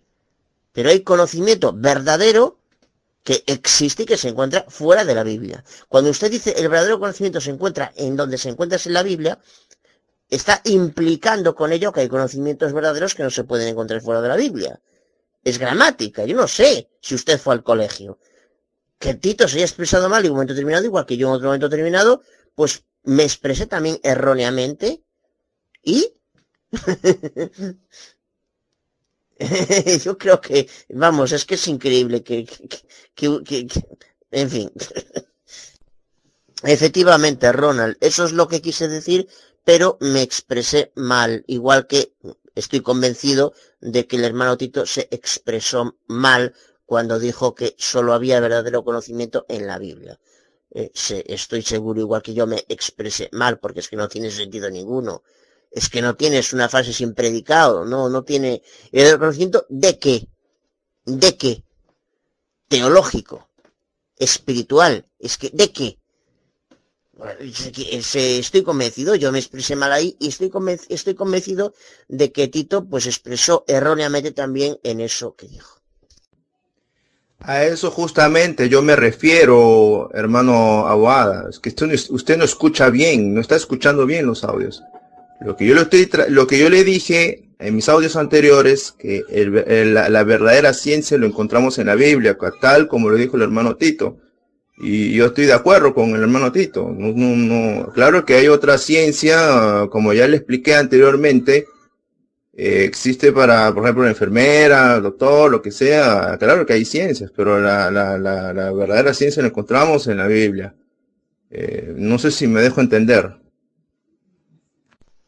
Ah, ya me parecía, Ronald, ya me parecía. Que este sujeto quitó de contexto. Menudo, menuda ya me parecías, que me parecía raro, a mí me parecía raro que Tito, una persona como Tito, podía, podría equivocarse, pero me parecía raro que dijera esa gilipollez de que no hay conocimiento, el conocimiento verdadero donde está aquí. No, el conocimiento relativo a lo espiritual, relativo a lo teológico, relativo a la salida de los apóstoles, de los profetas, de, de yo qué sé, de, de, de Dios, de, vale de que es que hay un predicado, hay un predicado, que es lo que ese sujeto no entiende. Ese sujeto, eh, yo se lo vuelvo a decir, que Alexander Rossi, usted tiene que reescolarizarse, usted tiene que volver a la escuela. ¿eh? Porque por encima está terqueando. Usted tiene que ser un poco humilde, porque está terqueando. Yo cuando, cuando me equivoco, me equivoco. Y yo le he pedido disculpas ¿eh? al hermano eh, Poch, Pochi. Le pido disculpas. Tanto, tengo que ser humilde y reconocer en lugar de decir babosadas, porque es una babosada. Se lo digo diciendo, es una babosada. Así, si le parece bien, bien y si le parece mal, es su problema. Es una babosada lo que dije. Y hay que ser humilde, igual que yo reconocí, eh, yo reconocí que me expresé mal en lo que dije antes, pues usted tiene o debe o debería, o debería, si es persona, si es persona, ser humilde. Así es, sí, hermano, por acaso, hermano Alexander Rossi nuevamente. A, eso yo más que nada, yo era lo que yo quería decir, la verdadera ciencia, en tanto, yo creo, lo que quise decirle, no le supe entender, eh, explicar muy bien, la verdadera ciencia, en tanto teológico, ¿no? En ese aspecto, ese sí, pero también hay otras ciencias también, ¿no? Que, que, que, ya, ya le he explicado anteriormente. Buena tarde, hermanos queridos del grupo Podero- Separados para el Poderoso. Les habla la hermana Geneva de Panamá. Eh, me voy a dirigir eh, sobre todo con todo respeto. Eh, creo que en mi intervención en este grupo he procurado ser lo más respetuosa posible con los hermanos en la fe. Con los hermanos que ya en anteriores veces me han dado, eh, por lo que exponen, me han dado testimonio de que tienen buena doctrina. Eh, el hecho de que nosotros tengamos buena doctrina eh, no significa que no podamos equivocarnos en alguna ocasión eh, en cuanto a conducta o en cuanto a algo que digamos. Y tenemos y necesitamos ser todos lo, los más humildes, lo más humilde posible para reconocer cuando nos equivocamos, cuando cometemos un error en nuestra dicción, eh, en lo que expresamos. Eh, yo por lo menos eh, confío bastante en que este grupo tiene hermanos muy maduros.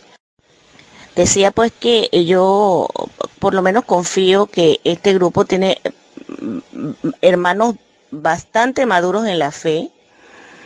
Eh, entre esos el hermano Tito Martínez, ¿verdad? El hermano Alexander Hell, eh, el hermano Edward Serrat, en fin, eh, hay muchos otros, eh, pero habemos otros que no somos lo suficientemente maduros, pues en lo, en lo que se refiere a exponer las escrituras, a exponer la palabra.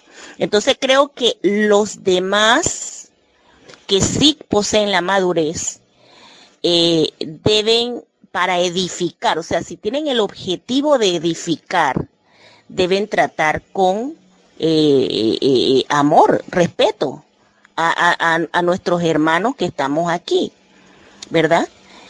Por lo menos todos los hermanos que yo estoy observando que, que han estado compartiendo en esta tarde de debate, eh, son hermanos que eh, tienen una sana doctrina, siguen una sana doctrina. Simplemente que aquí estamos para aprender también y hacernos algunos, y tenemos la libertad de hacernos algunos cuestionamientos. Entonces, cuando esos cuestionamientos salen a flote, ¿verdad?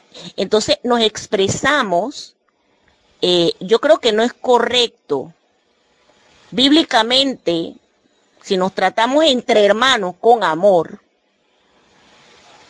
que nos digamos palabras así como baboso, como la que ha usado el hermano, eh, eh, y le sigo diciendo hermano, aunque usted me diga señora, porque parece que no me considera su hermana. Gloria a Dios, hermano Aguada. Pero yo sí lo considero hermano. Aún a pesar de que no coincidimos en todas las cosas, pero coincidimos en lo básico. Pero Eh, Giniva, ¿eso que lo está diciendo por usted? Porque yo creo que, no sé, a lo mejor habla por usted misma. Eh, ciertamente aquí la única persona que dijo que espero que nadie cuestionara lo que yo voy a decir, utilizo ot- otra expresión, ha sido usted. Esto es un grupo de debate, igual no lo sabe. Entonces ya a partir de ahí, pero claro, igual habla por usted misma, ¿sí? Es posible. Ahora, eh, quiero aclarar una cosa. Acá yo no soy ningún sujeto ni, ni nadie. Yo, primeramente, eh, también como todo, como usted, hermano abogada, se puede equivocar. Yo también, yo, yo también me puedo equivocar. Yo había recordado que hace tiempo eh, nuestro hermano Tito había dicho eso. Ahora, leyendo el contexto, eh, eh, él estaba refiriendo sobre respecto, como dice Ronald, sobre respecto a la NASA, ¿no? Para corroborar eso, lo que estaba hablando. Pero lo que no fue con mala intención, lo que yo, lo que yo quise decir que fue eso, la, mi, mi intención que lo que quise decir fue que la, la, la, la verdadera ciencia lo, lo encontramos en la Biblia, lo que yo quise decir. Pero sin descartar, porque tampoco dije sin descartar lo parte, ¿cómo se llama? las otras ciencias que existen, ¿no? Eso es lo que quise decir. Y muy importante y rectifico. Si, si lo dije mal, lo rectifico, hermanos. Yo no, no estoy aquí para engañar a nadie ni tampoco para hablar mentiras, hermanos. Entonces ahí eh, paso palabra a su hermano Alexander Rossi. Pero, hermano Aguada, discúlpeme, pero creo que usted se pasa cuando usted le dice a otros hermanos babosos, estúpidos. Eso no son palabras para decirnos nosotros entre hermanos. Entre hermanos. Podemos cometer estupideces ciertamente, ciertamente.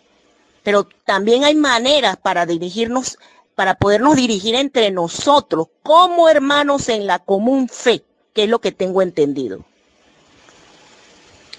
Si un hermano para usted le pareció que dijo babosadas y estupideces, pero por y usted usted quiere corregirlo, oiga, corríjalo en amor. Corríjalo correctamente. A mí me han corregido montones de veces. El hermano Tito ha sido uno de los que me ha corregido muchas veces. Él me ha corregido muchas veces, pero hasta ahora nunca me ha dicho estúpida, ni babosa, ni nada de esas cosas. No me la ha dicho usted a mí, pero veo que se la ha dicho a otros hermanos. Y de verdad, eso a mí no me parece. Paso palabra. Veo, Geneva, que la calumnia te da muy bien. Se te da muy bien la calumnia.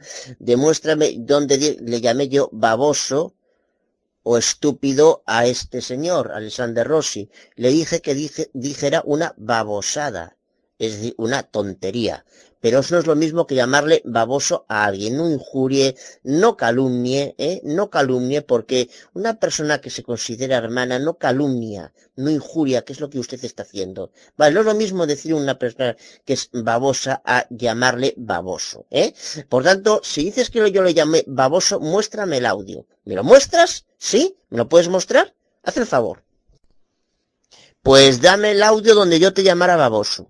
Yo dije que dijiste una babosada o babosadas, que no es lo mismo que llamar baboso a una persona, ¿eh? Si dices que te, llame baboso, me muestras el audio, ¿de acuerdo? Alexander eh, Rossi, ¿de acuerdo? Me muestras el audio, ¿eh? ¿Me lo muestras? Porque, bueno, pues oye, eh, para mí es una babosada o una tontería o una idiotez. ¿Cómo, la, ¿Cómo lo quiere llamar usted? ¿Cómo lo quiere llamar usted? Yo le concedo la palabra que usted quiere usar. Decir que no hay conocimiento cierto fuera de la Biblia. ¿Qué palabra quiere usted usar? ¿Tontería? Vale, pues es una tontería, ¿eh? ¿Así? Ah, bien, vale, correcto. Ahí ya me estás demostrando, Alexander Rossi, que eres persona, ¿ves? Ahí ya me estás demostrando que eres persona. Eh, yo te dije una, que prefiera eh, que la expresión tontería, vale, pues digo tontería, si le prefiere mejor. ¿eh? Pero ella me está demostrando que es persona al reconocer ese error que tuvo usted. ¿eh? Me, ya es persona y ya estoy dispuesto a dialogar con usted, porque yo con aquellas personas que no demuestran ser persona, no dialogo. ¿eh? Y, y aquí hay alguna persona que demuestra no ser persona, con la cual obviamente no estoy dispuesto a dialogar, pero con usted ya, ya me está demostrando que es persona. Eh, hermano, ay, eso es lo que pasa porque si usted no lee lo que estoy ahí escribiendo, lo estoy rectificando, ¿no? Dice, pero decir baboso a un verdadero hermano como yo, no, perdón, eh, sí, sí lo dije así, lo escribí, pero después me acordé, dijo, no, usted no me dijo baboso, me dijo que hablaba babosadas, y eso es lo que usted dijo que yo hablaba gozadas. Entonces, escuche bien, hermano. Escuche bien, hermano. Y además, aparte de eso, estoy rectificando mi error. Estoy rectificando más arribita, más arribita, estoy rectificando mi error. Entonces, eh, no estamos con cualquier hereje, creo yo, usted hablando, estimado Aguada. Cambio la expresión, se parece fuerte, babosada, por tonterías, ¿de acuerdo? ¿Le parece bien? Pues la cambio, ¿vale? Pero me pareces más persona, ya me estás pareciendo más persona, ¿no ves? Por reconocer esa equivocación, ese error, igual que yo reconocí el mío, ya me estás pareciendo más persona. Y por eso estoy dispuesto a dialogar contigo. Sí, sí, sí, por eso estoy diciendo que te, eh, que me estás demostrando que eres persona. Por eso te lo estoy diciendo. No sé si entiendes la expresión porque has reconocido el error. Eh, ¿Que te parece muy fuerte la expresión? Vale, la cambio por tontería. Si quieres, no tengo ningún problema en cambiarla por la expresión tontería o tonterías. ¿eh? Pero ahí has reconocido ese error y me demuestras que eres persona, es lo que estaba diciendo, y por tanto, pues estoy dispuesto a dialogar por contigo. Que, que tú quieres seguir creyendo que, que no hay, no sé si cambiaste el criterio de que no hay conocimiento cierto fuera de la Biblia, no, no sé si lo has cambiado, no, no lo puedo afirmar, pero en cualquier caso, eh, no me acuerdo ahora, eh, pero en cualquier caso, eh, al, al aceptar ese error, estoy dispuesto a dialogar contigo, porque yo con las personas dialogo. así es, Pochi, efectivamente. Mira, tú sabes muy bien porque aquí hay una sujeta a la cual no tipifico de hermana, a no ser que me pida disculpas, que es la señora Geneva Belfield, que me afirmó que era un prepotente, un arrogante, carecía de humildad. Eh, tú puedes decir si yo te he pedido disculpas por actitudes inadecuadas que he tenido contigo, o no, tú lo puedes decir ahí, si es verdad o si no es verdad.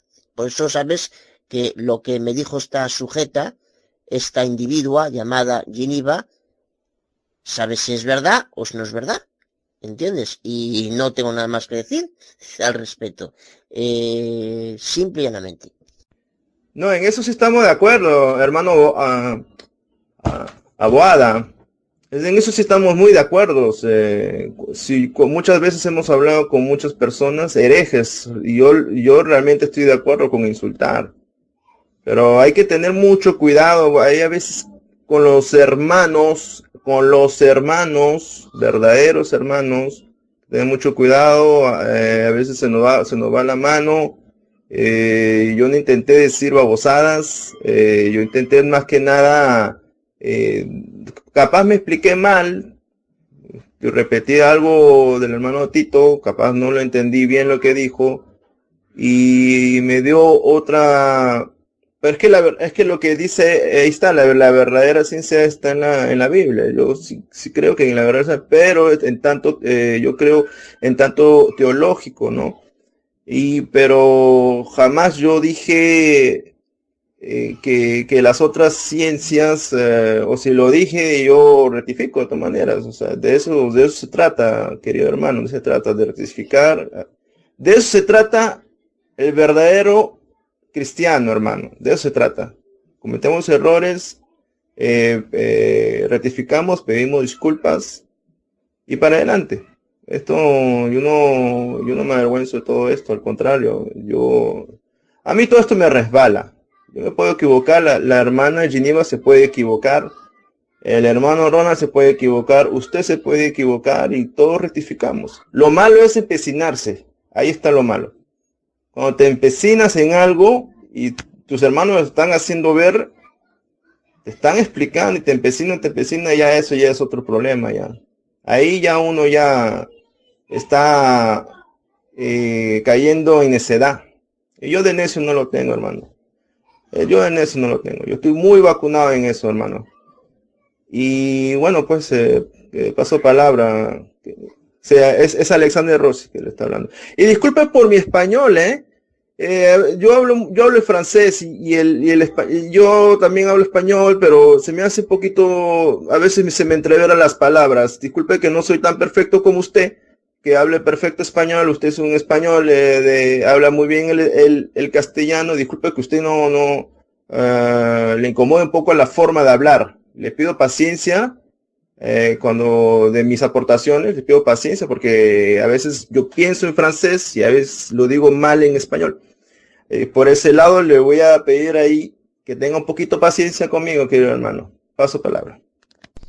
Efectivamente, eh, sabes que yo he rectificado esa expresión que he utilizado, que uso la ciencia para defender la Biblia eh, lo he rectificado porque no es correcto. Fíjate que la Biblia se define a sí mismo, un libro que un libro que está escrito por 60 hombres que la mayoría no se conocieron y que a lo largo de 1500 años y que todo armoniza de principio a fin, pues de qué va a necesitar para defenderse, ¿no? Eh, ahí me he equivocado y pues evidentemente pues y además no es la primera vez que tengo pedido pues incluso agradecido a alguien, agradecido a gente a hermanos que, que me rectificaran, agradecido incluso, ¿no? Lo que yo no voy a permitir es que una sujeta eh, me dé clases de nadie, de nada, cuando me esté injuriando. ¿eh? Esto, eso no lo voy a permitir. Eso desde luego no lo voy a permitir.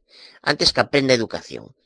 Que aprenda educación antes de eso. ¿Entiendes? Que yo es, eh, tú has reconocido, has reconocido que yo no te he insultado utilizado, vale, que es una palabra muy fuerte, lo reconozco, es una palabra muy fuerte, que a la hora de hablarlo con, con, con alguien, pues, que tiene el, que es hermano y tal, pues sí, sí, ves, ahí lo reconozco, ¿no? Es una palabra fuerte, pero que, que, que es mejor utilizar tonterías, vale, o tonterías. Pero, pero bueno, es diferente, ya tú me demuestras que eres una persona de los pies a la cabeza. Lo estás demostrando, pero hay otras personas que no se puede decir lo mismo y que por tanto no considero hermanas. A ti sí, pero hay otras que no. Sí, es, el hermano Aguada me pidió disculpas por privado y, y yo las acepté. Así que sí, eh, el hermano Aguada tiene, tiene humildad. Fíjate, eh, querido hermano Aguada, lo que yo creo que la hermana Geneva y, todo, y acá su servidor también le queremos este, eh, hacer entender que, que, cuando usted se equivocó yo no lo señalé a usted y de, de, de decirle deje de hablar babosadas o, o, que, o qué es esa qué es esa babosada o yo no jamás le dije eso yo al contrario yo lo corregí en amor. Y yo creo que eso se trata no entre hermanos eso se trata. Entre herejes nos insultamos nos sacamos las garras, nos mordemos, pero entre hermanos hay que tener mucho cuidado. Recordemos que nuestro Señor Jesucristo eh, y, el, y, el, poder del Altísimo mora en nosotros. No olvidemos de eso y siempre guardemos eh, la paz de nuestro amo Jesucristo. Paso palabra a su hermano Alexander Rossi. Y, y, otra cosa, eh, la señora Geneva Belfield eh, bueno, un hermano, para decir que es hermano mío, tiene que demostrarlo con hechos, ¿no? Eh, bien, eh, o hermana, ¿no? Lo primero que me dijo cuando yo reingresé de nuevo en el grupo fue que yo comprendo que, que, todos tenemos nuestras inclinaciones, pero usted tiene que tener en cuenta que hay cosas en la Biblia que están claras con respecto a lo de la tierra plana. Bueno, pues lo que le quería decir yo a esta señora, que debe de informarse usted la razón por la cual yo me fui. Yo me fui, pues usted no lo sabe, es porque a mí me impactó lo que a mi juicio considero como un modus operandi de arrogancia de parte del chavalito este, eh, concretamente argentino, no, no me refiero a Pochi, eh, sino al, al del vídeo, al del primer vídeo de la Tierra plana. Eso es por lo cual yo fundamentalmente me marché. ¿Eh? Entonces, a la hora de decir algo, pues simplemente lo que creo que debería tener usted es constatar, constatar las cosas, porque no he constatado nada, y aún por encima, pues a todo un modus operandi, a mi juicio, a mi opinión, pues arrogante, presuntuoso, que en fin, deja mucho que desear a mi juicio de su parte. Es mi opinión. Y usted ha dicho, espero que nadie me cuestione. Yo creo que aquí, aquí eh, eso eh, sabe dónde se lleva en las sectas destructivas. Evitar prohibir el cuestionamiento, prohibir el debate. Eso es lo que se lleva en las sectas destructivas. ¿Está usted a favor de eso? Yo no. ¿Mm? Venga. Dios bendiga. Eh, gracias y paz, hermano. Se me, se me descargó la, la, la tablet y todavía y todavía la puse a cargar y está en 14%. Voy a ver, voy a ponerme al día porque no vi, no, no he escuchado nada desde de, donde terminé. Paz y gracias. Leí, pero que va, me, me, aburrí porque ya estaban ahí unos hermanos con... Ay, hermano. Bueno, el que dijo que la ciencia no sirve soy yo y lo sigo afirmando. La ciencia no sirve para nada. Cada enfermedad que hay en el mundo la inventó la ciencia y la cura o, o la que lo, lo, la puede ir sanando poco a poco, cualquier inyección, todo lo que se inventa, gracias a que ellos mismos inventaron los daños. Si alguien me dice algo que la ciencia ha hecho que sea bueno, que me, que me lo diga. Así es. Por aquí su hermano de Rossi nuevamente. Eh, hermano Tomás Gómez, es verdad, tú me lo que acabo de lo que tú has dicho, acabo, eh, realmente, eh, en vez de curarte, al contrario, te enferman más. ¿Y qué se podía decir en e, ese tipo de ciencia, no? Que un conocimiento es para que traiga algo, no sé, a lo mejor me, me estaré equivocando. Eh, yo creo que, que, esa, esa ciencia que existe hoy en día es para más que nada matar al, ser humano, ¿no? Matar al ser humano en vez de ayudarle. Interesante, interesante. Paso palabra, hermano. Así es, hermano, mira. Mira, mira, mira lo que pasa. Los ricos pagan para que la para que la ciencia invente cosas. Cuando las cosas salen buenas, ellos lo, lo sacan del mercado, lo sacan del mundo, lo desbaratan porque no, no, no, no puede ser así. Entonces, pero cuando sale buena en el sentido que, que, ayuda, no es que sea una cosa que sea buena o oh, que bueno, no, sino que, que va a, a, dañar los intereses de ellos. ¿Me explico? Porque no es que sean buenas, sino que va a dañar los intereses de ellos, ellos automáticamente paran. Así mismo son medicinas, todo. Eh, todo lo que se construye, si se construye para de mejor forma, boom, lo sacan porque no, no, no va, va en contra de sus intereses, va en contra de sus intereses. Así que es así. Yo estoy clarito, o sea, para mí, si no está en la Biblia, no es. Así de sencillo. Si usted, si hay hermanos que quieren creer en otras cosas fuera de la Biblia, ese es su punto de vista, ese es su problema, yo no tengo nada que ver con eso. Pero yo creo solamente lo que la Biblia enseña, lo que la Biblia explica, lo que la Biblia nos deja ver del mundo. Más de ahí tiene la mano del enemigo. Punto. Una abogada dijo algo sobre los algo sobre enfermería, lo que estuvieron enfermos, no sé qué. ¿Qué, qué. qué ciencia tiene eso? Si ya todo ha sido inventado, ya todo lo que es ciencia y enfermería, que ellos van a estudiar ahí, a cómo inyectar y a cómo poner las dosis y esas cosas. ¿Qué ciencia hay en eso? A mí se me descargó el celular, me, me, me, me atrasé y el tema no se pudo concluir allá arriba. Que en realidad el tema era si Jesús era preexistente digo, ¿ha existido eterno o, fue creado o cómo era? Ese era el tema. No sé cómo nos suma la ciencia, pero nunca se concluyó. Yo sinceramente por aquí, su hermano Alexander Rossi, eh, hermano Tomás Gómez, yo, sinceramente eh, estos médicos, este, el gobierno tienen intereses realmente diabólicos en ese aspecto de que, eh, por ejemplo, cuando una, una persona ya está a punto de morir o de una enfermedad o de que está sufriendo por mucho tiempo. Hace poco yo estaba escuchando en la radio un, un, hombre ahí de que estaba por cerca de 40 años, estaba sufriendo. Y él pedía la eutanasia. Pedía, estaba pidiendo el, el, derecho para morir, morir dignamente, entre paréntesis. Y y no le da y no le daban hasta que se murió él se, se hizo eh, huelga de hambre él mismo y se murió pero el gobierno no, no hizo nada y, y tú sabes por qué porque los intereses de estos gobiernos para mantener a esos enfermos tú sabes las cantidades de medicinas y las cantidades de, ahí los médicos ahí que se ocupa para atender a ese a ese enfermo las medicinas, sobre todo las medicinas. Ahí vemos realmente lo diabólico que, es realmente eh, esto lo que estamos viendo en, nuestros días. Diabólico, diabólico, porque prefiere mantener a un hombre moribundo y si saben que ya se va a morir, lo prefieren mantener para guardar sus intereses para así, para que su, su asuranza de esa persona siga pagando las medicinas y así siga eh, eh, algunos algunos por ahí escondidos porque jamás lo vemos los escondidos por ahí se guarden pues no se guarden su dinerito se lo pongan su bolsillito y así se hagan más ricos paso palabras querido hermano Así es, hermano Alexander.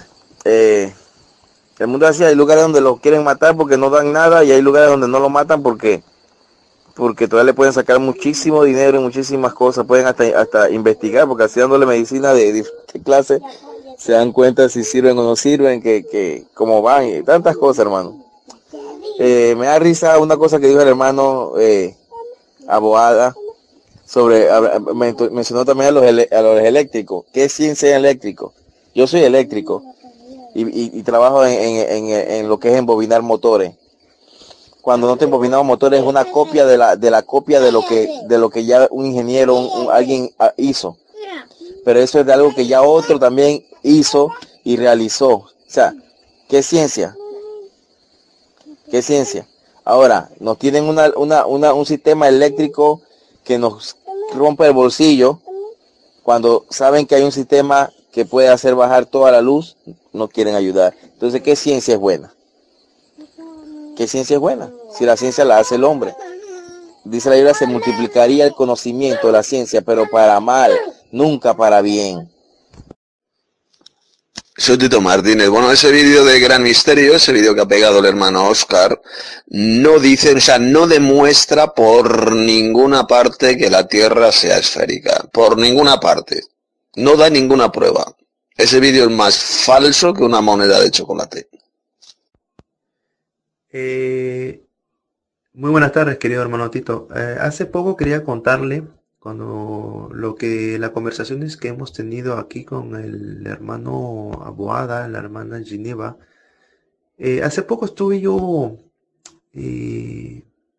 hablando con ellos. Usted ya lo va a escuchar en audio. Antes que nada le quiero decir que yo jamás este voy, voy a ir con malas intenciones con usted. Yo usted, yo lo quiero bastante, es muy estimado. Ah, y, siempre, eh, eh, bueno, usted sabe que el 99.9% estamos de acuerdo. Eh, solamente el 1% sobre respecto a esto de la tierra plana y todo. Que eso es, es otro aparte. Yo dije ahí, y le quiero aclarar, de que usted había dicho de que la ciencia, la verdadera ciencia, lo encontramos en la Biblia. Y de que no presté mucha atención lo anterior que usted estaba, estaba hablando. Yo había recordado, me fui ahí, le tomé una foto y le enseñé.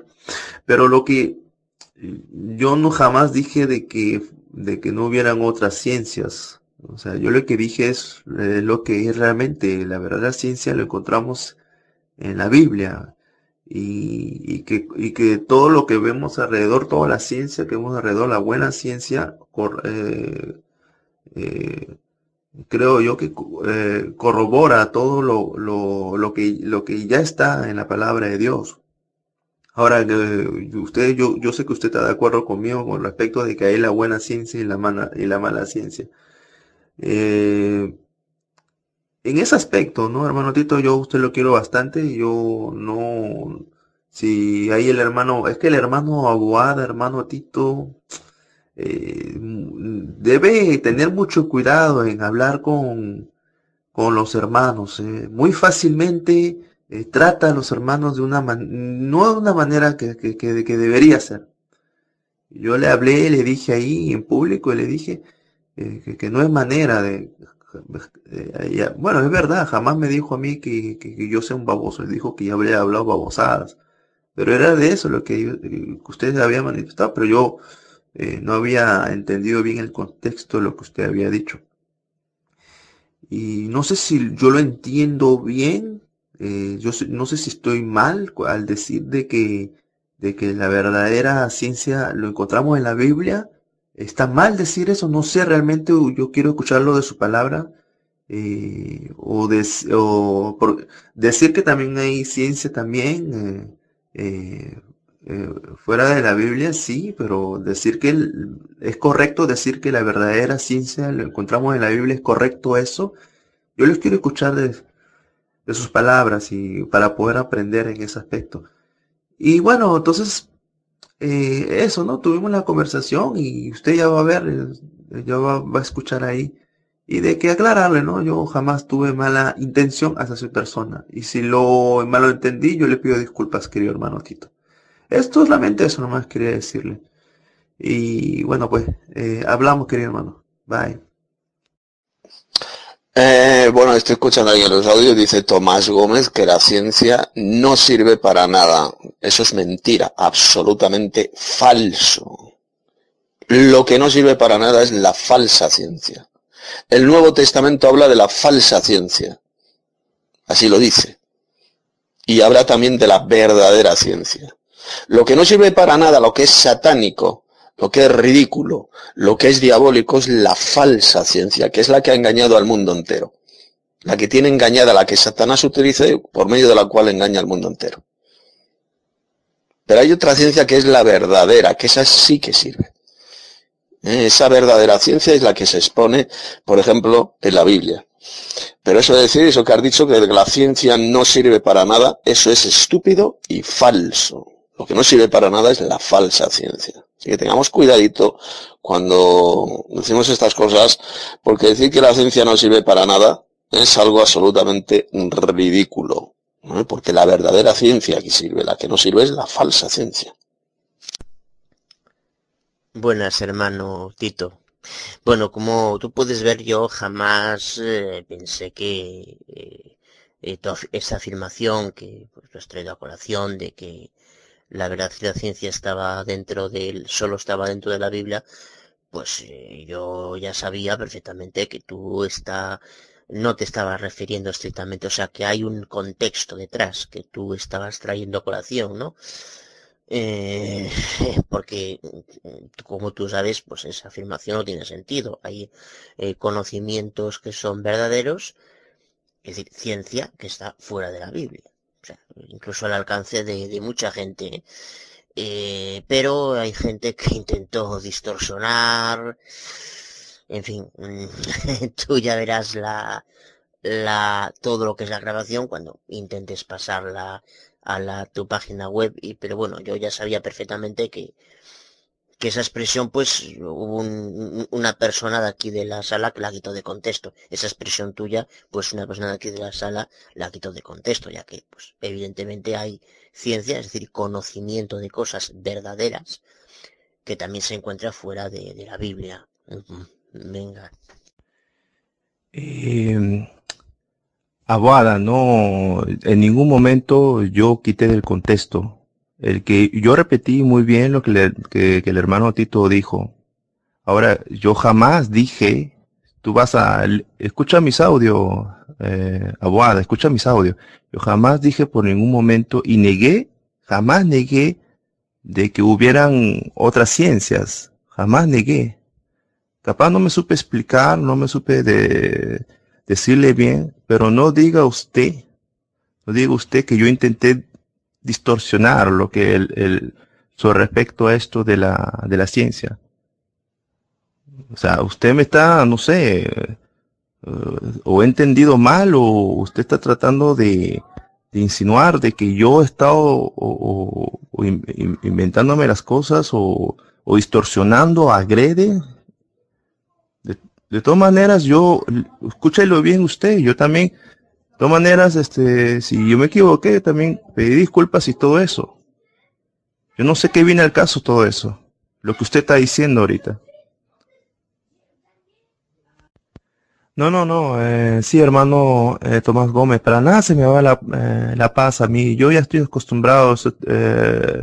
Ya personas así me han tocado un montón. Y primeramente, otra vez aclaro eh, jamás eh, yo voy a ir con mala intención eh, hacia nuestro hermano Tito. Yo fui claro en todo lo que yo hablé.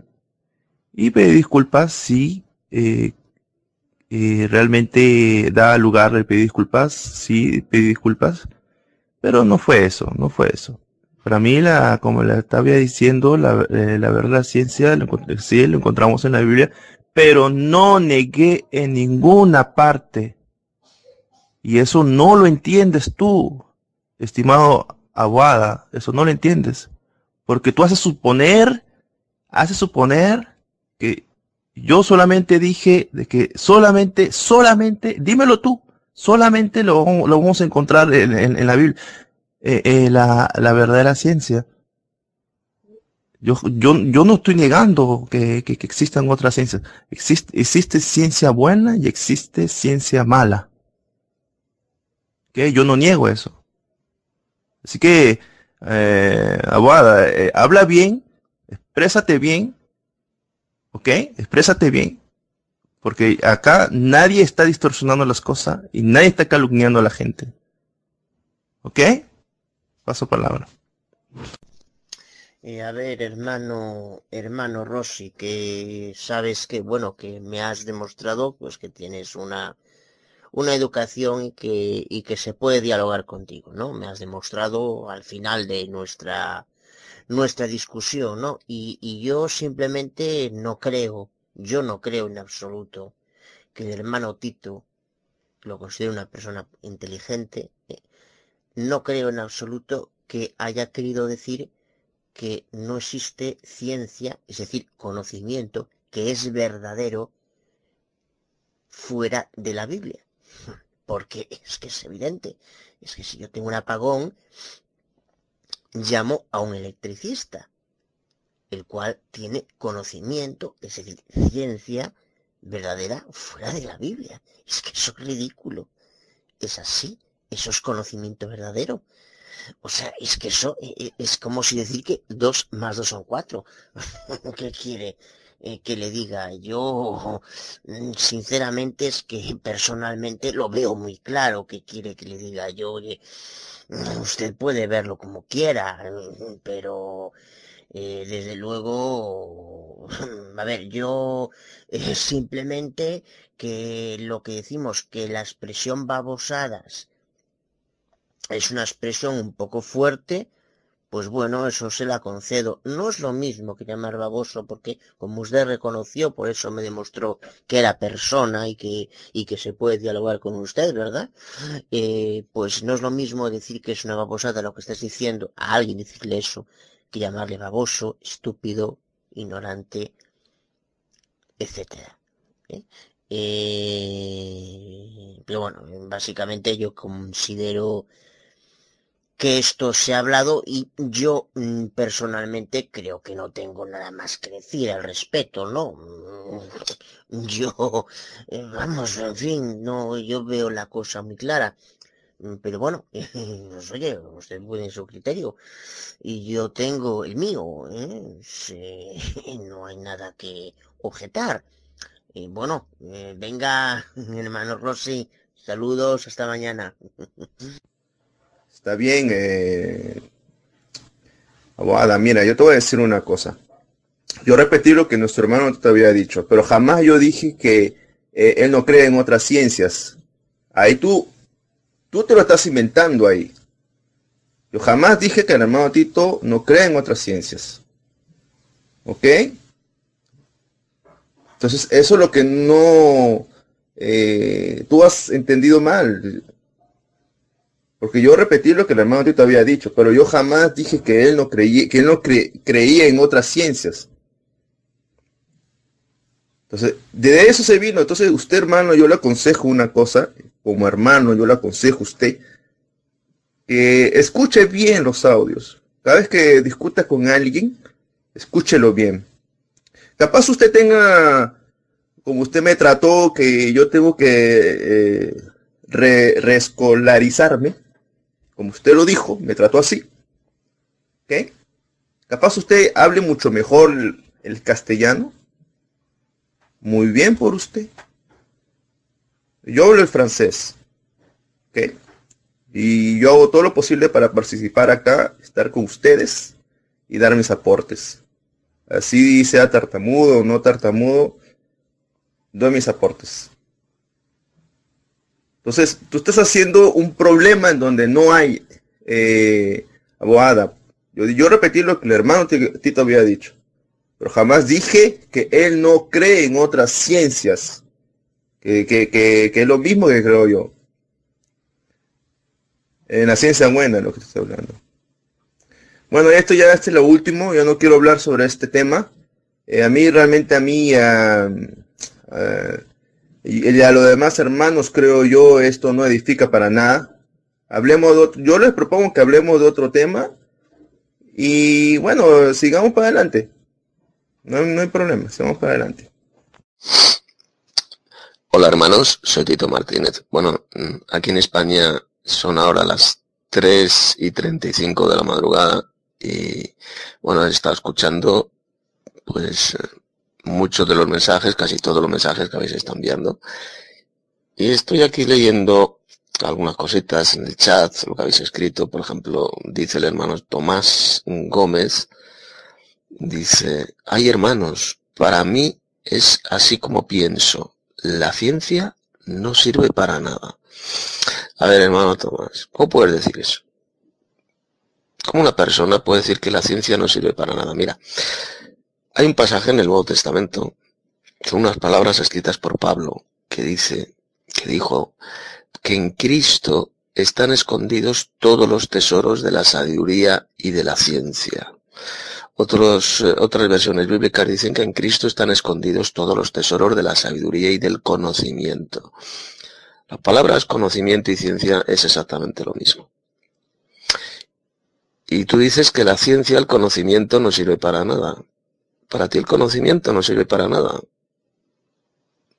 Si el apóstol Pablo dijo que en Cristo están escondidos todos los tesoros de la sabiduría y de la ciencia, o sea que el conocimiento de Cristo no sirve para nada, por ejemplo, porque tú lo dices, dices que la ciencia no sirve para nada, que el conocimiento no sirve para nada.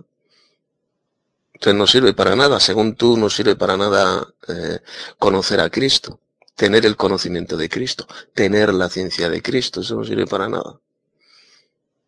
Piensa bien las cosas antes de escribir, hermano Tomás. Eso que has dicho es absolutamente falso y es totalmente estúpido. Bueno, veo que también ha salido el tema de la eternidad del verbo. Eh, yo sé que hay hermanos que niegan la eternidad del verbo, que creen que Cristo no es eterno, y otros creemos que sí, que Cristo es eterno. Bueno, tenemos que tener en cuenta dos cosas. Primero, el negar la eternidad de Cristo, la eternidad del verbo, no va a condenar a nadie. No es una doctrina de la cual dependa nuestra salvación eterna. ¿Mm? Si hay hermanos que no creen en la eternidad de Cristo, que es el verbo de Dios, bueno, eso no es ningún problema para mí. Nadie se va a salvar por creer en la eternidad del verbo, ni nadie se va a condenar por negar la eternidad del verbo. Esto es un- una polémica que ya estalló en el siglo IV de la era cristiana, ya sabéis, entre los eh, había cristianos, se creó una gran división, eh, porque apareció un pollo llamado eh, Arrio y creó una gran división sobre esta cuestión. Los arrianos, los seguidores de Arrio, negaban también la eternidad del verbo. Y luego había otros cristianos que sí creían en la eternidad de Cristo. Y se creó una gran división en la iglesia. Unos se condenaban a otros, ¿eh? cuando resulta que no es una doctrina fundamental de la cual dependa nuestra salvación eterna. Pues ahí tiene que haber libertad, que cada uno crea lo que quiera en este punto. El hermano Abuada, por ejemplo, cree lo mismo que yo, y lo ha explicado muy bien, que Cristo es eterno, el verbo de Dios es eterno, él nunca fue creado. En el principio ya era, ya existía el verbo, Juan 1.1. ¿Eh? A ver, si Cristo hubiera sido el primero en ser creado por Dios, ¿qué diría Juan 1.1? Pues que en el principio fue creado, Dios creó el verbo. Eso es lo que diría Juan 1.1. Sin embargo, no dice eso. La Biblia jamás dice que Cristo fue creado. La Biblia jamás dice que solo exista un Dios eterno.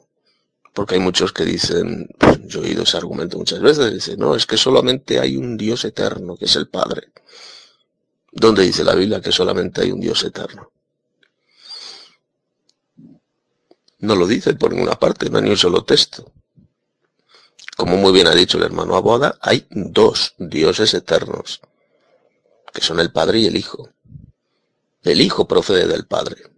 Fue engendrado por el Padre, pero nunca dice la Biblia que fue creado por el Padre. No debemos de confundir los términos engendrar y crear. Cuando la Biblia dice que el Padre engendró a Cristo, significa que Cristo procede del Padre, salió del Padre. no que fue creado por el Padre, que es muy diferente. Ahí tenemos que tener cuidado. Pero que bueno, que no es una doctrina de la cual dependa nuestra salvación eterna. Bueno, y otra cosita, otra cuestión, es si Jesús es o no es un hombre actualmente. Antes he leído un texto aquí en el chat, que era del hermano Ronald, eh, él cita, primera de Corintios 15:45, cuando se dice que Cristo es ahora espíritu vivificante, y parece ser que Ronald pues no cree que Cristo sea hombre actualmente, sino solamente un espíritu vivificante. Parece ser que el hermano Ronald pues niega que Jesús sea ahora mismo un hombre, pues no es cierto. Jesucristo por supuesto que es hombre. Y para ello, para comprobarlo, tenemos que ir a nuestra base fundamental que es los escritos del Nuevo Testamento, los escritos apostólicos. Ese es el texto fundamental en el cual nos tenemos que basar nuestras doctrinas. ¿Qué es lo que dice el Nuevo Testamento? Que Jesucristo es un hombre. ¿Qué dijo el apóstol Pablo en 1 Timoteo? porque hay un Dios y un mediador entre Dios y los hombres, el cual es Jesucristo hombre. Jesucristo hombre. Fijaos como el apóstol Pablo le llamó a Cristo hombre. Cristo sigue siendo un hombre, pero es un hombre celestial, un hombre espiritual, un hombre espíritu. Y no solo eso, sino las propias palabras de Jesús. Jesús en Mateo capítulo 24 dijo que cuando Él venga en gloria, después de la tribulación de aquellos días, todas las tribus de la tierra se lamentarán y verán al Hijo del Hombre venir en las nubes del cielo con gran poder y gloria. Al Hijo del Hombre, Jesús se llamó un hombre. Cuando Él venga del cielo a la tierra, vendrá como hombre como un hombre celestial, como un hombre poderoso, es decir, como un hombre Dios.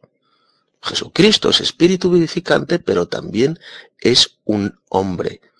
Evidentemente, un hombre inmortal, un hombre celestial. Pero sigue siendo un hombre. Porque hay un Dios y un mediador entre Dios y los hombres. Jesucristo, hombre. Y también pido a los hermanos, eh, hermano Abuada, Manuel Abuada y la hermana Gineva, pues que hagan las paces, que eh, se reconcilien. Yo no sé qué pasa, qué os ha pasado. Primero el hermano Abuada llamaba, como está escuchando los audios, la llamaba hermana, a la hermana Gineva, y luego no sé, ahora ya no la llamas hermana, no sé qué ha pasado con qué, tienes contra ella. Eh, pido que os reconciliéis porque somos hermanos en Cristo y tenemos que tener paciencia los unos con los otros. ¿Eh? Por lo tanto, eh, os pido que hagáis las paces, que os reconciliéis, que no pensemos mal en uno del otro y que nos perdonemos los unos a los otros, los hermanos en Cristo. Aquí en este grupo, en, en este grupo de Telegram, los apartados para el poderoso, ya lo dice el nombre de este grupo. Somos apartados para el poderoso. Es decir, somos santos, que es lo mismo. Y tenemos que tratarnos como tales. Bien, mañana si queréis seguimos hablando de este tema. Hemos tocado varios puntos, como el de la tierra plana, eh, la eternidad del verbo, eh, y estos temas podemos seguir hablándolos eh, mañana si queréis. Y bueno, sobre el asunto este de la Tierra plana, eh, es ciencia pura, o sea, es observación. Antes lo ha mencionado el hermano Abuada y tiene totalmente la razón. Es pura observación. Es ciencia pura, es conocimiento. Basta con observar la Tierra, eh, que es absolutamente plana, el horizonte no se curva, lo cual demuestra que la Tierra es plana, no es un globo. El resto de planetas, como Marte, Júpiter, Saturno, etcétera, etcétera, ¿qué son? ¿Son planos? No, no son planos. Porque por observación científica, esto lo cualquiera lo puede hacer con un telescopio, observará que son globos, son esferas. No son planos. Es así de sencillo. La Tierra es el único planeta del universo porque es único, es el centro de la creación de Dios, que es plano. El resto de planetas son esféricos. Esto es pura observación. No tiene esto que ver nada con la NASA. Es pura observación científica. es verdadero conocimiento. Los que niegan, los que niegan que la Tierra es plana están rechazando la ciencia, el conocimiento verdadero, que es pura observación. Tú miras el horizonte, especialmente en el mar. Si lo ves completamente recto es porque la Tierra es plana, es así de sencillo, es así de simple, hasta un niño de 6 años lo puede hacer. Si viéramos el horizonte curvado, ligeramente curvado, entonces sí, podríamos decir perfectamente, claro que la Tierra es un globo. Es una esfera, porque está curvado. Si vosotros estuvierais en Marte, o en cualquier otro planeta, veríais el horizonte curvado. O en la Luna mismamente, que también es una esfera. Cualquiera que mire con unos simples prismáticos la superficie de la Luna verá que es una esfera. Al observar los cráteres, por ejemplo, veréis que también es una esfera. Si estuvierais en la Luna, veréis el horizonte curvado. Si estuvierais en Marte, ocurriría lo mismo, veréis el horizonte curvado. Estamos en la Tierra y no vemos el horizonte curvado. Por lo tanto, la Tierra es plana. Y el resto de planetas son esferas. Bien, hermanos, por favor y merecido y paz. Ya son aquí las 3 y 46 de la madrugada en España. Y ya sí que me, mancho, me marcho a planchar la dos orejas. Así que mañana seguiremos pues viendo mensajes aquí en el grupo. Hola hermanos, soy Tito Martínez. Bueno, la Tierra es plana por la sencilla razón de que el horizonte se ve absolutamente plano, estés en la altura, en la altitud que estés. La línea del horizonte es absolutamente recta, lo cual demuestra de forma irrefutable que la Tierra es totalmente plana. Quien lo niega, sencillamente, pues no tiene ni idea de lo que dice, ¿eh? es falso lo que dice porque, repito, basta con una simple observación, esa es la mejor ciencia que hay. La ciencia de la observación, lo que nos dicen nuestros ojos. A la altura que estés, a la altitud que estés, verás siempre el horizonte totalmente recto. Esa es la prueba absolutamente irrefutable que la Tierra es plana. Y bueno, creo que ya todo lo que se tenía que decir sobre este asunto se ha dicho. Eh, hablemos pues de cosas eh, más bíblicas, cosas que sean, no sé, comentarios bíblicos, utilizar pasajes, hacer comentarios del Nuevo Testamento de los Santos de Dios que estoy haciendo, ¿qué os parece? Pues hablemos de ese tipo de cosas que sean edificantes, más edificantes en la fe. Efectivamente, hermano Capi, cuán cierto y verdadero lo que has dicho. Una mentira repetida mil veces eh, se convierte en una, entre comillas, verdad. ¿eh? Y encima, pues, eh, adobada con algo de verdad, pues es la bomba. Así es. durante varios siglos nos han estado enseñando esa patraña, esa mentira estúpida de que la Tierra es un globo, de la Tierra es una esfera y desde pequeñitos en las escuelas, en todos lados, en libros, en documentales, pues eso es lo que se ha enseñado al mundo, en la sociedad. Eh, y eso la gente pues se lo ha creído. Eh, la han repetido mil veces, yo diría millones de veces, y la gente pues eh, se lo ha tragado esa mentira, se lo ha tragado. Cuando resulta que a simple vista, un simple observador, haciendo caso de nuestros propios ojos, se ve perfectamente que la Tierra es plana estando a la altura que estemos, ¿eh? a la altitud que estemos, la línea del horizonte siempre se verá absolutamente recta, no curvada. Si se viera curvada, entonces sí podríamos decir que la Tierra es una esfera, ¿eh? que la Tierra es, es un globo, pero al verse completamente recta, pues significa sencillamente que es totalmente plana. Así que lo que has escrito ahí es totalmente cierto, hermano Capi. A ver, eh, bueno, voy a enviar este mensajito en audio, es que estoy ahí en el gimnasio con las pesas. Vamos a ver. Los israelitas, cuando salieron de la tierra de Egipto, despojaron a los egipcios. ¿Eh? Se llevaron todo lo que pudieron. Y muchos preguntarán, ¿y por qué? Si Dios dice en su santa ley, dice al pueblo de Israel, no robarás. Ah, pero muchos no se dan cuenta de una cosita. Los egipcios durante cientos de años habían esclavizado a los israelitas. Es decir, eran los egipcios los que habían robado a los israelitas. Por lo tanto, lo que hicieron los israelitas es absolutamente justo. Robaron, despojaron a aquellos que les despojaron a ellos. ¿Eh? Despojaron a esos, egipcios que habían esclavizado y por tanto robado durante cientos de años a estos israelitas. Por lo tanto, lo que hicieron los israelitas es absolutamente justo. Les despojaron a los, a los, a los egipcios. Si tú robas a alguien, hermanos, si vosotros robáis a alguien que os ha estado robando a vosotros, os ha estado esclavizando y os ha, y os ha estado robando, no estáis cometiendo, no estáis cometiendo ningún delito, ningún pecado. Estáis despojando sencillamente a aquellos que os despojaron a vosotros, que os robaron a vosotros. Eso no es ningún pecado.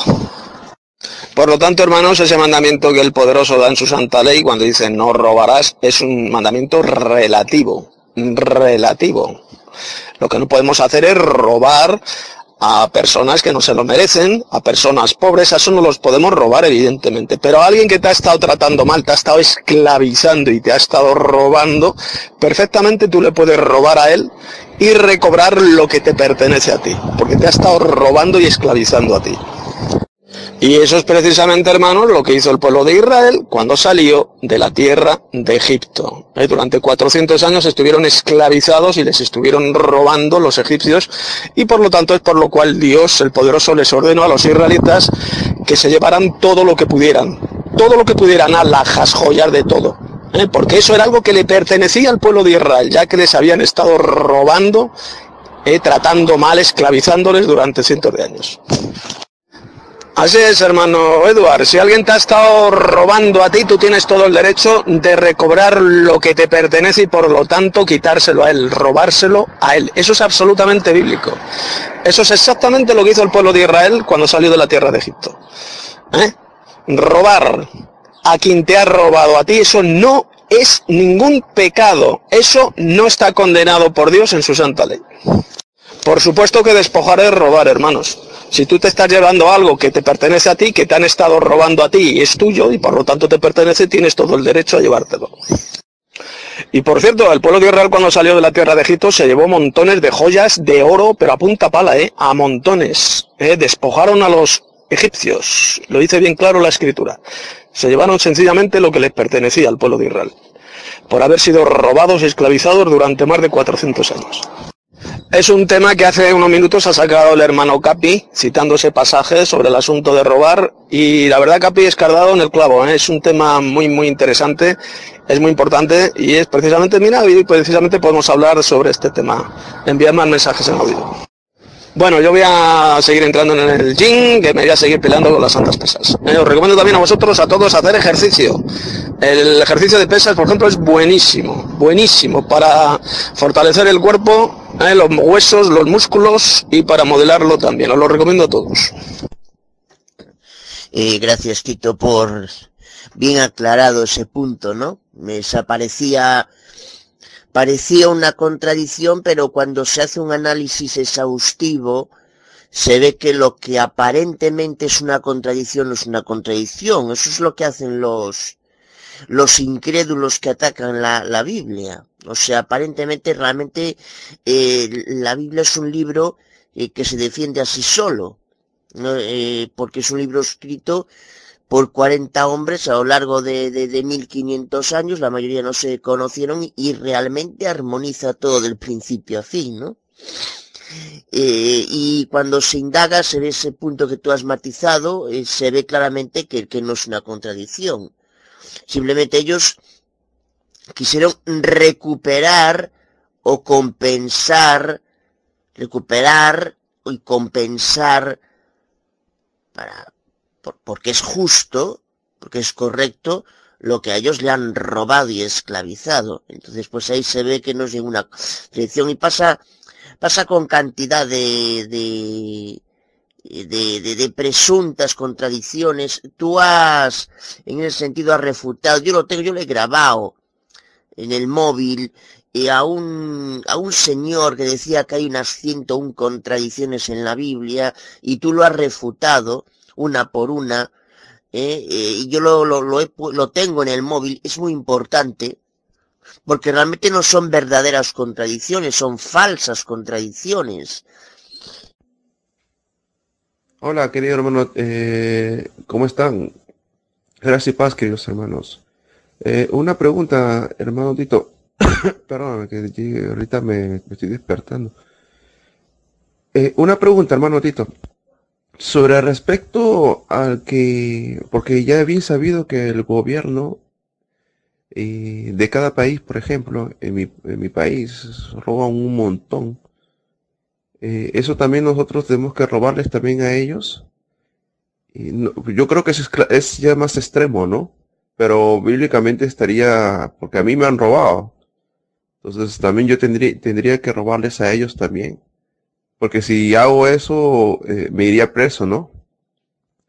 Yo creo que es un lado extremo, creo yo diría. Pero estaría correcto, hermano. Paso palabra. Así es el hermano Alexander. Si un gobierno te ha robado a ti, te ha estado robando y tú le puedes robar a él, si le puedes robar, claro. Si no le puedes robar, pues, pues no le puedes robar. Pero si le puedes robar a él, róbale. ¿eh? Despójale todo lo que puedas porque te han estado despojando a ti, te han estado robando y estafando a ti. Por lo tanto, si podemos hacerlo, si podemos robarle a ellos, pues le robaremos. Eso no es ningún pecado. Y ahora que estoy pensando una cosa de más Tito, fíjate que hay un precepto y que la cristiandad de forma de amarás a tu prójimo, es decir, a tu próximo. Como a ti mismo, lo que implica que tú tienes que tenerte un amor a ti mismo, porque si tú no tienes un amor a ti mismo, con sus implicaciones, no puedes amar al próximo, al verdadero próximo, claro, no a todos los malvados, en fin, no a toda la gentuza, ¿no? pero eh, eh, para ello y por ende eso está en armonía, recuperar el bien para tu beneficio de quien ha despojado está en armonía con el amarte a ti, que es la primera parte del precepto, o sea que la, lo que hace la, la cristiandad y, y esta iglesia apóstata es, es distorsionarlo todo. Efectivamente, hermano, a boda primero tenemos que amarnos a nosotros mismos, querernos a nosotros mismos, cuidarnos a nosotros mismos, entonces podremos cuidar, amar eh, también y ayudar a nuestro próximo, nuestro próximo, a nuestro cercano, por supuesto. Pero primero nosotros, primero nosotros. Uno que no se ama a sí mismo, que no se cuida a sí mismo, es absolutamente imposible que pueda amar a su semejante, a su próximo, al que está cercano a él. Es imposible. Primero tenemos que empezar por nosotros mismos, cuidarnos nosotros, alimentarnos bien, hacer ejercicio, amarnos mucho, darnos besitos en las manos, eh, amarnos y querernos mucho a nosotros. Y después podremos ayudar a los demás.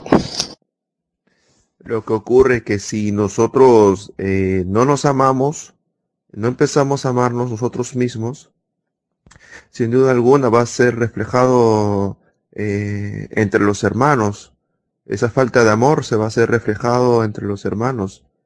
Eh, todos, todos se van a dar cuenta, la falta de paciencia, la falta de misericordia, la, la, falta de amor. De ahí ya, ya sabemos quién eh, no, está andando en el, en el, en el amor y, que no se está queriendo también. Eh, eso es lo que, lo que realmente ocurre, ¿no? Que tenemos que empezar con nosotros mismos para poder amar a otros también. Para poder amar a otros. Entonces, no podemos amar a otros si nosotros no nos amamos a nosotros. Cuando vemos que no hay paz, que no hay misericordia, cuando no hay paciencia, obviamente esa persona no se ama a sí mismo. Y, en, ese, en ese aspecto es que tener bastante cuidado, mucho cuidado en ese aspecto. Paso palabra. Sí, hermano, ¿qué tal, hermano Alex? Eh, favor y merecido y paz, ya escucha el mensaje. Estoy totalmente de acuerdo con lo que has dicho. Efectivamente, el verdadero conocimiento se encuentra en la Biblia. Conocimiento ciencia, que es lo mismo. Se encuentra en la Biblia. Luego hay un conocimiento profano, conocimiento que siempre corroborará, corroborará confirmará lo que tenemos en la Biblia, eh, que es el conocimiento profano, que siempre está en armonía con la Biblia. Pero el más grande conocimiento, el mejor conocimiento lo encontramos en la Biblia. Hay un pasaje que dice que en Cristo están escondidos todos los tesoros de la sabiduría y de la ciencia, es decir, del conocimiento, en Cristo. Y bueno, respecto al hermano Boda, pues a veces es mm, bastante suspicaz, es un poquito como recién convertido, pues todavía es bastante bebé niño en la fe, ¿eh? pero hay que tener paciencia con él. Eh, todavía es un poquito inmaduro, pero bueno, está creciendo en la fe y está creciendo en el conocimiento y poquito a poco pues va, va, a ir cambiando. Eh, así que ten paciencia con el hermano Aguada porque él, es así, pero bueno, está cambiando poco a poco. Querido hermano Tito, muchas gracias por haberme respondido. verdad que me, me da bastante tranquilidad este aspecto. Eh, como yo le dije anteriormente, eh, yo a usted lo estimo bastante. Eh, mi familia lo estima bastante y, y solamente era eso, mi, mi inquietud. Estaba muy preocupado sobre referente a eso.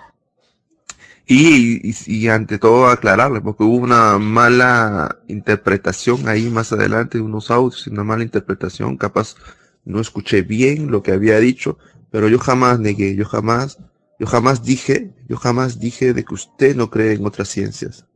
Jamás lo mencioné, porque obviamente usted sí cree en, otra, en la buena ciencia, ojo, ¿eh? que estamos, que estamos de acuerdo.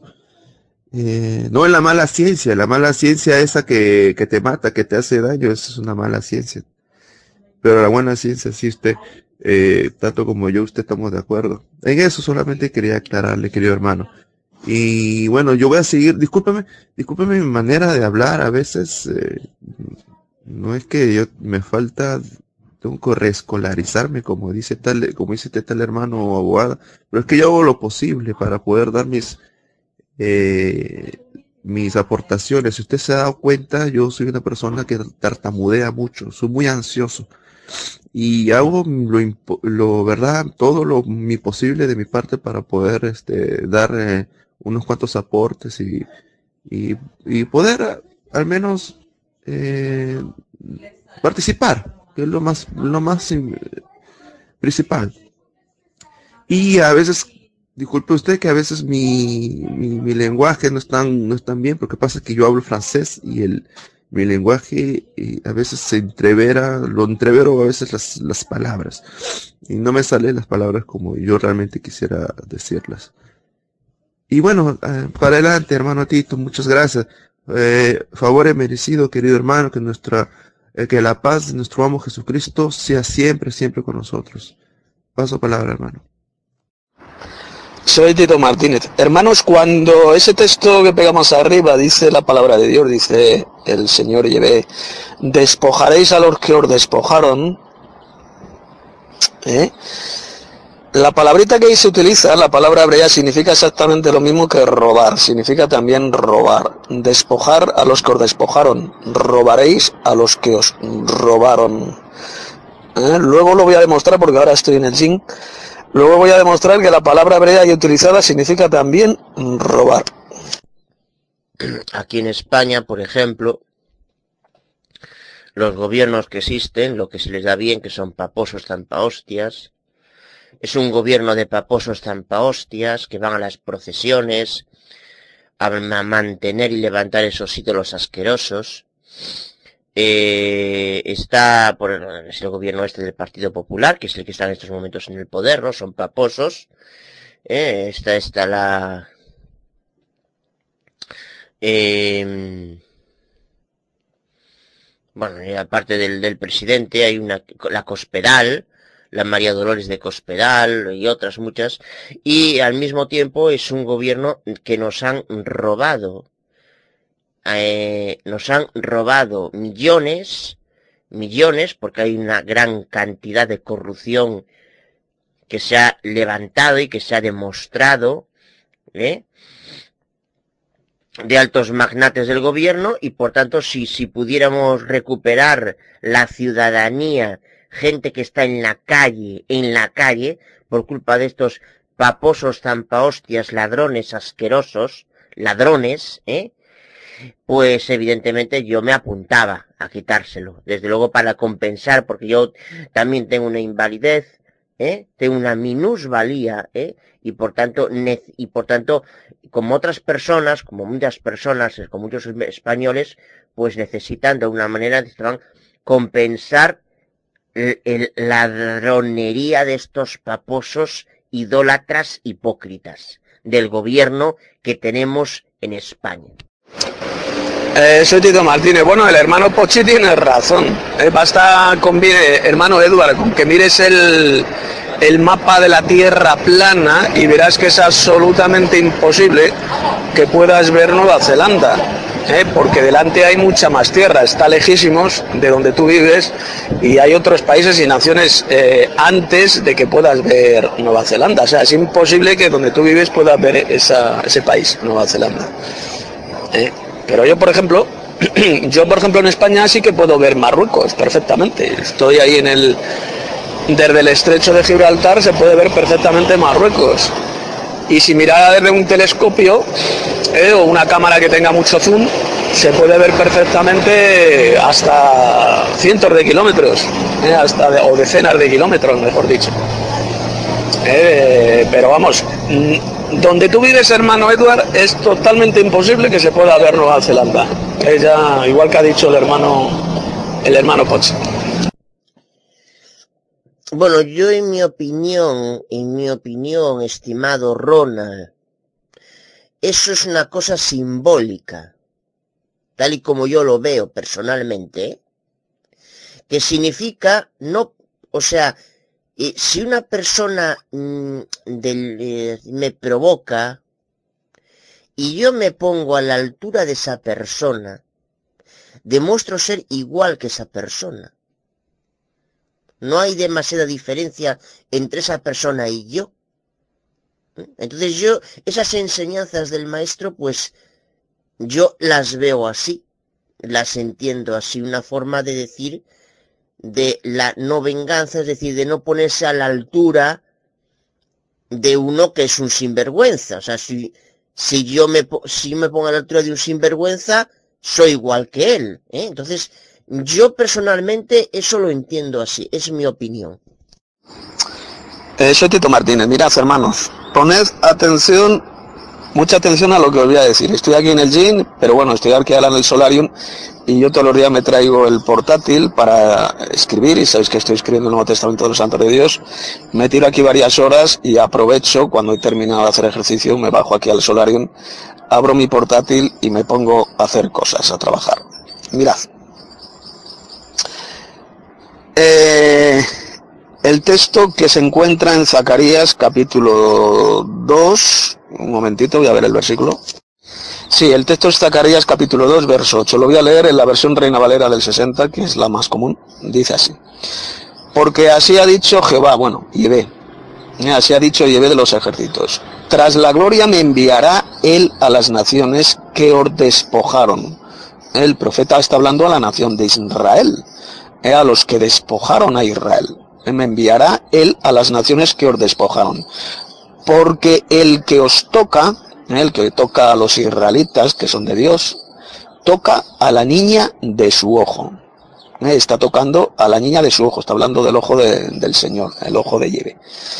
Porque el que os toca, toca a la niña de su ojo. Lo voy a leer otra vez. Porque así ha dicho Yeve de los ejércitos. Tras la gloria me enviará él a las naciones que os despojaron porque el que os toca, toca a la niña de su ojo. Estoy leyendo aquí la S-Word, la enciclopedia bíblica electrónica. Bien. La palabrita que veis aquí de os despojaron, según la concordancia de palabras hebreas y griegas de Strong, corresponde a la H 7927, que es la palabra hebrea shalal. Shalal. Y dice lo siguiente, mirad, poned atención. Raíz primera, dejar caer o desnudar, saquear, despojador, despojar, quitar, robar, robar, saquear, tomar. ¿Queda claro? Por lo tanto, cuando la Biblia dice bien clarito que despojaréis a los que os despojaron, lo que está diciendo el Señor, el amo, la Sagrada Escritura, es que robaréis a los que os robaron. Por lo tanto, cuando por ahí dice alguno, algunos creen que aquí la palabra despojar no significa robar, eso no es cierto. La palabra, mm, la palabra despojar corresponde a la palabra hebrea salal, que también se puede traducir perfectamente por robar. ¿eh? por saquear también. Hay otras traducciones bíblicas que lo han vertido por saquear ¿eh? a las naciones que os saquearon, es decir, que os robaron. ¿Eh? Por lo tanto, cuando Dios dice en su santa ley, le dice al pueblo de Israel, no robaréis, ¿eh? no robarás, se está diciendo sencillamente a robar de forma injusta. Robar de forma injusta, eso está prohibido por Dios en su santa ley. Pero robar, saquear de forma justa, robar a aquellos que te han robado a ti, robar a aquellos que te han estafado, que te han esclavizado, que te han robado, y ¿eh? que te han saqueado, es absolutamente correcto y no es ningún pecado. ¿eh? Robar a aquellos que te roban no es ningún pecado, porque la palabra despojar es lo mismo que robar. Aquí os lo acabo de demostrar en esta palabra hebrea que es la palabra salal, concordancia de Strong. Soy Tito Martínez. Bueno, estoy aquí en, eh, Éxodo 20:15, cuando Dios dice ahí en su santa ley, no robarás, ¿eh? no hurtarás. La palabra hebrea utilizada es la 1589 de la concordancia de Strong, que es la palabra hebrea ganab. Cuando dice despojaréis, que los despojaron, también se puede traducir por robar, ¿eh? robaréis a los que os robaron, pero eh, no está implícito el engaño. ¿Eh? no está implícito el engaño. Por lo tanto, en estos dos textos se utilizan dos palabras hebreas diferentes. En el texto de Éxodo 20, en la Santa Ley de Dios, la palabra es ganab, que significa sencillamente robar algo pero con engaño, ¿eh? escondidamente, hurtar, llevarse. Y la otra palabra que aparece en otro en el otro texto que ha sido traducida por despojar también se puede utilizar se puede traducir por robar también pero es un formo una forma de robo sin engaño sencillamente despojar robar a alguien que te ha robado a ti eso no es ningún pecado eso no está condenado por el poderoso en su santa ley ¿eh? por lo tanto tenemos que mirar siempre las palabras la palabra hebrea ¿eh? Cuando estamos hablando del Antiguo Testamento, pues sabéis que se escribió en hebreo el Antiguo Testamento y tenemos que mirar la palabra hebrea que aparece. ¿eh? Son dos palabras diferentes. estimado hermano Capi, Cipriano, eh, perdona, pero estás dando a mi, en mi opinión, una percepción a los de fuera que de España que no es correcta. El gobierno del Partido Popular, y tú lo sabes, ha robado, porque se han destapado cantidad de casos de corrupción por malversación de fondos públicos. Tú lo sabes muy bien porque miras las noticias. Entonces, pues no des, eh, te, eh, te agradecería eh, que no des una concepción falsa, porque este gobierno católico romano, es decir, paposo, roba. Yo no quiero decir con esto que los los gobiernos de los progres, de los rojetas, sean mejores. Cuidadito, ¿eh? un audio de Tito, usted dice que robar está bien. Eh, yo tenía entendido que cuando eh, el pueblo este, hebreo salió de Egipto, em, uno cuando es esclavo de alguien y lo larga para, para que haga su vida, eh, que se le da una cantidad de dinero para, para que pueda empezar de nuevo. Yo tenía entendido que cuando Moisés se lo lleva, eh, se lleva todo eso, el dinero para empezar de nuevo por, por cada persona, pero no que le hayan robado. Bueno, visto que el mensaje se escuchaba bastante mal. A veces los mensajes pues, no se escucha bien, no, no sé por qué. O sea, un misterio, un misterio de estos de Android. Y repito, la palabra hebrea que aparece aquí en Éxodo capítulo 20 es la 1589 de la concordancia de Strong, que es la palabra hebrea ganab, eh, que dice lo siguiente, robar, eh, por implicación, engañar, engañar a escondidas, arrebatar, eh, escondidamente, hurtar, hurto, llevar, oculto, robar, sacar. Por lo tanto, Gracias y paz, soy Christopher Leal. con respecto al tema este del, del de robar a los que nos roban, eh, se tienen que dar cuenta que, primero, primero, Dios es dueño de, del oro y la plata, Dios es dueño de todo. ¿Ya? Lo que hicieron los israelitas fue un mandato de Dios. ¿Ya? No fue algo que ellos hicieron por su voluntad fue un mandato de Dios. Por lo tanto, si fue un mandato de Dios, procede de Dios, lo, lo que se hizo fue, por tanto, Dios tomó lo que es, a lo que a Él le pertenece, por medio del pueblo de Israel. ¿Ya?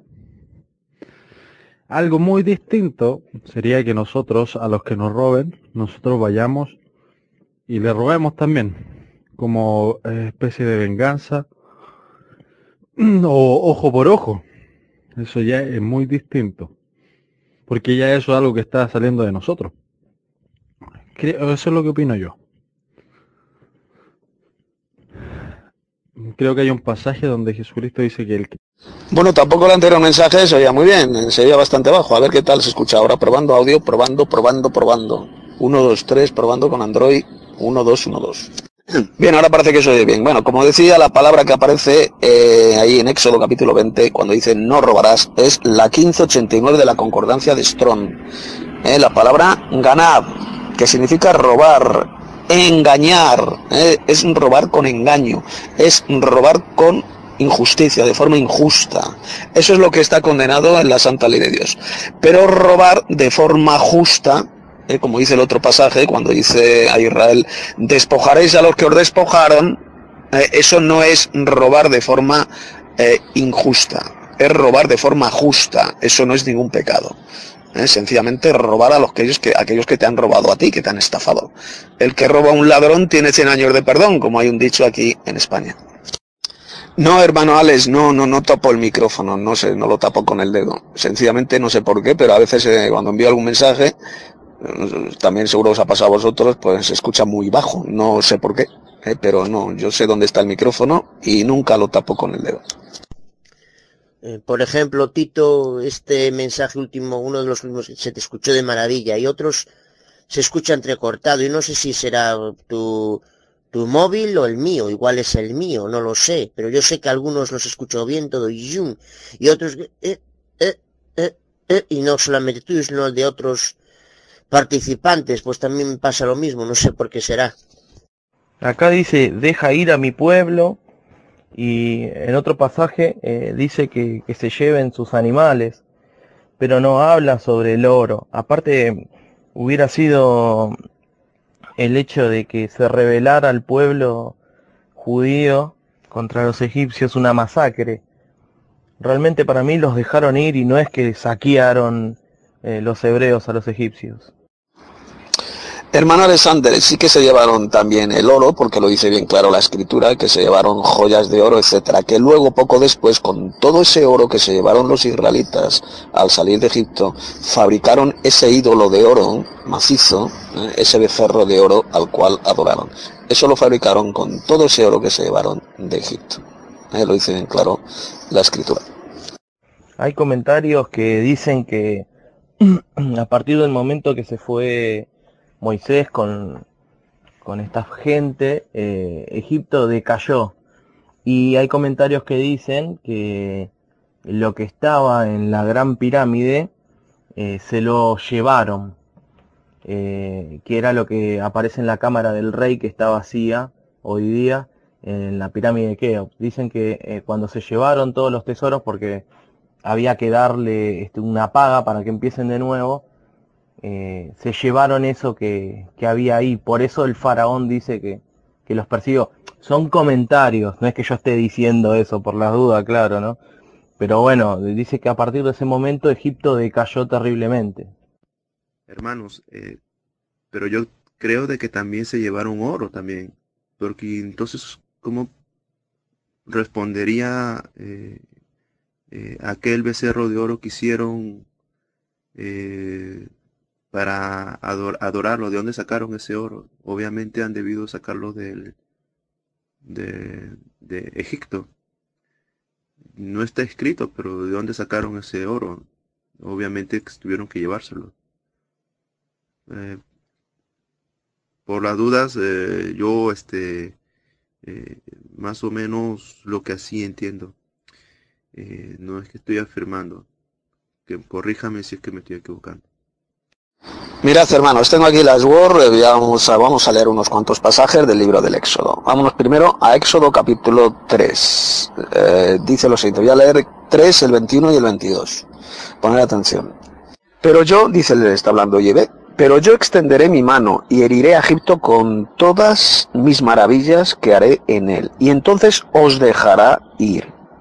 Y yo daré a este pueblo gracia en los ojos de los egipcios, para que cuando salgáis no vayáis con las manos vacías, sino que pedirá cada mujer a su vecina y a su huéspeda alhajas de plata, alhajas de oro y vestidos, los cuales pondréis sobre vuestros hijos y sobre, y sobre vuestras hijas, y despojaréis a Egipto. ¿Eh? Como podéis ver, está hablando de alhajas, de joyas, de plata, de oro, vestidos también, ¿eh? despojaron, los israelitas despojaron a Egipto, y por lo cual acaba de decir el hermano muy bien, que es cuando Egipto comenzó a caer, el poder de Egipto, porque los israelitas se llevaron de Egipto todo lo que pudieron, ¿eh? oro, alhajas, etcétera, etcétera. Y luego con ese oro, pues eh, estos israelitas, muchos israelitas idólatras, rebeldes, hicieron ese becerro de oro para adorarlo, y es por lo cual luego el amo los castigó.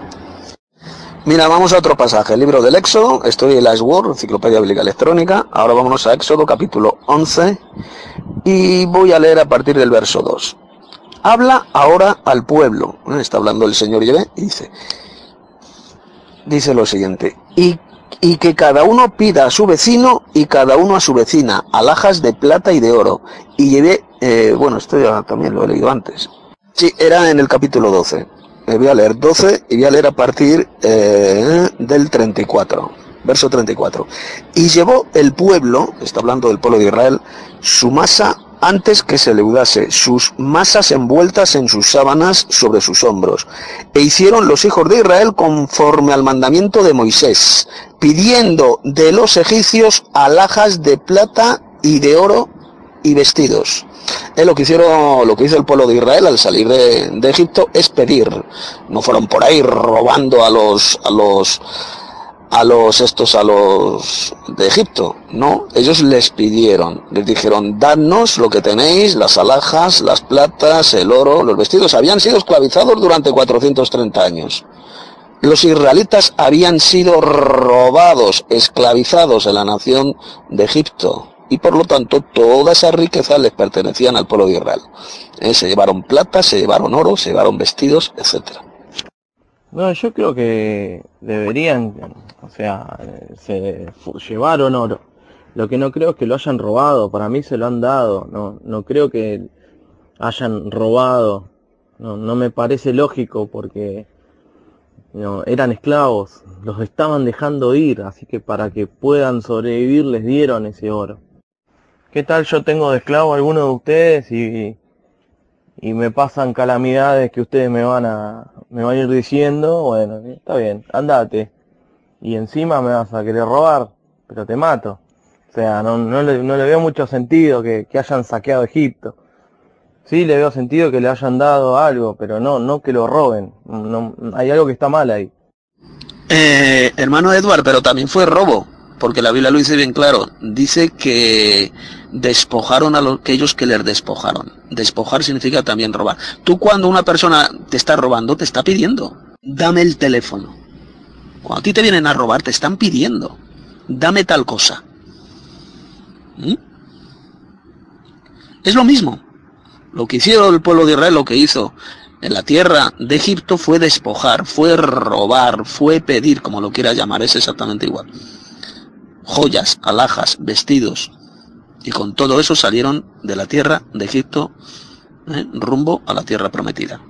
Les despojaron, les robaron, les pidieron. En esos textos que he leído dice les pidieron. Pero es lo mismo que si les robaran. A ti cuando te van a robar te están pidiendo. ¿eh? Dame lo que tienes. Te están pidiendo. Es lo mismo, hermano. Algo muy interesante, queridos hermanos, que fue eh, un mandamiento de Dios. ¿eh? Fue Dios que mandó a que, a, que ellos pidieran eh, lo que los israelitas les habían robado durante muchos años. Eh, todo ese tiempo que ellos estaban cautivos ahí vivían como esclavos. Ese es un punto que hay que ver y es muy importante. Eh, ahora, ellos pidieron lo que está diciendo ahí el, el, verso, está muy claro ahí, está dando la referencia de pedir. Yo así como lo veo. Hermano Capi, ¿cómo está? Saludos aquí, por acá su hermano Alexander Rosa. Hermano Capi, una vez yo le escuché que usted, creo que era marinero o pirata, algo así, ¿no? O, o, me estaré equivocando, hermano, me lo podría decir. Usted fue, creo que marinero. Paso palabra, querido hermano. Aquí está esta, esta desgraciada hija de Satanás sobre la tierra llamada María Dolores de Cospedal, esta paposa zampahostia adoradora de ídolos, eh, ha insultado aquí en España a la gente que no tiene un centavo, que tiene que comer de los contenedores de basura, impresionante, diciéndoles que lo que tienen que hacer es encomendarse a la Virgen para que le solucione los problemas. Eso lo ha dicho esta desgraciada. Insultando a esas familias. Porque es una paposa idólatra. Desgraciada. Y como es una paposa idólatra desgraciada, cara dura, pues dice lo que dice. No, indudablemente estoy bromeando sobre respecto a eso. Eh, no, no, no, eh, hermano Eduardo Serra, es muy simple. Lo que pasa es que el gobierno nos quita cada, cada mes que, que nosotros hacemos, eh, bueno, los pagos de nosotros que, que, tenemos, a mí me quitan un montón de dinero. Y yo, yo siento que es injusto que, que quiten demasiado. Es ya, desde de, ya mucha gente es, eh, acá estamos con esto de que muy injusto que, haya tantos impuestos. Nosotros tenemos dos impuestos, tenemos el provincial, que es en Quebec, y el otro, el federal, que es acá en, Canadá. Dos impuestos nos quitan, dos, dos, no uno, dos. Y sabes qué? Que demasiado, nos quitan demasiado. Y más trabajamos nosotros y más nos quitan a nosotros. Entonces, eh, obviamente esto de, lo estoy diciendo los pañales del 00.008, lo estoy haciendo en, en, modo sarcástico, no es en modo, eh, no es en modo eh, que, que, fuera así. Ahora tendría que hacer un balance de, de tienes razón, en ese aspecto tenía que, tengo que hacer realmente un balance para no caer en pecado, que es muy importante. Pero esto es para, para quienes realmente maduramente espiritualmente hablando, pueden hacer eso, ¿no? Sin cometer un pecado. Hay que pensarlo muy, muy, muy bien y, ser bien justos en ese aspecto. En eso sí estoy de acuerdo contigo, hermano Eduardo. Paso palabra. Eh, hermano Tito, el problema es que eh, robar es, eh, según la ley, no sé, en España, es este con tenencia de arma de fuego. ¿Sí? con algún arma que potencie el, el, robo, digamos. No sé bien la ley, si quieres se lo busco. Y hurtar es eh, eh, robar, pero de, forma, ¿cómo se lo puedo decir? Sin, sin fuerza, digamos, que no sea forzado. Habría que ver si eh, ese despojo no, fue a punta de espada, sino que fue que se lo dieron, no, para mí no, no, dice ahí que le hayan robado. Hermanos, mirad, ahí os he puesto el vídeo que os, que os he comentado anteriormente. Eh, ese vídeo es, es, muy gracioso, a mí me ha encantado el vídeo. Mirad al principio donde hay unos dibujos animados de la Warner Bros. del conejo de la suerte, Bush Bunny. pues miradlo porque vais a mirar de risa, es buenísimo. Y luego explica además el autor del vídeo como demuestra como a 39 kilómetros de altura la Tierra, el horizonte, la Tierra se ve completamente plana. El local demuestra que la Tierra es plana. Y mirad eh, al principio esos dibujos animados porque son buenísimos. ¿Algún hermano que tenga el Strong de Malaquías 3.8 robará el hombre a Dios? Eh, si por favor se pueden fijar si si eh, el strong de la palabra tiene algún significado, si se puede comparar con los pasajes que estamos viendo. Si alguien va a robar, cuando unos ladrones de estos van a robar a un banco, por ejemplo, ¿qué hacen? La caja fuerte, venga, deme el dinero. Se lo está pidiendo, deme el dinero que hay ahí. ¿Eh? pero le está robando al mismo tiempo. Por tanto, le está robando dinero y se lo está pidiendo las dos cosas. Por tanto, eh, estoy totalmente de acuerdo con, el hermano Tito, eh, que lo acaba de decir, porque es lo que vemos, ¿no? Cuando alguien roba. Hermano Pochi, sí, eso en las leyes eh, de los gobiernos humanos. En la Biblia no se hace absolutamente ninguna diferencia entre robar y hurtar, que es exactamente lo que hizo el pueblo de Israel con los egipcios, que les despojaron, les robaron. Eh, por lo tanto, repito, en la Biblia, en la ley de Dios, no se hace ninguna diferencia entre hurtar y robar. Para Dios es exactamente lo mismo. A ver, hermano Ronald, lo que hicieron los israelitas en Egipto, fue robar, porque es lo mismo que despojar.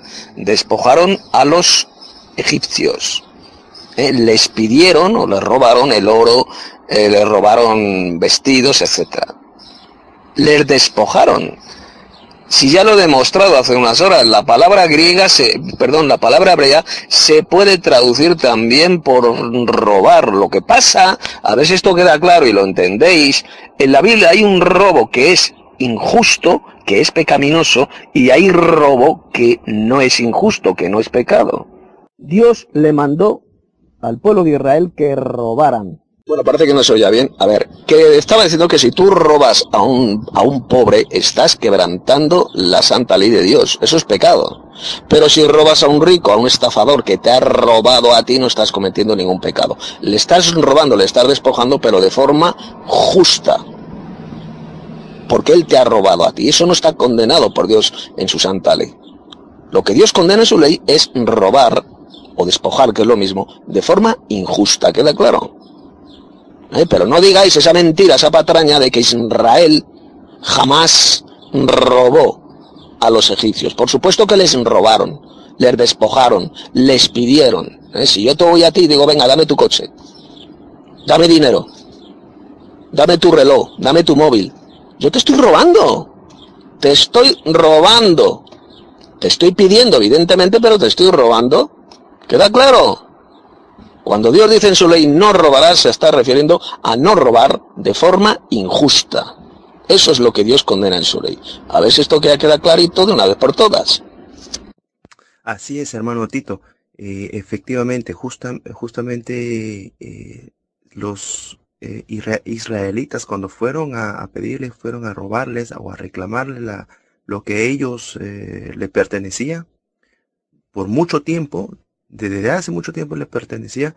Yo creo que hubo una, eh, para usted, dado la naturaleza de estos egipcios, perdón, eh, que eran arrogantes estos tipos, eh, no creo que se les hubiese dado así de fácil. Yo creo que estoy especulando en ese aspecto. Yo creo que los israelitas ejercieron un cierto grado de violencia para poder eh, despojarle todo eso lo que los egipcios eh, tenían de ellos.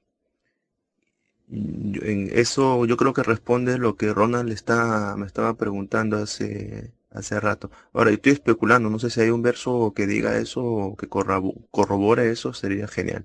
Y evidentemente, evidentemente, hermanos, los egipcios estaban, como decimos en España, cagados de miedo. Después de haber visto, después de haber sufrido las diez plagas de Egipto, las diez plagas que Dios envió a los egipcios, estaban cagados de miedo y por supuesto, cuando los israelitas les pidieron lo que tenían, eh, les pidieron joya, les pidieron oro, les pidieron plata, les pidieron vestidos, pues lógicamente los, los, los egipcios se lo dieron.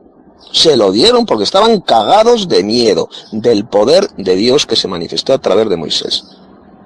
¿Eh? Lo que hicieron los israelitas en Egipto es robar a los egipcios, les despojaron. Y con todas esas riquezas materiales salieron de la tierra de Egipto.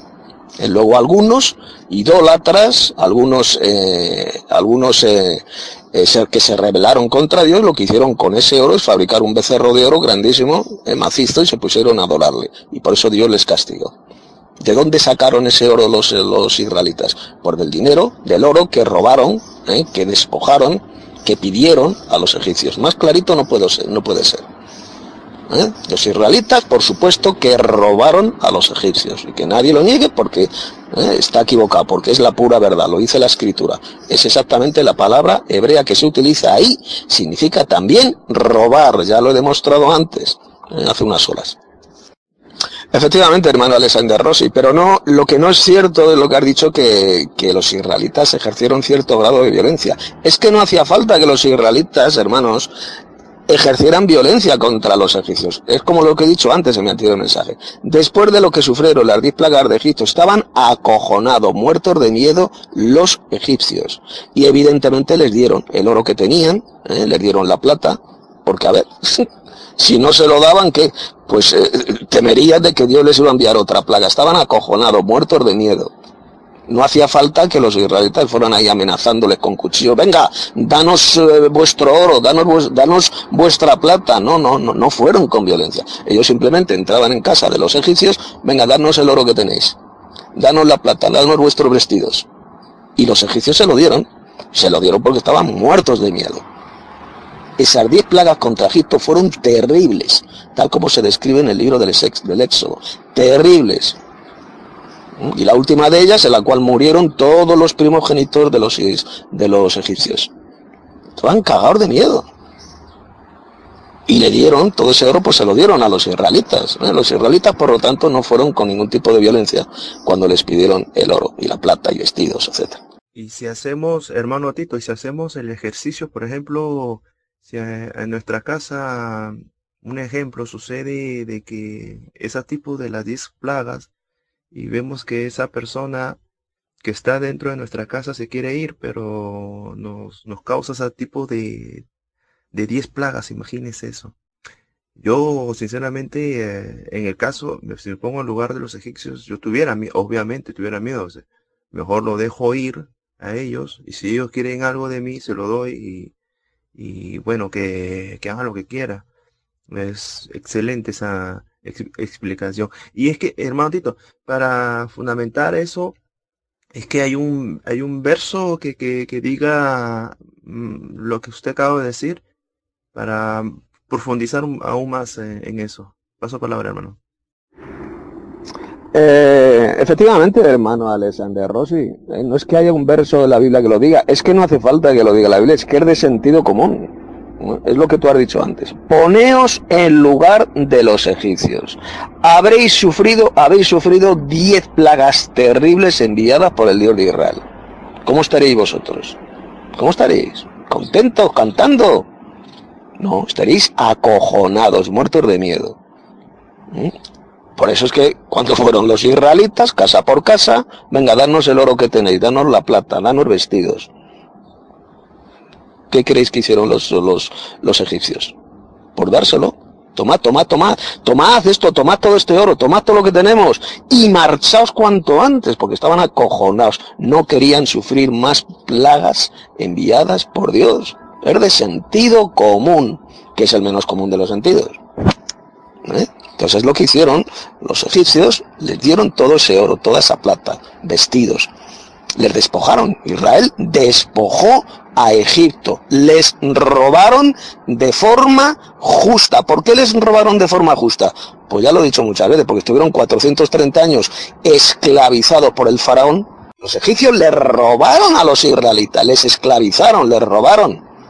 Y ellos sencillamente, cuando llegó el momento de salir de la tierra de Egipto, pues los israelitas les robaron a ellos, les despojaron a ellos y se llevaron todo lo que pudieron. Así de sencillo, eso es lo que dice bien clarito el libro del Éxodo. Por, lo tanto, hermanos, si a vosotros alguien os roba, alguien quien sea, os roban, y vosotros podéis robarle a esa persona que os ha robado a vosotros, vosotros no estáis cometiendo ningún pecado. Nosotros no estamos cometiendo ningún pecado. ¿Por qué? Porque estamos robando de forma justa. Estamos robando a alguien que nos ha robado a nosotros. Ahora bien, si robamos de forma injusta, a una persona pobre, por ejemplo, ahí sí ya estás cometiendo un delito. Ahí ya sí estás quebrantando la santa ley de Dios, que dice, no robarás. Por lo tanto, hermanos, siempre en la Biblia tenemos que leer el contexto. ¿A qué se está refiriendo? ¿eh? si se refiere a un robo justo o a un robo injusto. Eh, y Dios no se contradice jamás. ¿eh? No se contradice. Cuando Dios dice no robarás, Dios se está refiriendo a robar de forma injusta. No hay ninguna contradicción. Lo que hizo Israel es robarle a los egipcios de forma justa. Así de sencillo. Hay un robo que es injusto, que es pecaminoso, y hay una forma de robo que no es injusto, que no es pecaminoso. Esa es sencillamente la enseñanza bíblica. Que hay mucho todavía estos, especialmente en el sistema iglesiero apóstata asqueroso, pues no lo entienden. Ellos dicen, les han metido en la cabeza a los falsos pastores, que cualquier tipo de robo es un pecado, que si tú robas algo, ya estás pecando y te vas a condenar. No, no. Si tú robas de forma justa a alguien que te ha robado a ti, ¿eh? dice, venga, dame lo que tienes, que tú esto me lo has robado a mí. No estás cometiendo ningún pecado. Para Dios eso no es ningún pecado. Te está llevando lo que te pertenece. Es así de simple. Entonces, Tito, el audio se le escucha medio mal al final, pero se, se escucha. Eh, por ejemplo, le pongo un ejemplo para que usted me diga si tengo bien el concepto que usted está explicando. Por ejemplo, a mí, a mí la empresa me roba mmm, 20 euros por mes. Eh, pero me dicen, yo no te los pago porque eh, si no, no sé, X motivo. y digo, bueno, la empresa me roba, entonces yo le robo a la empresa. Hoy me llevo una notebook por mes. Un ejemplo, ¿no? Una tablet. Que equivaldría a la plata que la empresa no me daría. Ahí estaría robando, no estaría robando, estaría justificado, no estaría, que me gustaría saber su opinión. No, no, no, no, hermano Eduard. La palabra, eso que dices tú de que la palabra hebrea es distinta en robar y despojar, eso no es cierto. Y ya lo he demostrado hace unas horas. ¿eh? Despojaréis a los que os despojaron. La palabra hebrea que ahí aparece se puede traducir también por robar. ¿eh? Despojar es lo mismo que robar. Es lo mismo. A ver, voy a contestar hermano Alexander Rossi la, el ejemplo que me, ha, que me ha puesto, que ha puesto, pues si la empresa te está robando. Pues sí, hermano, eso no es ningún pecado. Si la empresa te ha robado a ti y tú puedes robar a la empresa, eh, llevarte lo que te pertenece, eso no es ningún pecado. Por supuesto que estás robando, hermano Alexander Rossi. Estás robando, pero ese tipo de robo no es pecaminoso. No está condenado por Dios en la Biblia porque te está llevando algo que te pertenece, algo que ya a ti esa empresa te ha robado a ti. Si lo he dejado bien claro, hasta un niño de 6 años lo entiende. Si tú robas a alguien que te está robando a ti, que te ha robado a ti, no estás cometiendo ningún pecado. Sí, estás robándole, le estás robando, le estás despojando, pero de forma justa. ¿Verdad claro? De forma justa. Porque estás robando a un ladrón. Hay un dicho en España que dice quien roba a un ladrón tiene 100 años de perdón. Y es absolutamente bíblico ese refrán. No es ningún pecado robar a un farsante, a un estafador que te ha robado a ti. Ya ponéis yo otro ejemplo. Un pastorcillo de estos satánicos asquerosos, repugnantes del SIA que roba a alguien eh, pidiéndole dinero, pidiéndoles el diezmo. ¿Vale? A mí me está robando, por ejemplo, ese pastorcillo. Yo, en mi ignorancia, le he estado dando dinero, le he estado dando la décima parte de mi sueldo a ese farsante. Me ha robado él a mí. Si yo tengo la oportunidad, le robaré a él y le sacaré el dinero que me ha robado a mí. Si yo puedo y tengo la oportunidad de robar a ese falso pastor, ¿eh? yo no estoy cometiendo ningún pecado, ningún delito, porque estoy robando a un ladrón, a alguien que ya me ha robado a mí. ¿Entendéis? Es así de sencillo. No, no, yo no he dicho que, eh, hermano Eduardo, yo no he dicho que la palabra hebrea sea la misma. ¿eh? Son dos palabras diferentes, a ver si queda claro. Pero la palabra que ha sido traducida por despojar, despojaréis a los que te despojaron, la palabra hebrea, a ver si esto queda claro, hermano Edward, también se puede traducir por robar, porque ya lo he comprobado, ya lo he leído en la concordancia de palabras hebreas de Strong. ¿Mm? La palabra que aparece en Hebreos, eh, perdón, en Hechos, en, en el libro del Éxodo capítulo 20, cuando dice Dios no robarás, es una palabra diferente.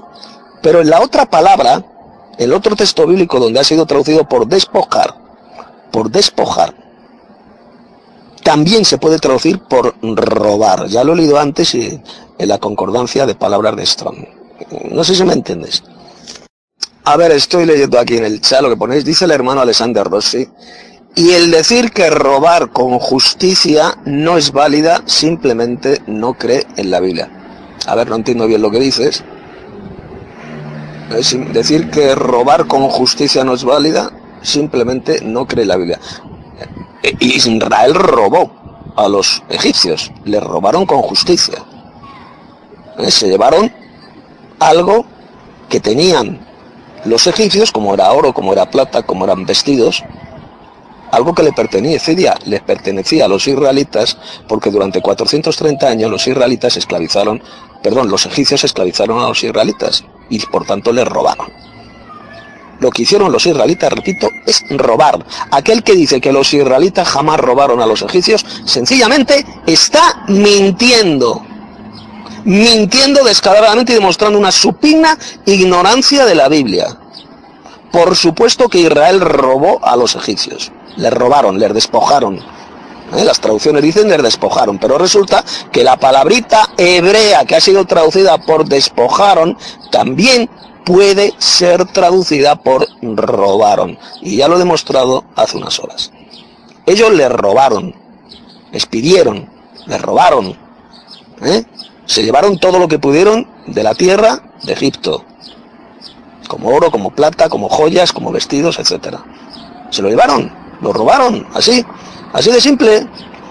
Y no estaban cometiendo ningún pecado los israelitas, no estaban quebrantando la santa ley de Dios, porque no estaban robando de forma injusta, estaban robando de forma justa. Esa es la enseñanza bíblica, la que parece ser que todavía algunos, eh, o muchos, pues no entienden.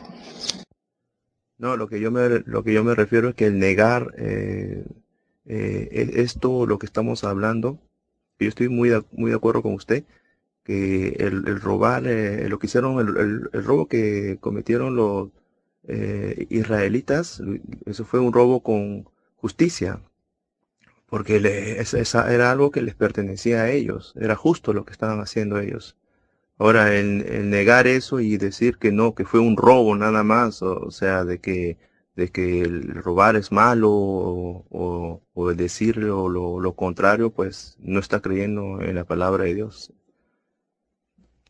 Bueno, soy de nuevo Tito Martínez. Dice aquí el hermano Ronan en el chat, la palabra que aparece para robar en hebreo no es la misma que aparece para despojar. Eso lo ha demostrado Edward. Pues claro que no es la misma palabra, criatura, ya lo he explicado, pero veo que no te enteras de nada, Ronald. No te enteras. La palabra hebrea, que ha sido traducida por despojar, eh, por despojar, ya lo comprobó antes en la concordancia de Strong, se puede traducir también por robar. Se puede traducir por robar, ¿queda claro? La palabra que aparece en, el libro de Éxodo, capítulo 20, cuando dice no robarás, sí, es una palabra diferente. Pero resulta que la que ha sido traducida por despojar también se puede traducir por robar, tal como he demostrado la concordancia de Strong más arriba. Escucha lo que dije ¿eh? escucha ese mensaje que dije y te vas a enterar. Así es, hermano, Lo que pasa es que todavía hay hermanos como Ronald o como Edward que dicen que no, que los israelitas jamás robaron a los egipcios. Que eso es falso, hermanos. Por supuesto que les robaron. Les robaron, les despojaron, se llevaron de Egipto todo lo que pudieron. Oro, plata, joyas, se lo llevaron les robaron, así que no digáis eso de que esa falacia, esa mentira de que los israelitas jamás robaron a los egipcios. Por supuesto que les robaron, tal como enseña la Biblia. Porque despojar se puede también traducir por robar, según la concordancia de palabras hebreas de Strong. Hermano Tito, no creo que no viste la pregunta que te hice antes, pero bueno, eh, quería preguntar si una persona estuvo en una congregación de estas mal llamadas evangélicas, como digo yo, evangelocas, ¿no? Y le robaron, le robaron el 10% de sus ingresos, un vividor, un pastorcillo. Si esa persona puede a su vez robarle, quitarle, compensar, robarle luego ese pastorcillo, ¿es correcto entonces? Esa es la, pregunta que, si puedes responderme, te, te lo agradezco. La pregunta que te estaba haciendo. Eh, hermano Abuada, sí te he contestado hace como 15 minutos a esa pregunta que has hecho sobre una, un pastorcillo que ha robado a alguien por medio del falso Dios iglesiero. Escucha uno de mis mensajes anteriores donde he contestado a esa cuestión. Eh, puse el ejemplo de un pastorcillo que ha robado a sus feligreses por medio del diezmo monetario, el diezmo falso. Eh, si los feligreses tienen derecho a robar a ese pastorcillo falso. Por supuesto, lo dije bien clarito, escuchadlo hermano. Dije bien claro que por supuesto que le pueden robar a ese pastorcillo. A ti te ha robado un pastorcillo con el falso diezmo iglesio, iglesiero, tú tienes todo el derecho de robarle a ese pastorcillo. Si le puedes, si le puedes robar, claro. Si le puedes robar algo, se lo robas, se lo quitas, porque te pertenece a ti, porque ese ladrón te ha robado a ti, por lo tanto tienes todo el derecho a robarle tú a él y llevarte lo que te pertenece. Robar a un ladrón no es ningún pecado según la Biblia. Así que hermano, escúchalo ahí porque lo, publiqué y, y, ahí lo explico, ahí puse el ejemplo ese hermano.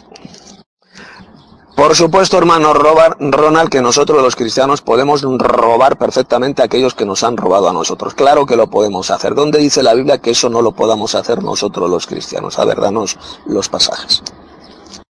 Efectivamente, bueno, este va a ser de momento mi último mensaje, porque voy a seguir eh, peleándome con las santas pesas.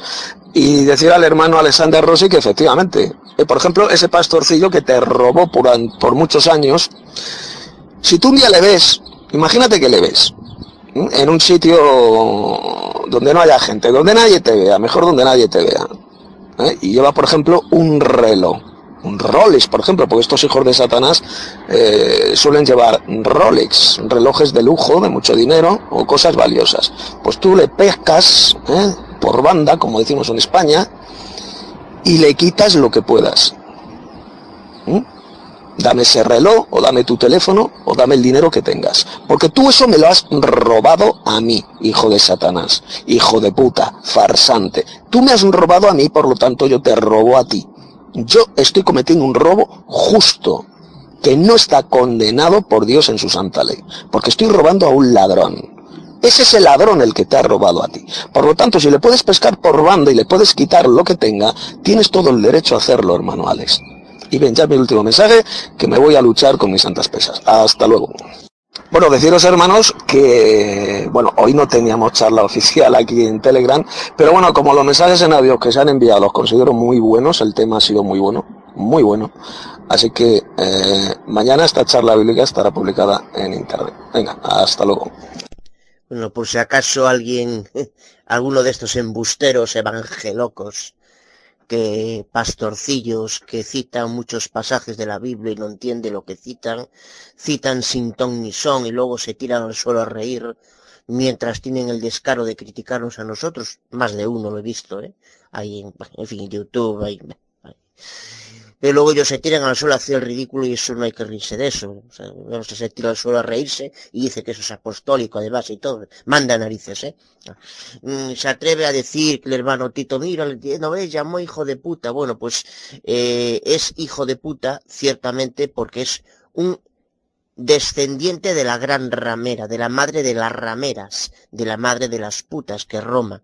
Estos evangelocos son hijos de la gran ramera, ya que heredaron sus doctrinas. Son las hijas de ella, por tanto son hijas de puta. Y por tanto estos son hijos de esa puta. Por tanto quiero matizar porque igual hay aquí, no ves, mira, le llamó puta a su madre biológica, pueden decir, porque tienden a, tienden a esa distorsión. Yo lo sé porque porque me consta, estos, estos desgraciados, estos ladrones y estos mentirosos pues tienen esa distorsión, por eso quiero matizar ese detalle. Primero las fuerzas de, Sil. Segundo, que se muestre en el video el por qué solamente en algunos hemisferios se ven algunas estrellas y en otros no. Segundo, todas las magnitudes físicas el cálculo vectorial se vendría abajo si la Tierra fuera plana.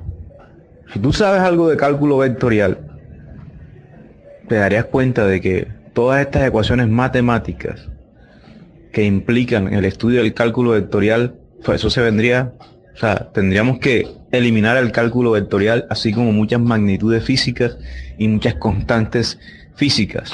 Nos, olv- nos- nos olvidaríamos de la geometría, de la trigonometría, nos olvidaríamos el por qué los egipcios calcularon el número pi a través de la curvatura de la Tierra, mejor dicho. Tendríamos que devolvernos como más de 3.500 años atrás. Y yo creo que la gente de, del tiempo de 3.500 atrás sabían que la Tierra era esférica. O no sé realmente tu punto de vista, lo respeto de que eres tierraplanista, pero a mí no me saques de aquí de que la Tierra es esférica, papá. Ah, no, no, no es muy fácil que me saques de esto. Mira, Pocho, otra cosa. eh, yo creo que tú fuiste adoctrinado por la por esta secta que salió de la de, los, de la tierraplanista que estaban escondiditos y a partir del año 2004 empezaron otra vez con con esta teoría.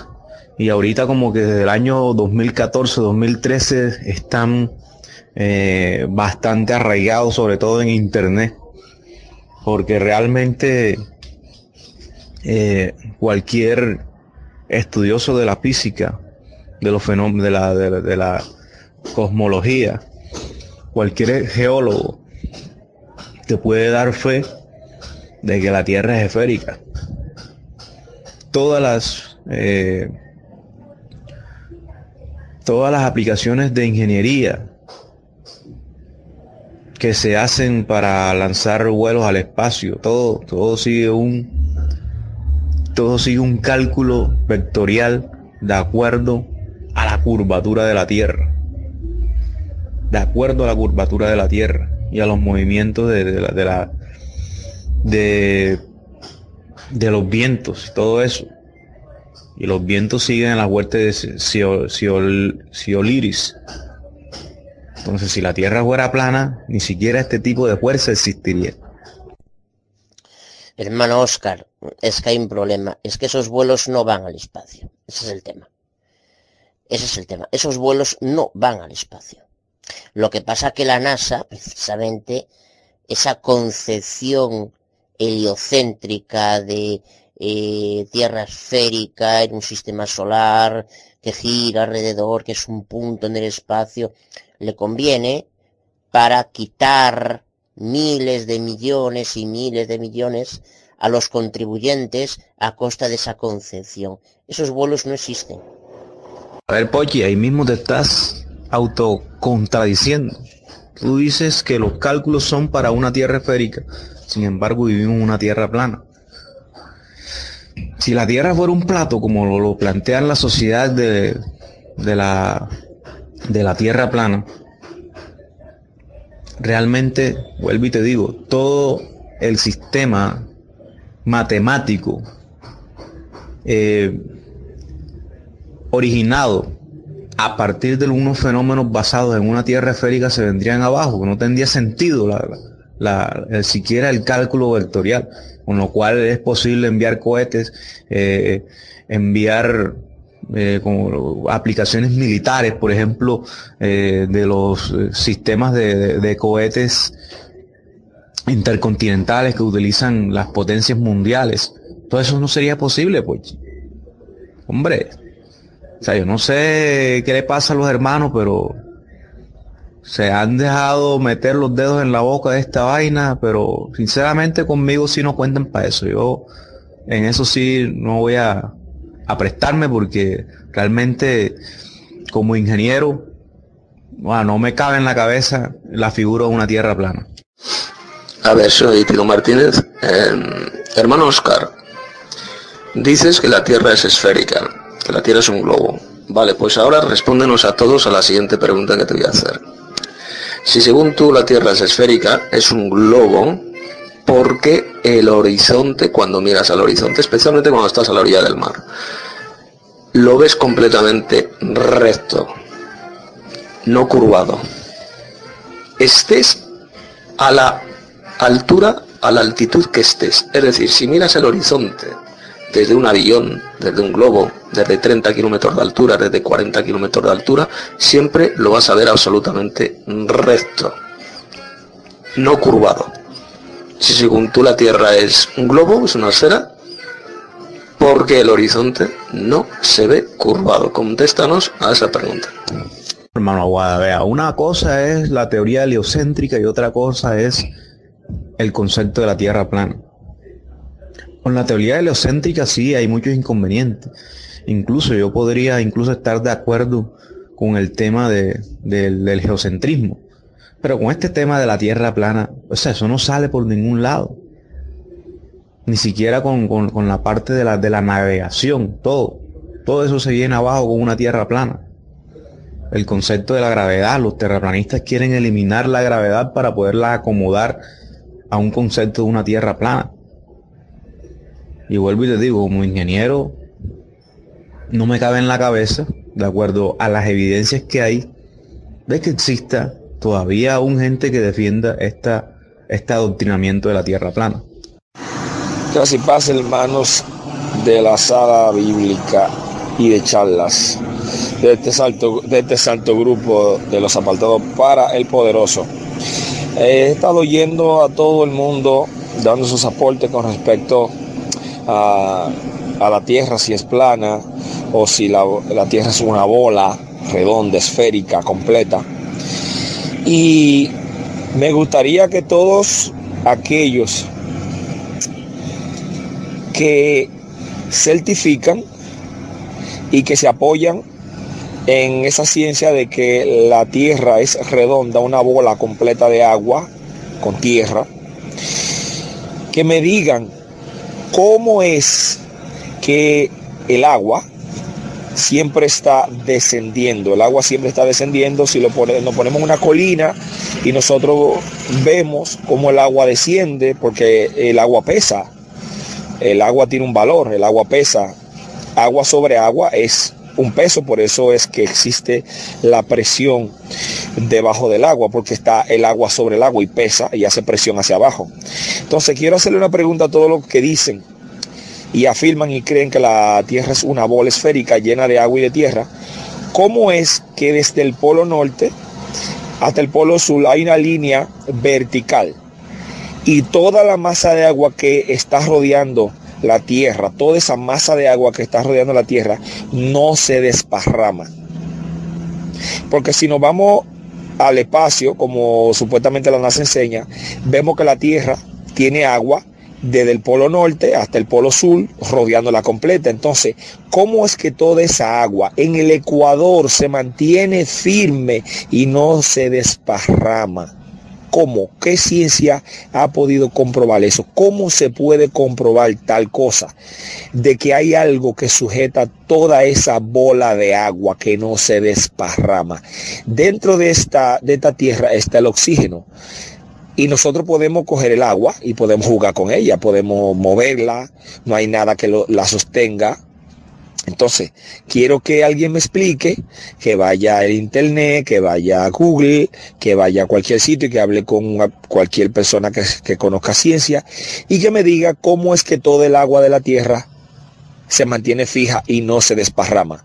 Si nosotros siempre vemos todas las gráficas que enseñan que el agua está desde el polo norte hasta el polo sur, o sea, desde arriba hasta abajo. Entonces, porque el agua de arriba no se junta con la de abajo? Porque eso es, es algo que yo quiero que me expliquen. Eh, Lo que, lo que sostienen que la Tierra es redonda y es una masa de agua con tierra. Que alguien me explique eso, porque el agua no se desparrama y se mantiene firme en el ecuador, o sea, no sube ni baja. Si nosotros podemos aquí en esta esfera, aquí en la Tierra, en, el oxígeno donde nosotros estamos, nosotros podemos coger el agua, jugar con ella, la tiramos desde una montaña hacia abajo, etcétera, etcétera. Bueno, esa es mi pregunta y es José Junior desde la Florida. Eh, a ver, hermano Oscar, es que estás confundiendo hechos con teoría, ¿eh? Eh, sí, efectivamente, tú si sueltas una pelota cae. ¿Y qué dijo Newton? Esto se debe a una interacción gravitacional debido a los cuerpos. Eso es la teoría, no el hecho. Si suelto un objeto cae. Eso es el hecho, pero otra cosa es la teoría que intente explicármelo. Es diferente. No, hermano Oscar, este, todos esos cálculos, todas las pirámides que usted ve, todas las cosas sumerias, todas las civilizaciones antiguas, eh, esos conocimientos fueron dejados por los ángeles que hoy están prisioneros. No es que ellos estudiaban y lograron obtener el número, sino que esos conocimientos fueron dados por lo que se relata en Génesis 6. Y bueno, el tema este de si la Tierra es plana o no, no para mí no, no debería haber problema con ningún tipo de cálculo. Primero porque usted me va a dar un cálculo en el cual la Tierra gira así a 1500 kilómetros por hora eh, alrededor del Sol y el, mismo cálculo usted eh, en otros este, estudios creo que apoyaba la teoría de que la Tierra no se mueve pero no, esos cálculos están basados en una Tierra que se mueve alrededor del Sol, que gira sobre sí misma y que no es plana.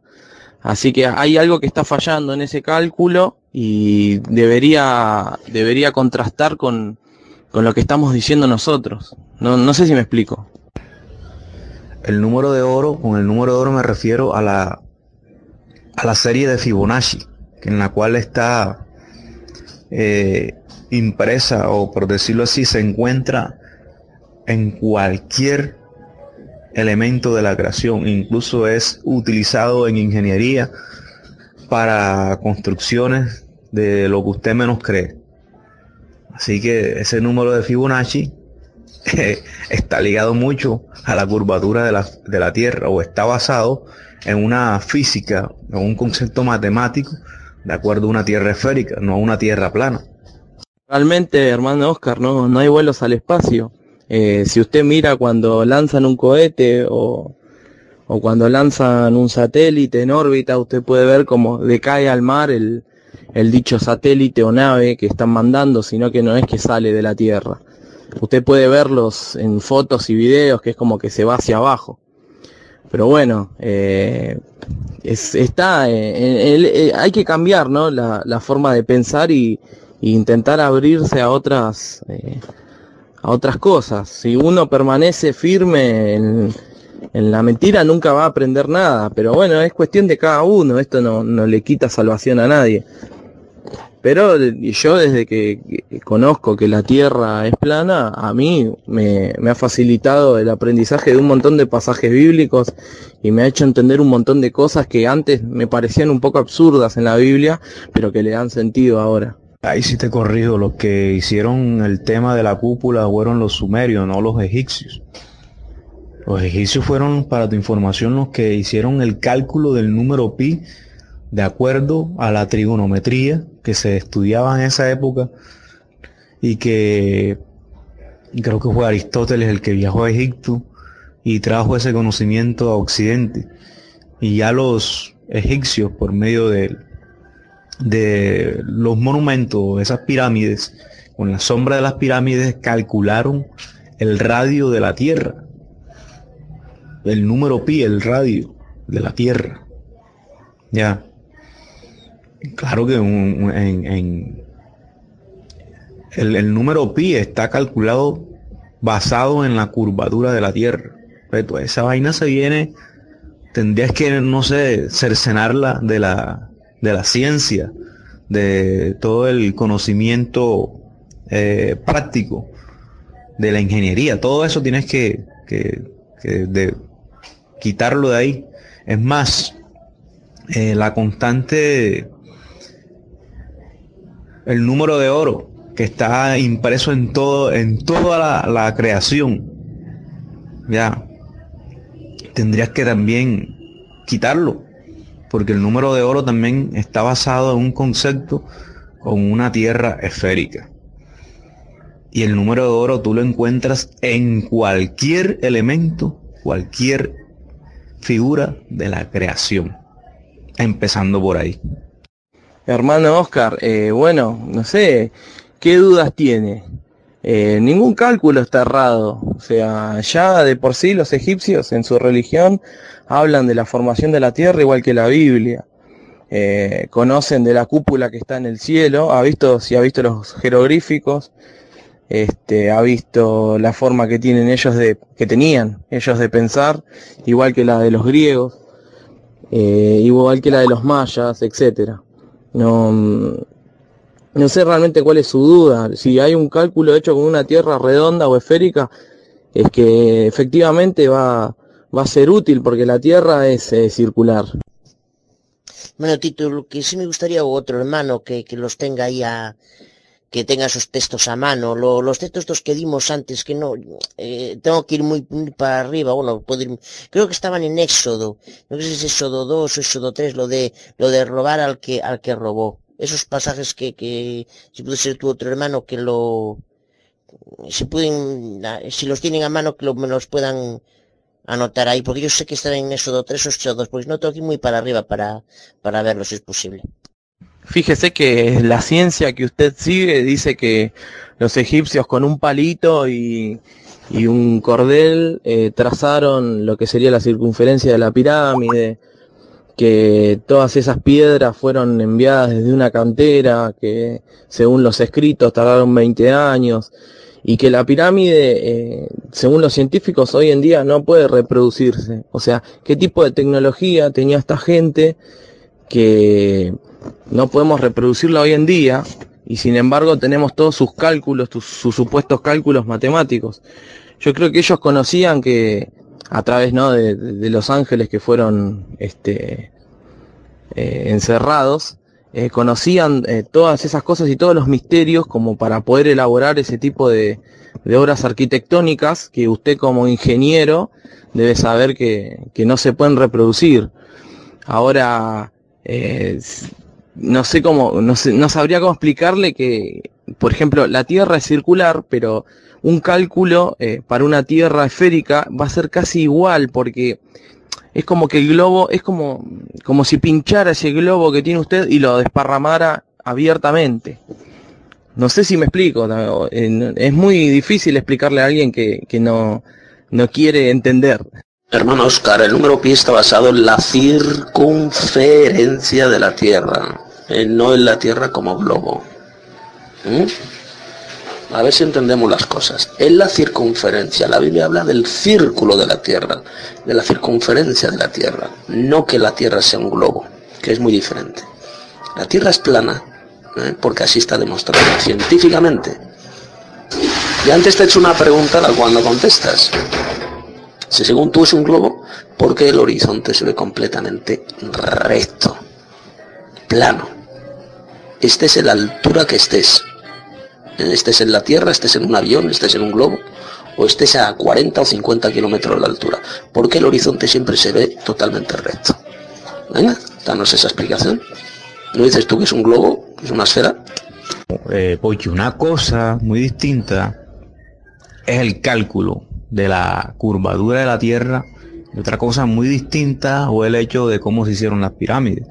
Porque según en la arqueología, obviamente que los egipcios no fueron quienes construyeron estas pirámides, eso lo sé yo. Estoy refiriendo al tema de la curvatura de la Tierra. Y si todos los cálculos en el mundo físico, todo lo, vuelvo y te digo, el uso de tecnología militar, para, por ejemplo, utilizar misiles intercontinentales dirigidos. Hermano, está basado en cálculos matemáticos de una tierra esférica. Me vas a decir que va a ser una tierra plana. Se tiene en cuenta todo. Fuerza de, de Cilioris, eh, velocidad del viento, todo. Y todo eso encaja perfectamente dentro de un concepto o de un concepto de una tierra totalmente esférica. Dentro de una tierra totalmente esférica. De otro modo, no se podrían, o sea, la, la, la, carrera armamentista que esta gente, por ejemplo, de, de los, los países comunistas han seguido, se vendría a pique. Se vendría a pique. O sea, tendría que eliminar muchas constantes que existen en la atmósfera terrestre y en nuestro planeta, basado en el concepto de una Tierra plana. En primer lugar, tendrías que eliminar, dejar de, eh, o sea, eliminar la gravedad, por ejemplo, que eso es lo que hacen los tierraplanistas, eliminan la gravedad, de que la Tierra va como si fuera hacia arriba, una fuerza hacia arriba, eso es eh, indemostrable. Tendrías que demostrar eso. ¿Puedes demostrarlo? Adelante. No, es que yo entiendo que lo que tú quieres decir, no sé quién te metió ese adoctrinamiento a ti, pero lo has traído aquí al grupo y has contaminado a, a varios hermanos con esa vaina. Y es que según tu concepto terraplanista, que la Tierra es un plato esférico, perdón, curvo, circular, parecido un- como una elipse. Pero no, mijo. O sea, yo no sé qué te dieron de beber a ti, no sé, pero a los tierraplanistas tienen que demostrar científicamente, a base de experimen- experimentación, todos sus conceptos. Y encajar toda la matemática que está basada en un concepto de una tierra esférica, coger esos teoremas y, refutarlos. Todos esos teoremas, todas las constantes físicas que existen, las fuerzas de Ciolioris, el, el concepto de gravedad, no sé, ¿a dónde tendrán que echarlo? Tendrán que decir que no existe, algo así, la única que les queda, porque realmente vivimos en un planeta esférico. Y bueno, el que, el que, lo, que dice el hermano Tito de que yo me tengo que montar en un, y, y, si veo que todo es plano, ya eso demuestra que la Tierra no es así, papá. Eso no es así.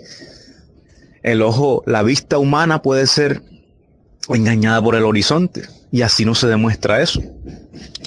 Pero usted me está hablando del número pi y usted piensa que los egipcios eh, fueron los que inventaron el número pi. Yo le estoy diciendo que heredaron todas esas cosas, porque la pirámide está hecha en base a ese número. No sé si lo había citado usted arriba. Entonces ahí está el problema. ¿Fueron ellos quienes descubrieron? ¿Fuimos nosotros quienes redescubrimos? ¿O es algo que ya estaba hecho? Eh, ahí está el- lo que yo le quiero decir. No, no es que eh, antiguamente eso ya se sobrepasó y no, eh, vo- volver a la Tierra plana sería volver 1500 años hacia atrás. La Tierra es como es, por más que 1500 personas crean que es circular o esférica, si es cuadrada o es redonda o la verdad siempre es la verdad. No es que porque mucha gente crea que es así va a ser así.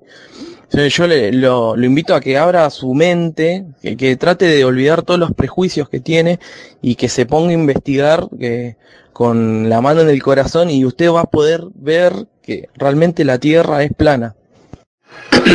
Bueno, Oscar, está visto que no quieres, no te atreves a contestar a la pregunta que te he hecho. Mira, yo me he hecho terraplanista porque he investigado algo que tú no haces. Investiga en internet sobre este asunto de la Tierra plana.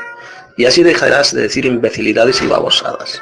Te hice una sencilla pregunta a la cual no te da la gana contestar porque no la puedes contestar. Te he preguntado que si según tú la Tierra es un globo, es esférica, ¿por qué el horizonte estando a la altura que uno esté en la Tierra, en un avión, en un globo, siempre se ve absolutamente recto. ¿Por qué no te da la gana contestar a esa sencilla pregunta? Porque si la contestas, tu creencia de que la Tierra es un globo, una esfera, se viene abajo, porque es creencia satánica, diabólica, estúpida, falsa, anticientífica. Cualquier observador estés en la Tierra, estés en un globo, estés en un avión, siempre verá el horizonte totalmente plano, recto. Esa prueba la puede hacer cualquiera. Tú sencillamente estás repitiendo lo que el sistema satánico mundial te ha metido en la cabeza. Nosotros investigamos este tema, algo que tú no haces. Ah, no, Pochi, independientemente quién lo haya inventado, lo que yo quiero que tú entiendas es que el concepto del número pi fue hecho de acuerdo a una matemática originada o basada en una tierra esférica, no en una tierra plana.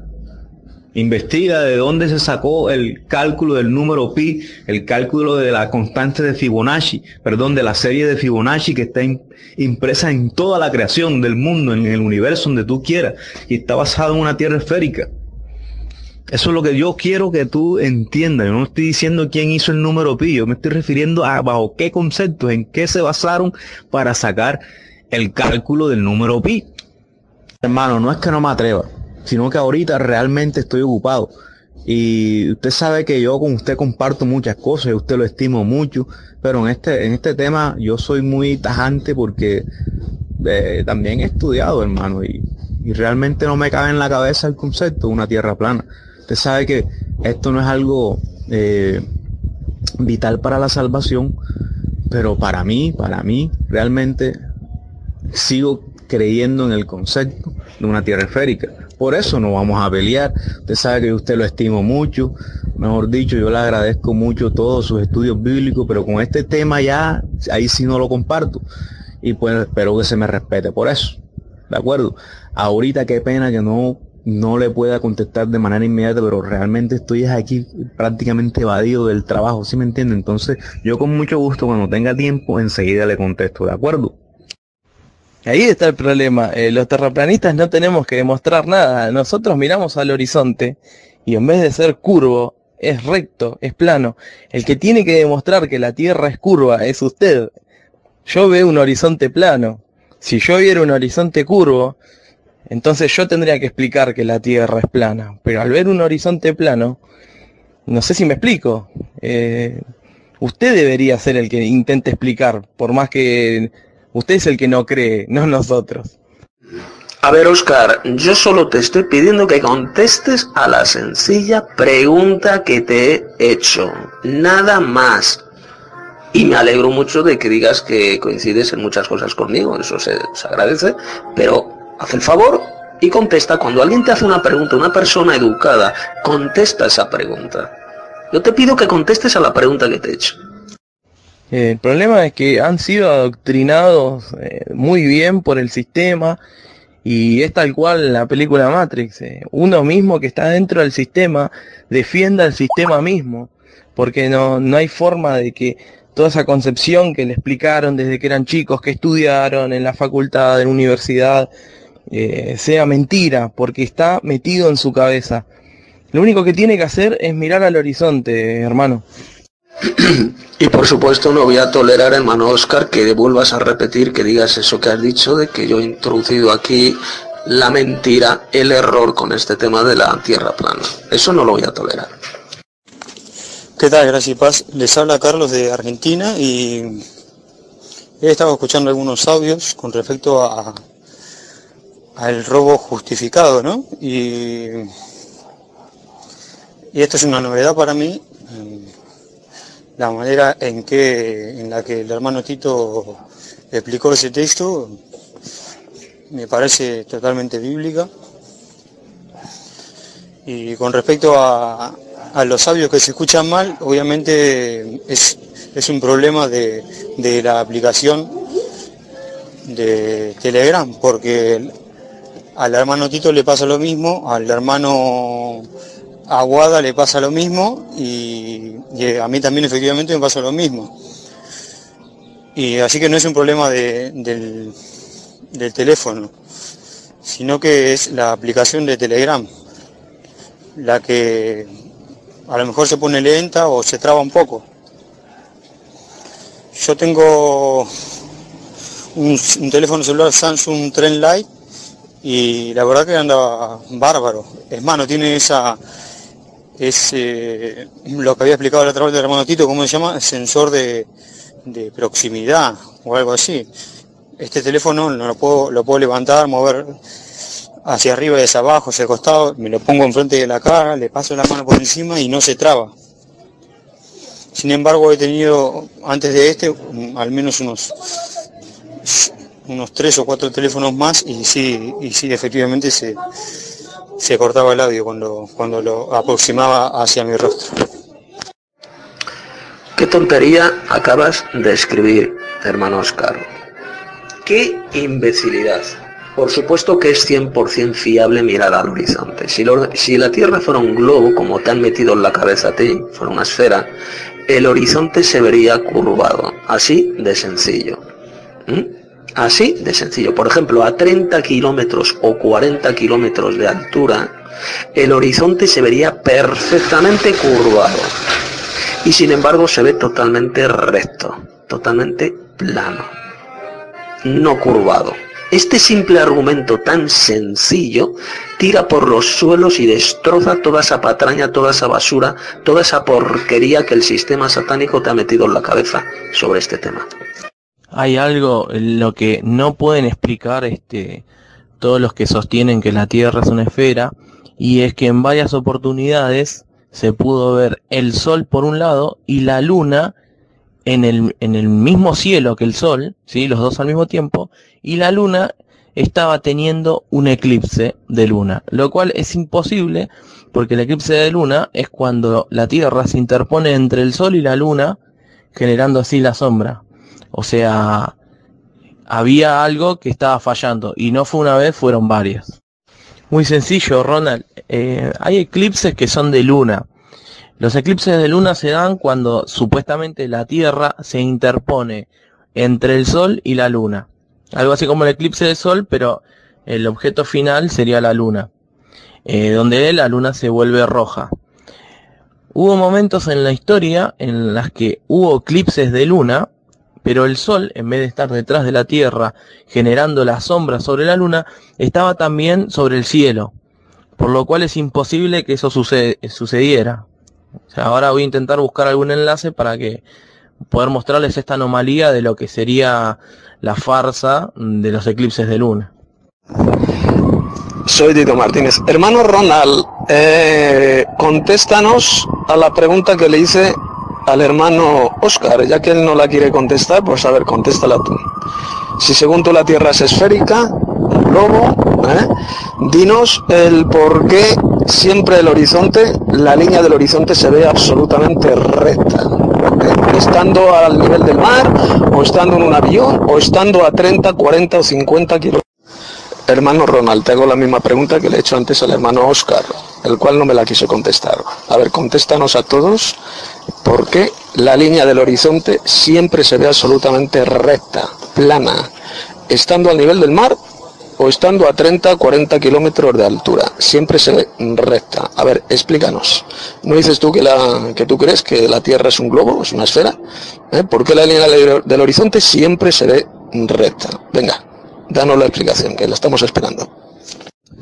No, no, no me has contestado la pregunta, hermano Ronald. ¿Eh? Dinos el por qué la línea del horizonte no se aprecia absolutamente ninguna curvatura si según tú la Tierra es un balón, es esférica. Venga, danos la respuesta.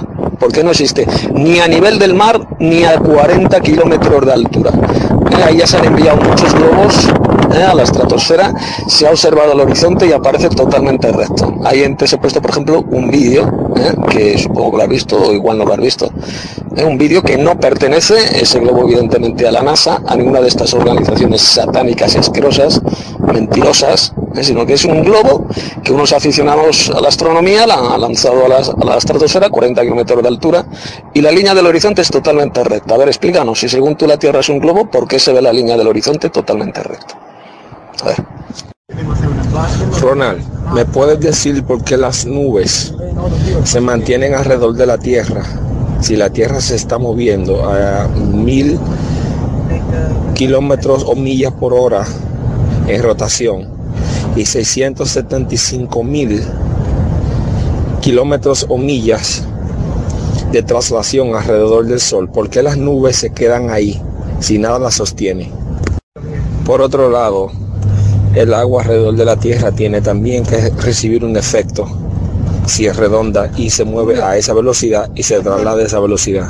Y por cierto, no existe absolutamente ningún cálculo matemático, ninguno, que demuestre que la Tierra es esférica o que la Tierra se mueva. No hay absolutamente ninguna prueba. Todo lo que existe son mentiras, fraudes, patrañas inventadas por el sistema mundial satánico y que ignorantes como vosotros, los que creéis que la Tierra es un balón, os lo habéis tragado desde pequeñitos, desde la escuela, desde primaria. Porque esa mentira del diablo es la que os metieron en la cabeza, en lugar de creer lo que enseña claramente la Biblia. El propio Jesús enseñó que la Tierra es plana. ¿Queréis que lo demuestre? Mateo capítulo 24. Cuando Cristo venga en gloria, todas las naciones de la tierra le van a ver llegar. ¿Eh? Se lamentarán y le verán llegar en la nube del cielo con gran poder y gloria. Si la tierra fuera esférica, eso sería totalmente imposible.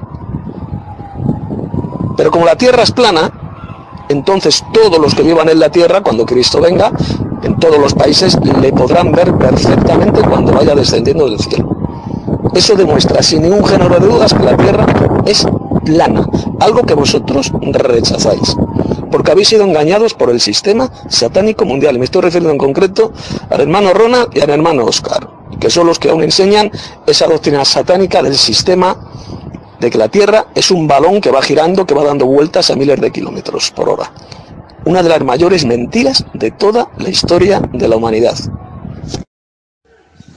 Una vez cuando tenía como siete años, ocho, eh, desde la escuela que, que iba, estaba saliendo el sol, eran las 7 de la mañana, siete y media, estaba el sol casi puesto, y la luna se veía en el fondo. O sea, el sol viene saliendo, ¿no? Del este, acá del sur, del este, no sé acá, y la luna estaba en todo el centro, arriba como que fueran la- las 12 de la noche, ¿no? Bueno, ahí estaba la luna. Así se veía. Es algo que yo vi cuando era un niño y ahora que están ustedes con estos temas, eh, me acabo de acordar. No, no, no digas tonterías, Ronald. No digas babosadas, hombre. Cristo descenderá de la tierra como un hombre, con un cuerpo físico, con un cuerpo de carne y huesos. El mismo cuerpo que tenía en la tierra cuando estuvo durante 40 días conviviendo con sus discípulos, después de resucitar. Con ese mismo cuerpo es con el que vendrá a la tierra y descenderá del cielo. Y todas las naciones del mundo le van a ver llegar. Lo cual demuestra de forma irrefutable que la tierra es plana. Estoy de acuerdo con Ronald, eso de que, que, que, que- a Cristo todos lo verán, eso lo van a ver por televisión y noticias, ¿no? Eso no es que todos lo verán cuando, cuando Él venga de, de- a Israel. Eso es algo que va a pasar allá y las noticias nos lo van a enseñar, eso está clarito, eso, ponerle que todos lo verán porque va a venir, hermanos, por favor. Los que vivieran al otro lado del globo no podrían ver descender a Cristo a la tierra. Así de sencillo.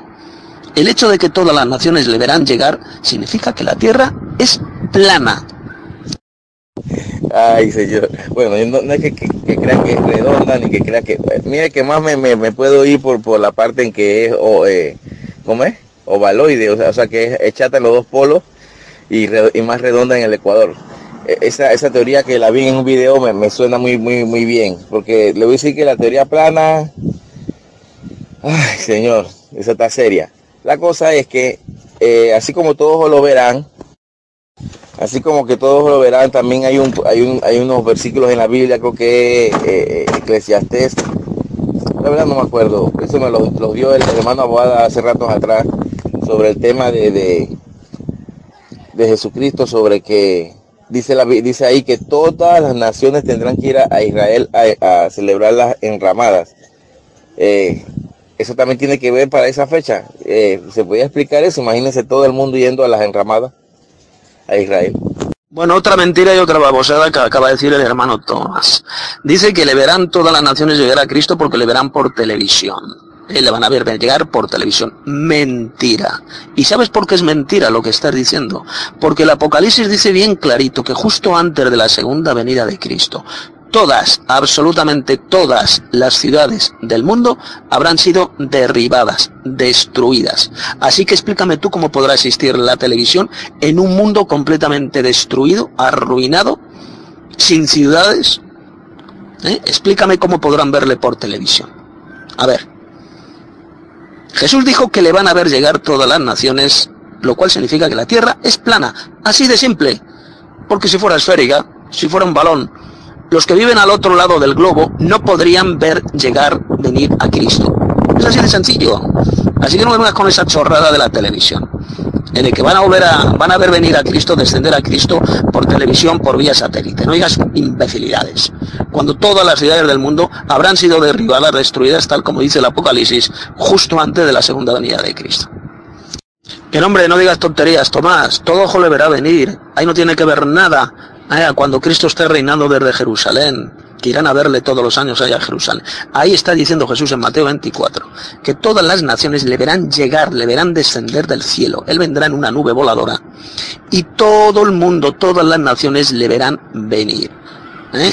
Y no me vengas con esa babosada que has dicho, ni con la otra babosada de que le verán venir todas las naciones porque le estarán viendo en sus casitas eh, en la televisión. Eso es una gilipollez, como decimos en España, y una mentira diabólica porque te lo repito, criatura, todas las ciudades del mundo habrán sido derribadas, destruidas por el mayor terremoto de toda la historia. Ahí lo puedes leer en Apocalipsis capítulo 16. Ronald, hombre, no digas tonterías. Cristo va a aparecer con un cuerpo de carne y hueso, con un cuerpo visible. ¿Eh? Es un cuerpo glorioso, pero que estará materializado, un cuerpo visible, exactamente el mismo cuerpo que tenía Jesús cuando vivió durante 40 días en la tierra, después de resucitar. Porque, a ver, yo te pregunto, ¿qué cuerpo tenía Jesús en la tierra durante esos 40 días? ¿Era un cuerpo resplandeciente? ¿Era un cuerpo espiritual? ¿Espiritual? ¿O era un cuerpo de carne y huesos? Venga, contesta esa pregunta. Bueno, vamos a hacer sexy. Ahorita mismo ando por la calle, pero eh, yo creo que sí lo van a ver todo el mundo a través de televisiones, celulares, eh, cámaras, eh, periodistas. Ahora, también dice que todo el mundo lo verá y si es todo el mundo, cuando se refiere a todo el mundo es, en la, ONU, los pueblos que, las naciones que van a, a, guerrear contra Israel, en ese momento que, que están guerreando es que todo ojo lo verá, dice todo el mundo, todas las naciones lo verán Gracias paz, hermanos. Soy Hilder Olacireis. Hermano Tito, quisiera hacerle una pregunta sobre qué base bíblica tiene usted para decir que Cristo viene en cuerpo de carne y hueso. Quisiera por favor que me explicara eso. A ver, Tomás, o, eres tonto o no te enteras de nada. Te acabo de decir que ni, ni televisión, ni celulares, ni nada. Si las ciudades del mundo habrán sido destruidas, derribadas por el mayor terremoto de la historia, ¿lo entiendes, tonto?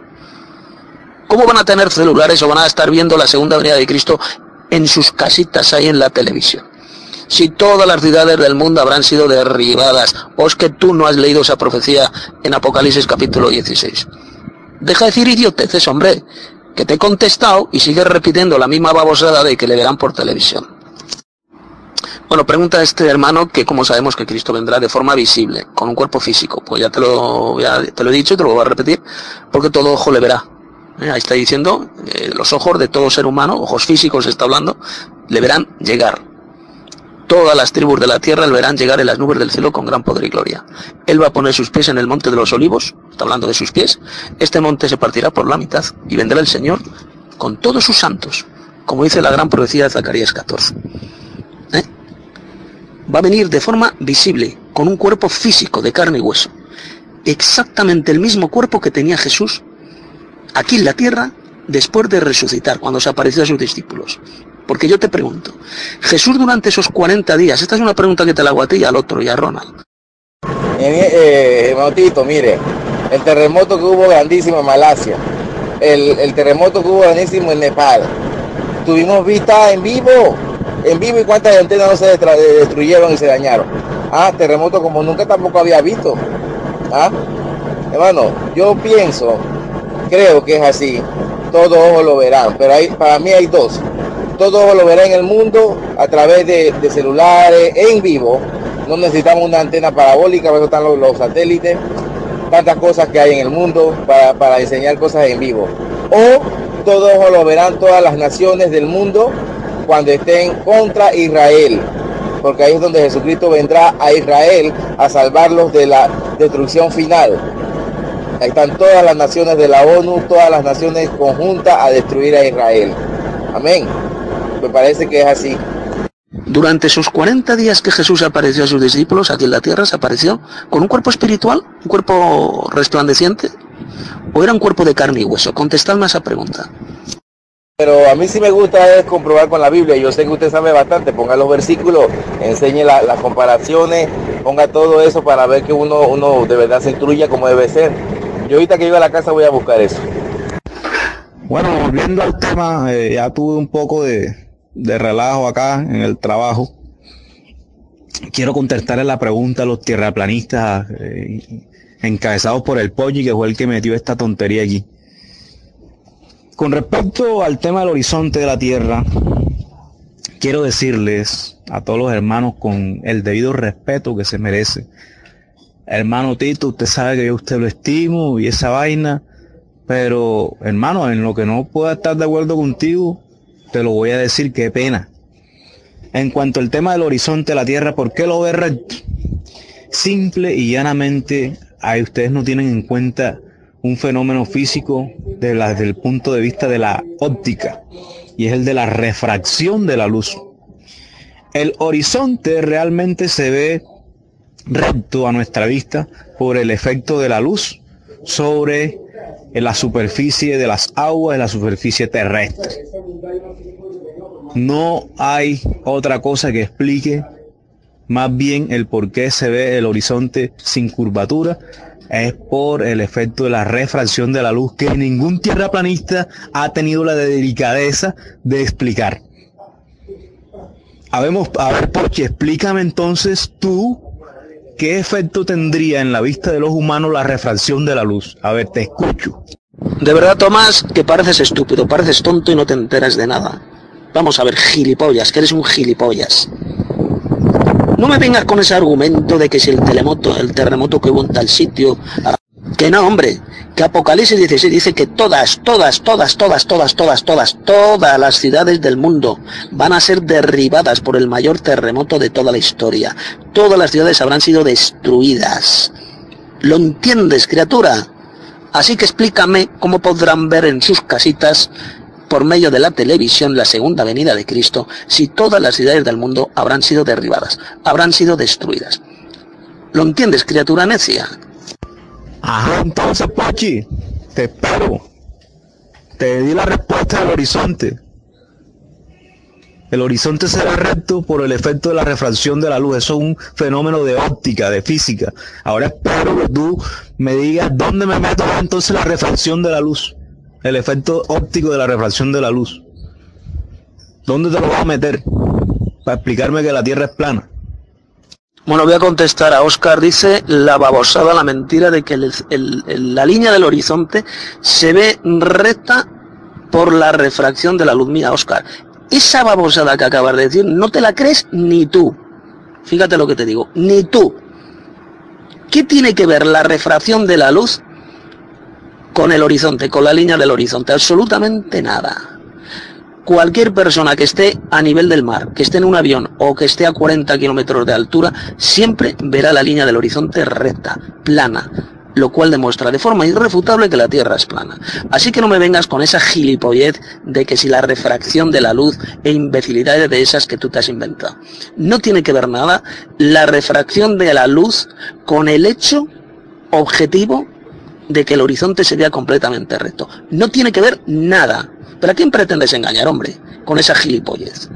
Hombre, Tito, hombre, no me salgas con esa vaina, mi hermano, que joda. Dios mío. ¿Dónde se va usted a meter entonces el, el, efecto de la óptica, hermano? ¿Dónde? Si eso se ve hasta en la carretera. Usted mira la carretera al horizonte. Usted mira una carretera al horizonte y eso crea un efecto refractario causado por la óptica, hermano. Hombre, no se dejen votar por el idiota ese del porche, hombre. Wow, Tito, usted lo estimo mucho, pero en esta vaina no lo apoyo, sinceramente. No lo apoyo. Tiene que ver, hermano Tito. Sí tiene mucho que ver. ¿Por qué? Porque tienes que tener en cuenta que la luz del sol está entrando en la superficie de la Tierra. Y la luz del sol atraviesa cualquier objeto en la Tierra y crea un fenómeno óptico que se llama refracción. Si tú has estudiado física, te, o si no lo has estudiado, te invito a que veas un libro de física y que eso es explicado de manera sencilla en cualquier libro de física de secundaria. Así que no me vengas con el cuentico de que la refracción de la luz no tiene nada que ver con la vista del horizonte. Claro que tiene que ver, mucho porque está causando un efecto, o por decirlo así, una ilusión en la óptica de los humanos y en cualquier óptica de una cámara, la refracción de la luz.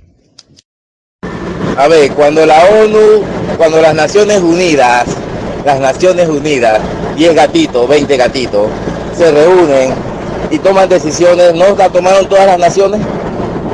¿No son todas las naciones 10 gatos? No son todas las naciones un grupo de personas reunidas. Hay que jugar vivo, hay que entender, porque la Biblia no dice que todo el mundo lo verá. O sea, no dice que la persona que está acá metida en, los, acá vamos a decir los indígenas acá en el área de nosotros, los cunas, y allá en el hueco del, del Darién, verá a Jesucristo venir en el cielo. No dice eso. Dice todas las naciones lo verán. Y para mí todas las naciones están en las Naciones Unidas. Así que nada más que se aparezca en ese grupo es todas las naciones. Cuando ellos toman decisiones, es todas las naciones, todo el mundo está tomando una decisión. Aunque no la esté tomando usted ni yo, la esté tomando ellos por usted y por mí. Así es sencillo. Lo queramos o no lo queramos. No, Oscar, el que ha salido con la vaina eres tú, con esa gilipollez que acabas de decir, de que la línea del horizonte se ve recta por la refracción de la luz. Eso te lo has inventado tú, esa gilipollez. No tiene que ver absolutamente nada una cosa con la otra. Pero tú, ¿a quién pretendes engañar al decir esa imbecilidad? Que la Tierra es plana, hombre, que ya te lo hemos demostrado. Cree lo que dice la verdadera ciencia y lo que dice la Biblia. Si a Jesús le van a ver llegar todas las naciones del mundo, es porque la Tierra es plana, criatura. Y no nos vengas con esa babosada de que se ve recto el horizonte por la refracción de la luz. Que eso no te lo crees ni tú, que eso te lo has inventado tú y lo sabes muy bien. Pero no digas babosadas, Oscar, que sabes perfectamente que eso te lo has inventado tú, eso de la refracción de la luz, eh, que la Tierra, la línea del horizonte se ve recta por causa de la refracción de la luz. ¿De dónde has sacado esa gilipollez? Danos las pruebas, danos citas, danos, por ejemplo, eh, enlaces en Internet, donde se diga lo que tú acabas de decir, esa gilipollez, de que el horizonte se ve recto por la refracción de la luz. Que eso sabes perfectamente que te lo has inventado tú, y no vas a engañar a nadie con esa babosada que has dicho, Oscar. Que no, hombre, que tú de física no sabes absolutamente nada. Tú solamente te has creído la patraña del sistema satánico de que tú de física, Oscar, no sabes absolutamente nada. Nada. Solamente un necio puede decir eso de que el horizonte se ve recto por causa de la refracción de la luz. Eso te lo has inventado tú y lo sabes perfectamente. Hermano, el que no ha estudiado física, la parte de la óptica, esto le, va a parecer absurdo. Pero bueno, listo. Suponiendo que la Tierra es plana. A ver, ¿cómo me explican a mí que yo parado desde una costa, puede ser una montaña de la, Sierra Nevada de Santa Marta, que está como a 500, 500 metros de altura, más o menos. Yo no pueda ver la ciudad de París o Nueva York, que es lo que está más cerca de aquí, o Ciudad de México, con un telescopio. ¿Por qué no la puedo ver? ¿Será por las montañas? Bueno, vayámonos al, al pico más alto de Colombia, a la cordillera central. Estamos hablando de 3.600 metros de altura. Si nosotros colocamos un telescopio allá y vamos a mirar a España, por ejemplo, vamos allá a ver dónde está Tito en Madrid. ¿Por qué carajo yo no puedo ver eh, la ciudad o por lo menos eh, algún punto de referencia si la Tierra es plana? ¿Por qué se desaparecen los barcos en el horizonte si la Tierra es plana? Y que lo, lo último que desaparece del barco es la, es la popa si la Tierra es plana. A ver, explíquenme eso. Bueno, ahora el Tomás eh, me saca el ejemplo de las Naciones Unidas, que todas las Naciones Unidas pueden ver un mismo suceso porque están ahí reunidos en el edificio de las Naciones Unidas. Pero hombre, no digas tonterías, no digas tonterías, Tomás, que somos mayorcitos, hombre. La escritura dice que todo ojo le verá, todo ojo, es decir, los ojos de todos los seres humanos que en ese momento estén vivos en la tierra, criatura. Todo el mundo, todos los que estén vivos en la tierra, al mismo tiempo van a ver llegar a Cristo con gran poder y gloria, lo cual significa que la tierra es plana. El ejemplo que has puesto de las Naciones Unidas es falso, falso, más falso que enseñar que la tierra es un globo, ¿eh? más falso que eso. Bueno, dice Tomás, eh, lo que habéis de escuchar, que la Biblia no dice por ninguna parte que todo el mundo lo verá venir a Cristo. Mentira, mentira, mentiroso, mentiroso, eres un mentiroso. Dice bien claro la escritura Apocalipsis 1.7 y todo ojo le verá. Todo ojo, no dice los ojos de unos cuantos, dice todo ojo le verá, es decir, los ojos de todos los seres humanos que en ese momento estén vivos en la tierra cuando Cristo venga. Y ahora vienes tú mintiendo y diciendo que no, que la Biblia no dice por ninguna parte que le verá todo el mundo. Pero a quién pretendes engañar, Tomás? A ver, hermano Tito, tú te jactas, estás jactando ahora de decir de que yo de física no sé absolutamente nada. Tú tienes idea de lo que yo he estudiado, Tito. Soy ingeniero, por favor. Soy ingeniero, mijo. Y eso es una de las leyes de la óptica, mijo. Eso es una de las leyes de la óptica. Ya. Que ahora que te hayas dejado, que te hayas dejado manipular por el tal Pochi ese, con su idea sectaria de la, de la sociedad de la tierra plana es muy distinto. Ahora, vuelvo y te digo, yo a ti te estimo mucho. Tú sabes que en la parte de la Biblia no tenemos ningún problema porque compartimos casi todo. Oye, pero en esta vaina, hermano, esta vaina si no, si no puedo decirte que yo estoy de acuerdo con eso, porque es que eso se sale totalmente de todas las leyes físicas. De todas las leyes físicas, el cálculo vectorial tendríamos que cercenarlo de, de la realidad. Tendríamos que cercenar todas las magnitudes físicas, prácticamente que hasta del mismo universo, con la idea absurda esa de la Tierra plana que te has dejado meter tú en la cabeza. Así que no vengas a decir ahora que yo de física no sé nada. Yo te puedo preguntar una vaina de física a mí como me lo conteste.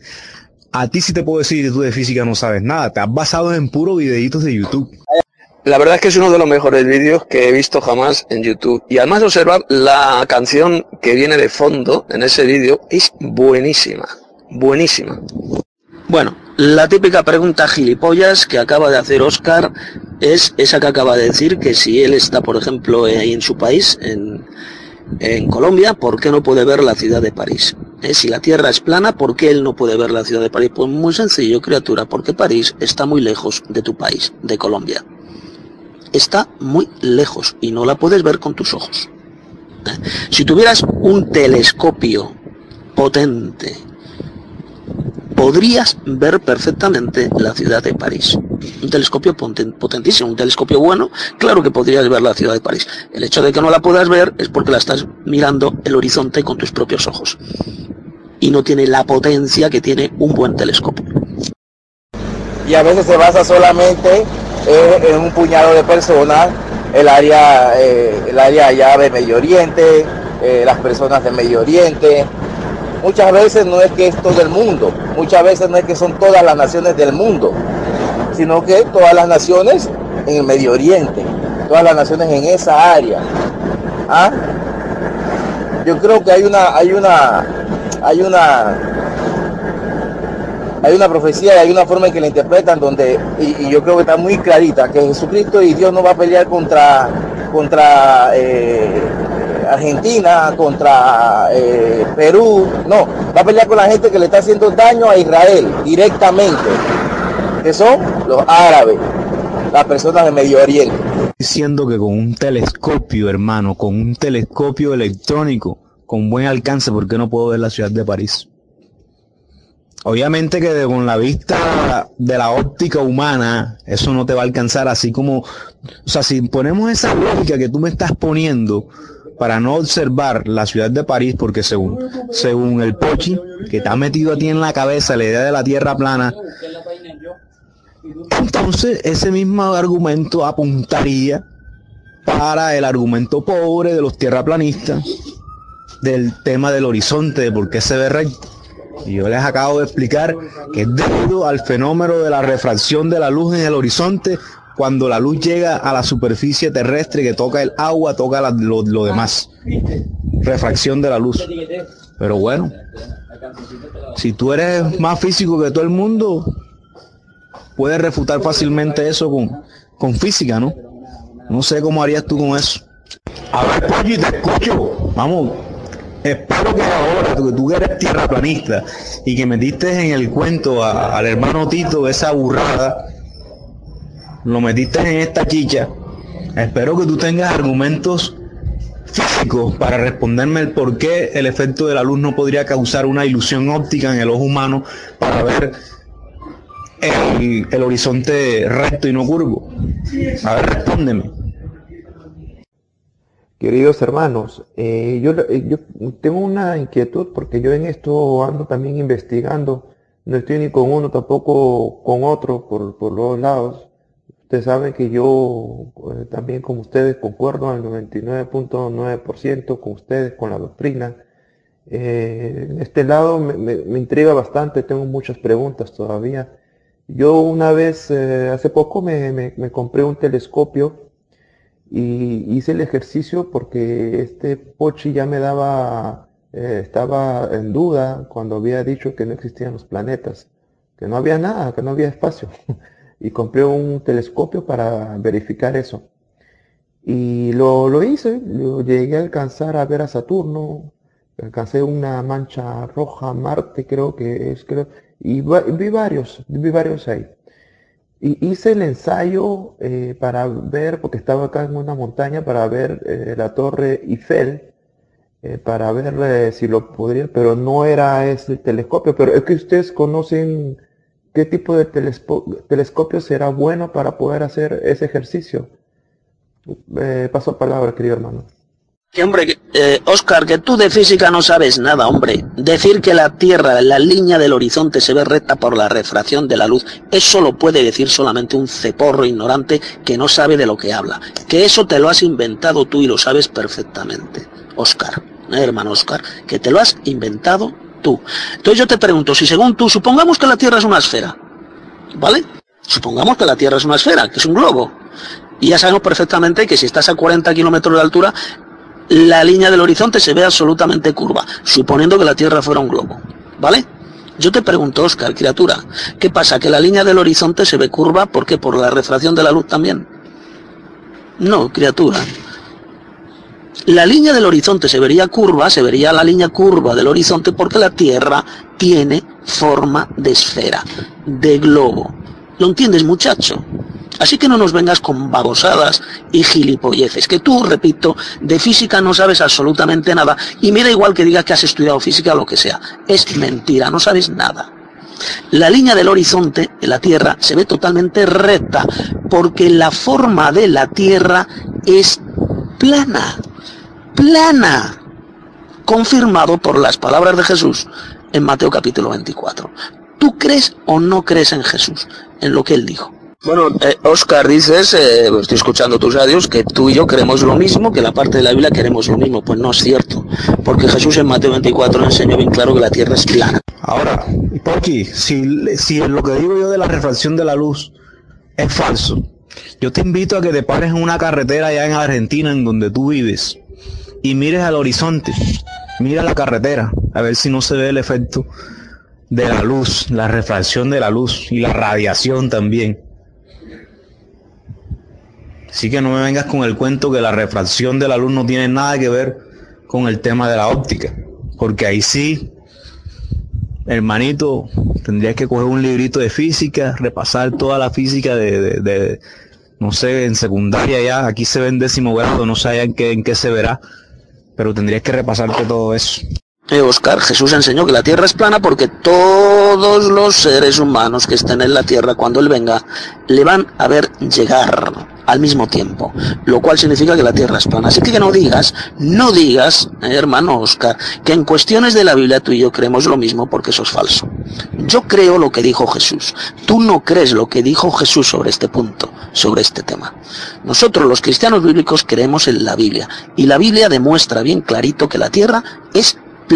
Si la Tierra fuera una esfera, entonces todo ojo, todos los seres humanos no podrían ver llegar a Cristo a la Tierra al mismo tiempo. ¿Lo entiendes? Porque al otro lado del globo, los que vivan ahí, no podrían ver llegar a Cristo. ¿Queda claro? También dice que lo llevó a un monte alto donde vio toda la tierra, Oscar. Ese efecto óptico que dice usted es el que da al asfalto cuando el sol lo calienta, el aire caliente sube y distorsiona la luz. Pero si usted va a un avión a mil y pico de kilómetros de altura, eh, la tierra entera no distorsiona la luz. Bueno, ahora dice Tomás que los que verán llegar a Cristo cuando Él regrese van a ser solamente los que estén ahí en Oriente Medio. ¿Y de dónde ha sacado esa idiotez? Si la escritura dice que todo ojo le verá, no solamente los ojos de los que vivan en Oriente Medio, no, dice todo ojo le verá. Todas las tribus, todas las naciones de la tierra. Mateo capítulo 24. No dice solamente las naciones de Oriente Medio. Así que no digas tonterías y no digas falsedades, hermano Tomás. Aquí somos mayorcitos, sabemos muy bien de lo que estamos hablando y conocemos la Sagrada Escritura mil veces mejor que tú. Eh, Oscar, a ver, es que realmente no sé si te das cuenta que como los geo redondistas, ¿no? Se puede llamar así, os contradicís, porque utilizas el efecto de la luz es porque vemos recto. Porque el efecto de, de, la luz, de la refracción de la luz y tal, no vale bien. Vosotros utilizáis luego el argumento de que en la distancia el casco de la parte trasera del barco no se ve. Ahí no hay problema con la luz, ¿no? A ver, hombre, es que realmente son contradicciones. Es que son contradicciones, hombre, es que os contradecís. A ver, es que realmente el ejemplo del barco vale o no vale por la luz. A ver, ¿en qué quedamos, Oscar? A ti sí te ha jodido el cerebro ese man, yo no sé qué te echó, marica, pero te jodió el cerebro, marica. O sea, disculpa que te diga que sea tan, tan directo, marica, pero no, no. No joda. No te estás oyendo, Tito, lo que estás diciendo. Tú estás escuchándote lo que tú estás diciendo y por internet. ¿Ah? Tú estás escuchándote el Tito Martínez lo que tú acabas de decir. Tú acabas de dar una afirmación de que Cristo enseñó de que la tierra es plana. Eso vas a tener que demostrarlo. Y además se ve también muy bien en el río, en el río Nilo, que ocupa unos 6.800 kilómetros, que ocupa parte de la supuesta circunferencia de la Tierra, y que se ha calculado matemáticamente, para la gente que, que sabe bien de la cosa matemática, que unos más, unos 4.000 kilómetros irían hacia arriba. O sea que el agua estaría 4.000 eh, kilómetros de, de, sur a norte. Hombre, por favor, seamos coherentes. Hermano, hay algo ilógico aquí, hermano Tito. Con todo respeto, hay algo ilógico. Usted no se pone a pensar o a, o a meditar eso. ¿Cómo que lo va a ver todo el mundo? Si nosotros no podemos ver el sol aquí y después ver el sol que se, que se, que se sale allá en la casa suya. ¿Ah? ¿Cómo que a Jesucristo lo vamos a ver desde Panamá y después lo vamos a ver también, lo va a ver también la gente en Jerusalén? ¿O cómo que lo van a ver la gente en Jerusalén y también lo vamos a ver acá en Panamá? Ni las estrellas, ni el sol, ni, el, ni la luna, se puede ver en dos lugares de, de, de, en tanta distancia. O sea, hay que también ser lógico. No, hermano, y todavía sigue usted porque, hermano Tito, ahí no dice que todo el mundo lo va a ver. Ahí dice todo ojo lo verá. Todo ojo lo verá. No dice que todo el mundo lo va a ver. Dice todo ojo lo verá. Hay que tener cuidado porque a veces nos sacamos y nos salimos de lo que la Biblia enseña y decimos otra cosa queriendo apoyar nuestras ideas. Amén. Según me estás dando a entender, los audios que escuché ahí, estás hablando aquí con, el señor este, que cuando dice todo el ojo lo verá, ¿dónde está la parte de dice que todo el ojo lo verá porque la tierra es plana? A ver, escucho. ¿Dónde está la parte donde dice Jesús que todo el ojo lo verá porque la tierra es plana? ¿Dónde está esa parte? Búscame desde Génesis hasta Apocalipsis, donde mencione siquiera la Biblia. Me dé la idea de que la tierra es plana. Ilústrame porque yo no sé, sinceramente. Bueno, hermanos, eso que dijo el hermano Oscar de que la, la, línea del horizonte se ve plana, se ve recta por la refracción de la luz, que sepáis que se lo ha inventado él. Eso es una patraña, eso es una total falsedad, una gilipollez que se ha inventado él. Yo no sé de dónde la habrá sacado, pero es una babosada que se ha inventado el hermano Oscar. La línea del horizonte se ve totalmente recta por la sencilla razón de que la Tierra es plana. El mundo es plano no es un globo. Si el mundo fuera una esfera, un globo, la línea del horizonte se vería curvada, se apreciaría perfectamente. Pero el hecho de que se vea recta es porque la Tierra, tiene forma plana. Y no esa babosada que Oscar se ha inventado de que se ve recta por la refracción de la luz. Esa imbecilidad se la ha inventado él, porque tú de física, Oscar, no sabes absolutamente nada. Habrás estudiado mucho en la universidad, tendrás títulos, pero eso que has dicho no lo dice ni siquiera un analfabeto, esa tontería. Ni un analfabeto. A ver, Pochi, ¿por qué me resisto? Porque yo he estudiado, viejo Pochi. Porque yo he estudiado. Y vuelvo y te digo, no me has contestado lo que te dije de la refracción de la luz. No me has contestado por qué los barcos se pierden en el horizonte. Y primero se pierde la proa y por último la parte de atrás o la popa. Se va desapareciendo. No me has contestado eso. Según tu criterio de la tierra plana. Porque tú fuiste el que metiste en, este, en esta chicha a ti, tú la tomás a los demás. Y tú eres el que tienes que demostrar toda esa vaina. Porque no te hagas como los ateos, que se quitan la carga de la prueba. Y la carga de la prueba reposa sobre el terraplanista también. Eh, vamos a ver, Oscar López, yo contigo, yo personalmente, pues no voy a utilizar descalificaciones porque siempre me has parecido un hermano con mucho respeto, con mucha educación, que siempre has hablado con mucha cortesía y por tanto, cosa que no puedo decir lo mismo de todo el mundo, no puedo decir lo mismo de todo el mundo, yo no considero hermanos todos los que están, o todas, o todas, los que están en esta sala, no los considero, pero yo a pesar de todo, sí, pero mira, pero mira, mira, mira lo que dice Mateo capítulo 24, verso 29, 29 al, al 30, dice, e inmediatamente después de la tribulación de aquellos días, el sol se oscurecerá y la luna dará su resplandor, y las estrellas caerán del cielo, y las potencias de los cielos serán conmovidas.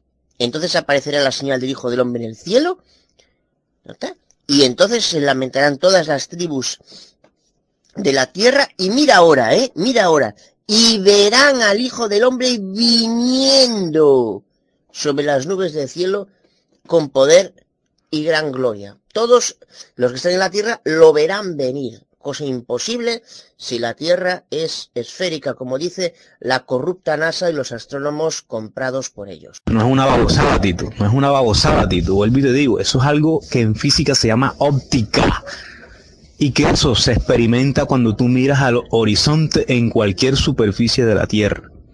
En una carretera, en un desierto, en el mar, en un río, a donde tú quieras. Así que eso no me lo he inventado yo, viejo Tito. Reflexiona, por favor.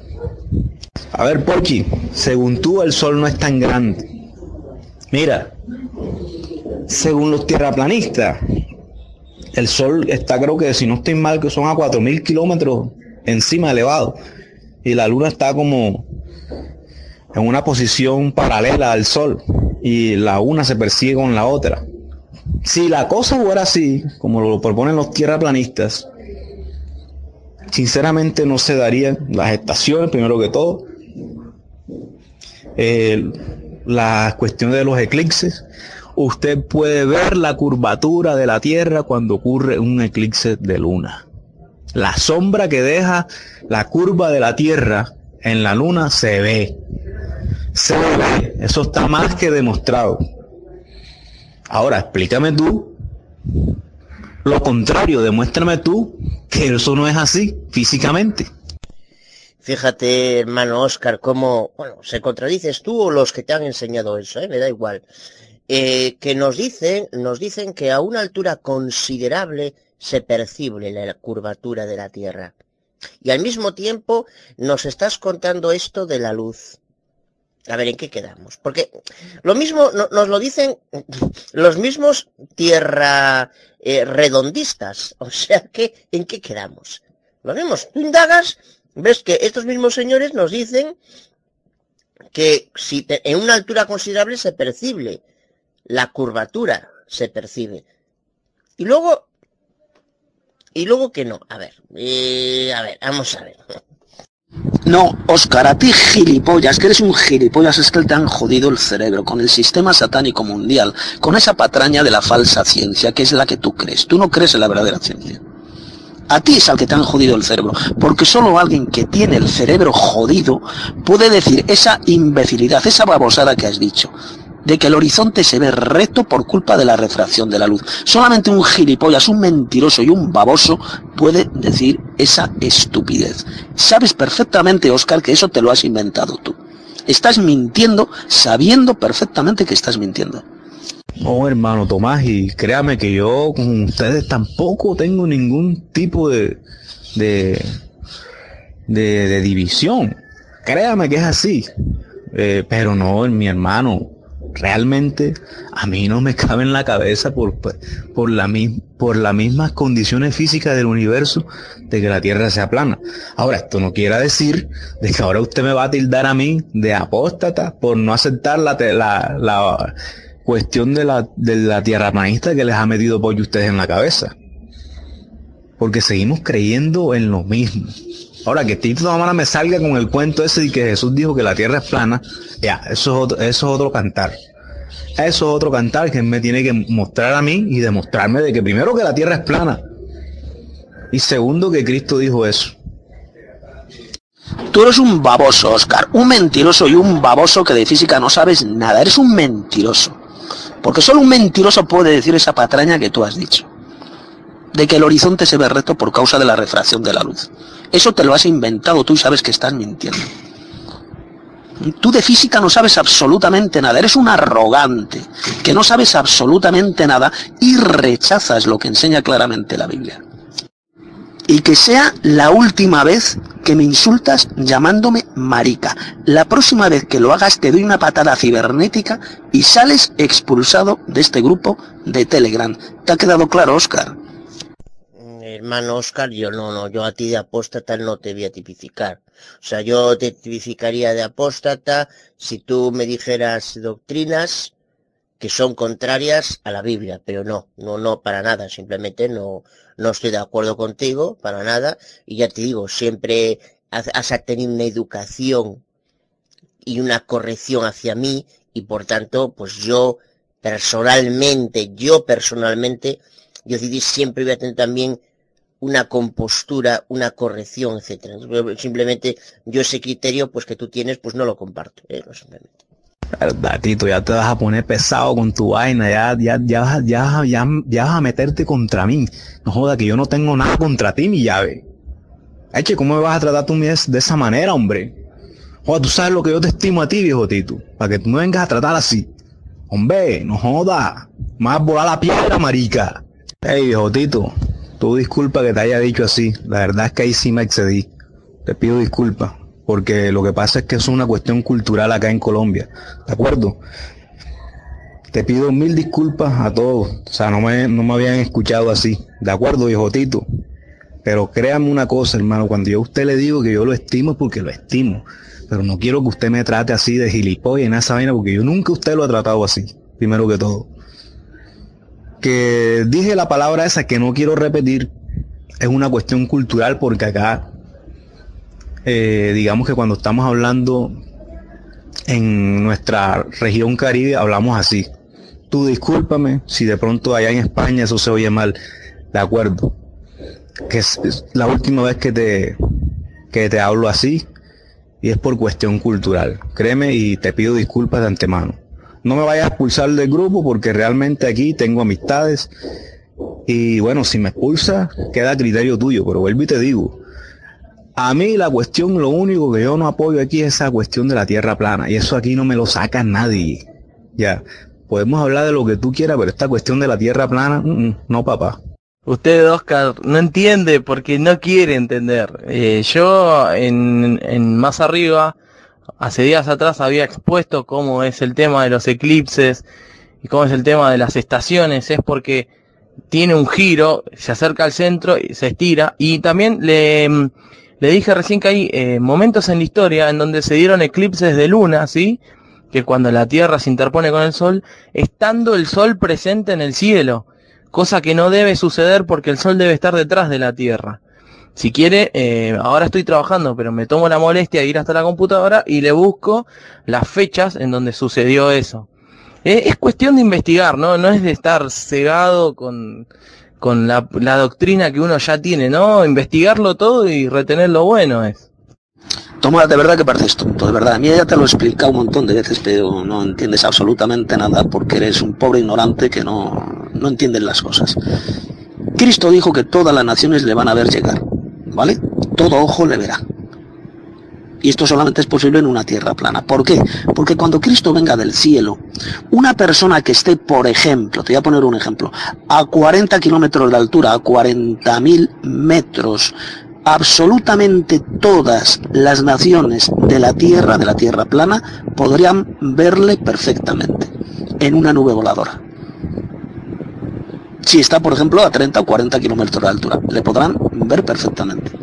Por eso es que dice que todo ojo le verá. Por eso dice que todas las naciones del mundo se lamentarán al verle llegar en las nubes del cielo con gran poder y gloria. Mateo 24. Tú sencillamente no crees en esas palabras de Jesús. Si la tierra fuera una esfera, ¿eh? si la tierra fuera un globo, eso, esas palabras de Jesús, sería totalmente imposible que se cumplieran. Porque los que vivieran al otro lado de la esfera no podrían ver la venida, la llegada de Jesús en gloria. Ilústrame, papi, pero Pochi, ilústrame, ajá, aquí soy un no iluminado. Ahora mismo soy un iluminado con el tema de la tierra plana. Yo quiero que me ilustre, papi. Bueno, dice aquí Oscar que él sabe que la Tierra es un globo, que la Tierra es esférica, porque dice que él ha estudiado, que ha estudiado mucho. Sí, criatura, pero ¿qué es lo que has estudiado? Has estudiado lo que el sistema satánico falso te ha metido en la cabeza. Eso es lo que has estudiado. Y tú, como un papagayo, como un loro, repite lo que esos falsos, esa falsa ciencia te ha metido en la cabeza. Sencillamente. Sí, yo no niego que has estudiado, pero repito, has estudiado la falsa ciencia, la, fal- la falsa ciencia y es la que repites como un loro. Nada más. Ahora yo pregunto a los hermanos y quiero que me contesten con sinceridad. El concepto de la tierra plana es fundamental para la salvación, es decir, que el que no crea en la tierra plana no se salvará. Quiero que me contesten con sinceridad porque realmente no quiero que tengamos ningún tipo de resentimiento entre los verdaderos hermanos que yo he cosechado aquí por el hecho de que yo no crea en la tierra plana.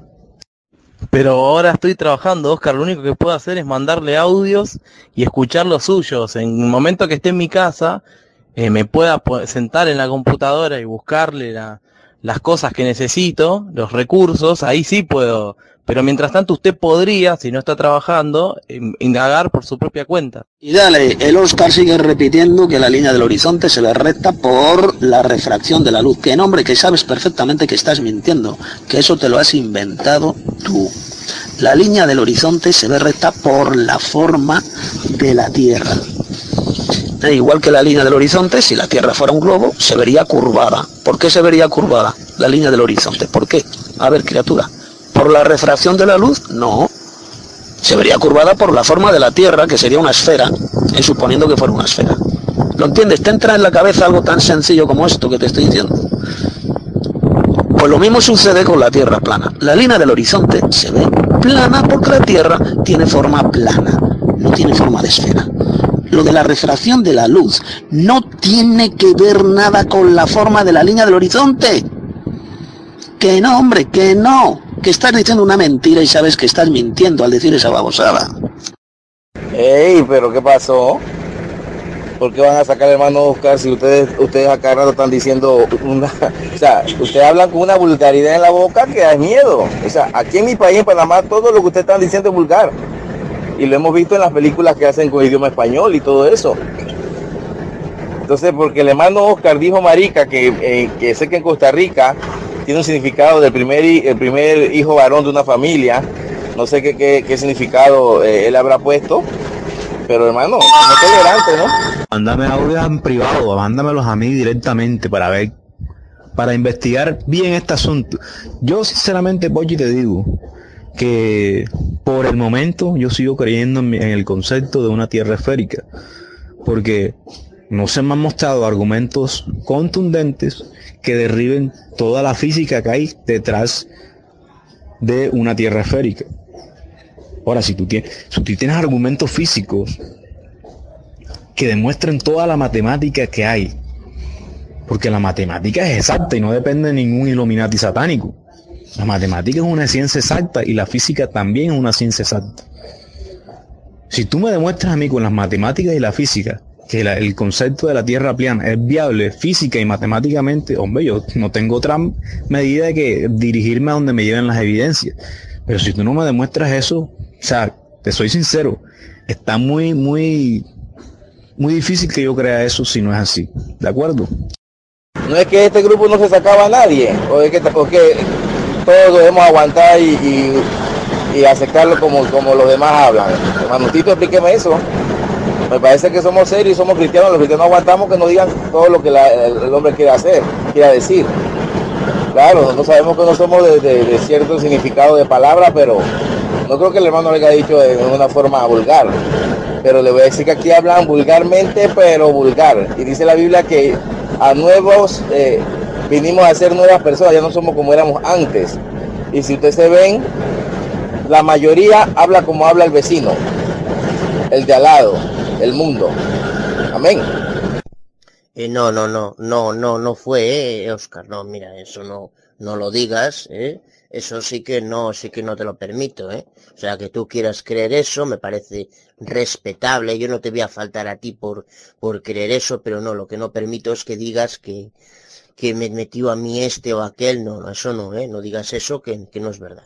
Eres un mentiroso, que a mí Pochi no me ha metido nada en la cabeza. Es un tema que llevo semanas investigándolo en internet, en la mejor biblioteca del mundo que se llama internet. Y como yo lo he estudiado, lo he investigado, he llegado a esa conclusión.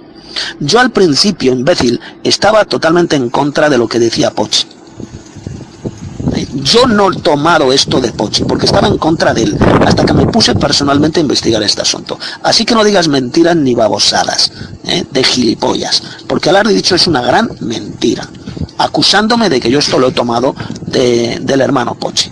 Porque te lo repito, yo hace días estaba absolutamente en contra de la tierra plana y estaba en contra de Pochi hasta que decidí ponerme a investigar el asunto en internet, algo que tú no haces. Tú solo haces repetir. Lo único que haces es repetir como un papagayo descerebrado lo que la falsa ciencia satánica te ha metido en la cabeza. Nada más, eso es lo único que haces. Y tu arrogancia, porque eres arrogante a más no poder, diciendo, no, es que yo he estudiado mucho, yo estudio física. Y de física no sabes un pimiento, no eres más que un arrogante. Porque eso te lo has inventado tú. Decir que la línea del horizonte es recta por la refracción de la luz te lo has inventado tú. Y sabes que estás mintiendo. Tu arrogancia, tu orgullo te puede llevar a la condenación. Así de sencillo.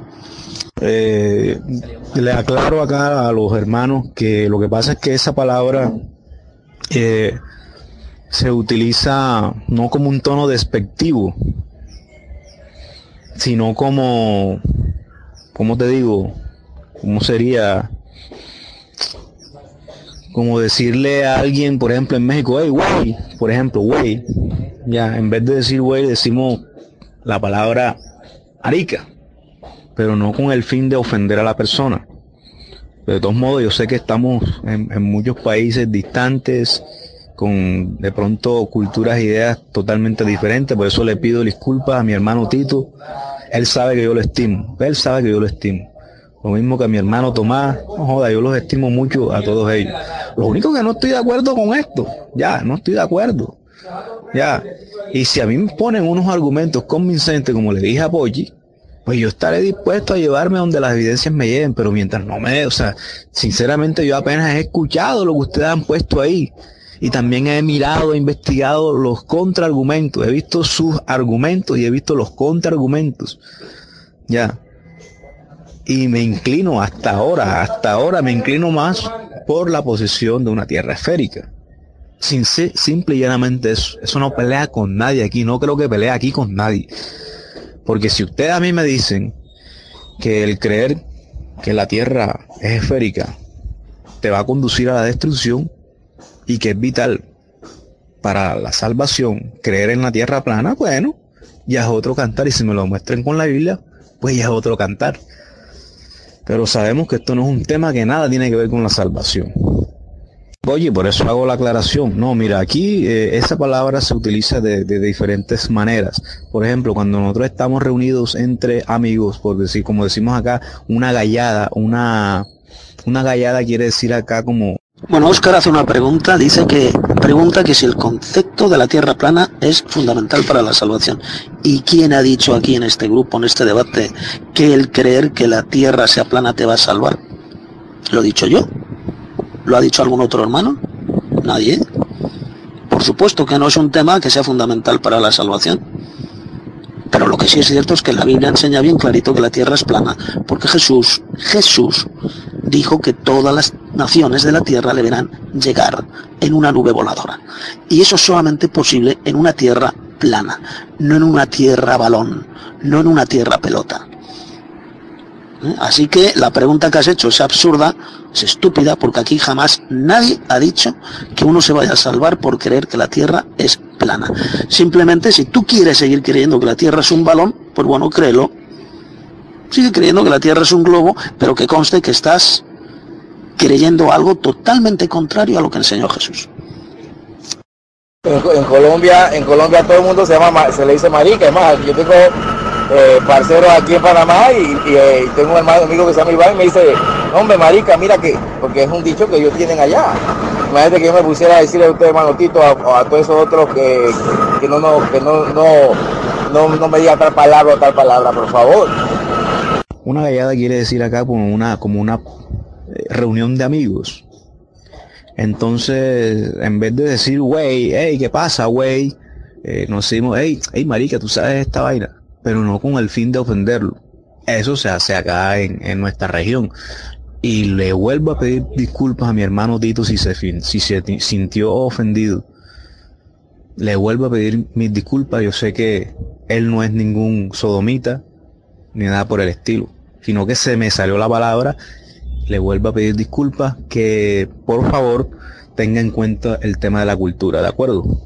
No, no, no, no, vamos a ver, Toma. Yo he amenazado a Oscar con expulsarle del grupo porque en uno de sus audios, si lo has escuchado, porque parece ser que tú no escuchas los audios, Tomás, me ha insultado llamándome marica. Y le he avisado, la próxima vez que lo haga, le expulso con una patada cibernética y no vuelve a entrar en este grupo. ¿Queda claro? A ver, hermano Oscar, yo vamos a razonar, vamos a razonar. Jesús era el Hijo de Dios, sí. Era poderoso, es decir, Dios, sí, no era el poderoso supremo, ya lo sabemos. Todo lo que dijo era verdad.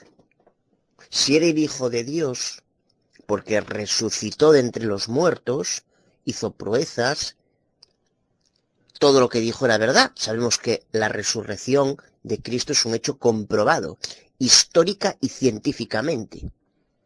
Histórica y científicamente. Por tanto, Él es el Hijo de Dios. Él era un, un gran poderoso. Él, todo lo que dijo era verdad. Por tanto, lo que dice es verdad absoluta en comparación con lo que unos señores de la NASA u otros comprados o influenciados por él digan. Eso es lógica. ¿Y qué dijo él en Mateo, 20 en Mateo 24, versos 29 29 al 30? Que lo verán venir todos los ojos. Igual que en Apocalipsis 1.7, en los dos sitios. ¿Quién tiene razón entonces? Bueno, y luego está el tema del río Nilo. Esto ya lo dije en un mensaje anterior. ¿Cómo se explica eso? Es imposible de explicar. O sea, 4.000... sa- Eso se ha calculado. Eh, eh, Oscar, ¿tú qué sabes de ma- tema matemático? Yo no. Pero tú que sabes del tema matemático, sabes que eso se ha calculado matemáticamente. La cantidad de aguas que tendrían que estarse desplazando hacia el norte. Unos 4.000 kilómetros de, de, de aguas del río Nilo hacia arriba. Eso es imposible, porque los ríos fluyen hacia abajo. ¿Te das cuenta? Y eso es, es- también es la cosa matemática. Hay un vídeo por ahí que lo muestra muy bien. Hermano Tito, voy a aclararte una cosa porque igual lo entendiste mal. Yo cuando dije ahí atrás en una conversación que tuvimos, la, bueno, la que, la de ayer, que había estudiado una serie de temas, no es por arrogancia, ¿eh? Lo digo porque igual, igual pudiste interpretar erróneamente y, y no, eh, no, no es el caso. Eso simplemente porque salió a colación, porque el contexto lo indicaba así. Cuidado, eh, no porque, digo por si acaso. Bueno, Oscar, tú sabes perfectamente que en España la palabra marica significa sodomita, significa maricón. Lo sabes muy bien porque tú no eres estúpido. ¿eh? Y lo sabes perfectamente. Es un término que no se ha de utilizar jamás cuando estamos en un grupo de debate, y menos cuando hay españoles. Llamaos entre vosotros marica, maricones, sodomitas, lo que queráis. ¿eh? Entre los colombianos, lo podéis llamar entre vosotros. Pero aquí ese término que sea la última vez que lo utilizas. ¿eh? Es un insulto. Y lo has dicho bien claro. ¿eh? Me has llamado a mí de esa manera. De esa grosera manera. Así que que sea la última vez que lo haces. Llámaselo a tus amigos, llámaselo a tus familiares, le llamas marica, maricones, todo lo que quieras. Pero aquí, que sea la última vez que utilizas esa expresión. Eh, mejor que salió también esto porque yo voy a hablar de esto.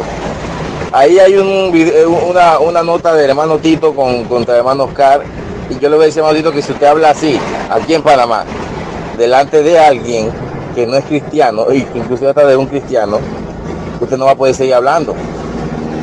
Porque eso es guerra. Cuando digo guerra, ma- hermano, eso es tirar de puñete y patá y todo. ¿Ve? Porque esa forma en que ustedes hablan, cada vez que hermano Tito, hermano Aboada y todos los que son de España, hablan aquí, eso hasta que me resuena en los oídos. ¿Por qué? Porque aquí en Panamá eso es vulgar. Porque aquí en Panamá el vulgar habla así. El vulgar dice muchas otras vul- vulgaridades. Pero ese es el mundo. Nosotros, bueno, en mi vida, yo desde chico, en mi vida, mis hermanos vulgares, pero yo en mi vida he dicho vulgaridad aquí en mi país, que las conozco. Muy, bueno, sé muchas, porque muchas no sé. Es no hablo como hablan ellos, porque muchos hablan de una forma que yo cuando a veces cuando están hablando conmigo ni entiendo. Pero es porque hablan vulgarmente. Amén. Entonces pienso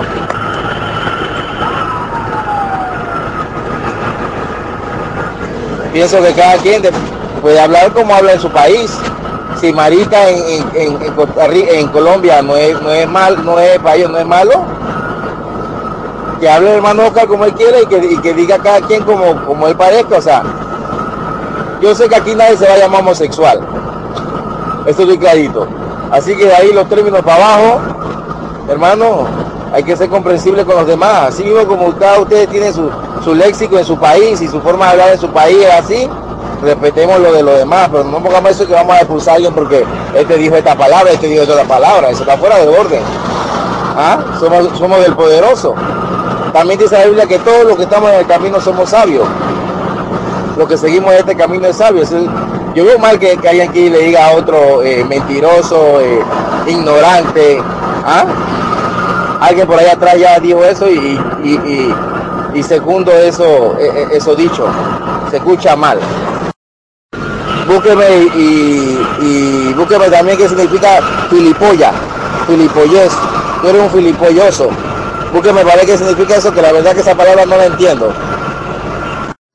Eh, perdón, Ronald, me he equivocado, ¿eh? Sí que, sí que está en el diccionario, o sea, has dicho que, he entendido yo mal, he entendido que, que tú habías dicho que la palabra chévere no estaba en el diccionario, eh, disculpa, lo había, te había entendido mal lo que he leído.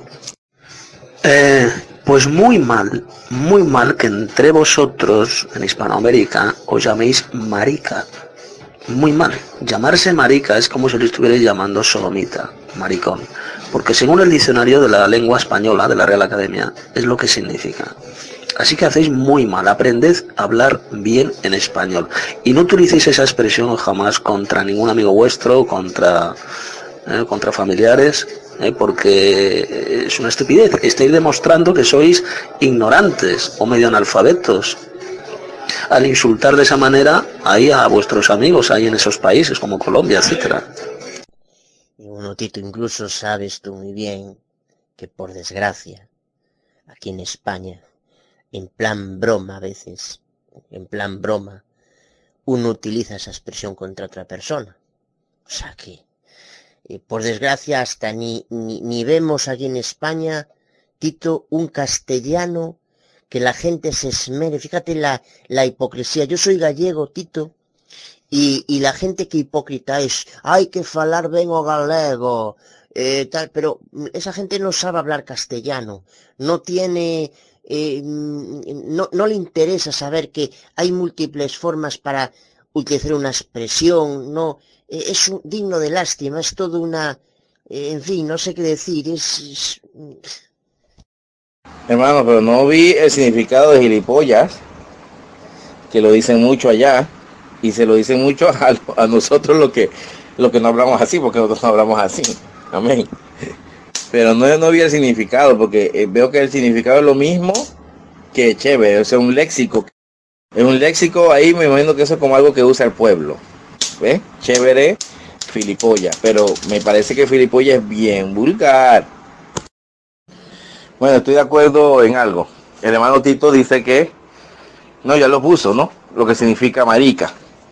Sabiendo ya lo que significa, deberían los colombianos y todos por ahí mismo, costarricenses y todo lo que tenga ese, dicho por algo eh, eh, común, cambiarlo. Porque realmente la palabra no significa algo bueno, sino significa algo malo. Pero creo que, que debió ser mejor, en, en vez de decir voy a expulsar a alguien, debió ser mejor decir, hermano, no diga más nunca marica aquí, porque así, así, así, poner, eh, poner la- el, el- significado de la Real Academia y listo. Hubiera sido mucho más bonito que ponerse a hacerse sentido. ¿Ves?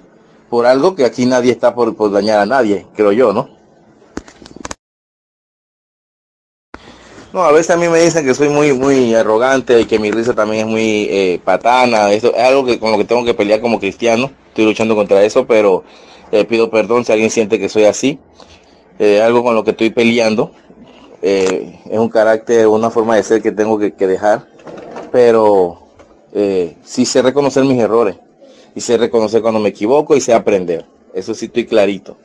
Así que me pareció que la mejor forma de, de, de llegar a eso de- del marica debió haber sido corrigiendo. No haciéndose, o sea, el grupo es suyo, hermano Tito. Bueno, diga cuáles son las reglas del grupo y entonces ya, ya, saber, ya sabremos. No, lo que ocurre, eh, eh, hermano Tomás Gómez, lo que ocurre aquí, de que no vamos a aceptar la falta de respeto, eso es lo que no vamos a aceptar. No vamos a aceptar eso. Entonces, hay, una cosa de que debemos que tener siempre bien en, en- en cuenta. De que yo te respeto y tú me respetas. Si yo no te he faltado nunca respeto, tú no tienes ningún derecho de faltarme respeto a mí. Eso se llama educación. Si alguien te falta el respeto, con mucho gusto le faltas el respeto también, le devuelves. Ya ustedes me conocen, hermanos. Yo para faltarle respeto a un hereje, con mucho gusto, y le dijo, y yo, con mi manera de ser, yo soy peruano, yo le digo, la reconcha de tu madre, quien te la parió, hijo la gran puta. Yo se lo he dicho a un hereje ya. Yo no tengo ningún problemita en tratar a alguien así. Ahora hay algo que nosotros tenemos que tener bien en cuenta. Acá el que se va, acá el que se va de este grupo, se la pierde. Allá él o allá, o allá ella. El que se va es problema de esa persona. Lo que sí queremos, este, y, y otra vez vuelvo a decir, de que hay que respetar. Pero si faltan el respeto, bueno, es así, lamentablemente. Entonces hay que medir muy bien las palabras. Lamentablemente, como dice eh, el hermano Tito Martínez, de que en América Latina hay demasiada, demasiada jerga. Demasiada jerga, se utiliza mal el castellano. Yo me estoy esforzando también por mi parte. Yo hablo bast- yo hablo el francés, ese es el idioma que yo hablo. Pero estoy aprendiendo más el español, estoy aprendiendo y, y yo creo que de eso se trata, ¿no? Aprender cada día más. Lo que sí, nuevamente, vuelvo y repito, la falta de respetos y, que, que, que sean, por favor, que sean medidos y que no sean gratuitos. Cuando alguien no te ha faltado el respeto, tú tienes ningún derecho a faltar tampoco el, el respeto. Al menos que sea un hereje. Pero, a a- a- pero que alguien que es hermano, por favor. eh, y si alguien tiene algo contra una persona, pues que demuestre, que vaya y, y le pida disculpas como un buen cristiano, que, como un buen cristiano. De eso se trata. Imagínense, hermanos, si así vamos a estar en el reino de Dios, en el reino de Dios. Entonces, eso no es, no se trata. Algo dijo muy, muy cierto el hermano Tito de que hay que tener paciencia unos a otros entre los hermanos. Hay que tenernos mucha paciencia. Que, que aquí reine la paz, que aquí reine el amor entre hermanos. ¿Ok? Y nada, nada más eso, queridos eh, hermanos. Eh, eh, cuídense, yo voy a hacer mis cosas. Hasta luego. Hermano Tito, respecto al tema de la venida de Cristo en cuerpo de carne y hueso, quería decirle que realmente no tenía este conocimiento, pero gracias al Señor he podido entender y me ha quedado bien claro el tema. sí, Tito, es así. es así, ¿no? Y bueno, yo por ejemplo hay, una persona que a pesar de todo yo pues le tengo, y a pesar de todo lo que pasó en su día, pues le tengo bastante aprecio porque eh, sé que todo fue pues eh, a buena fe, ¿no? Y que es el hermano eh, Alexander Evangelista, y si está por ahí, se escucha esto, pues un, cordial y afectuoso saludo.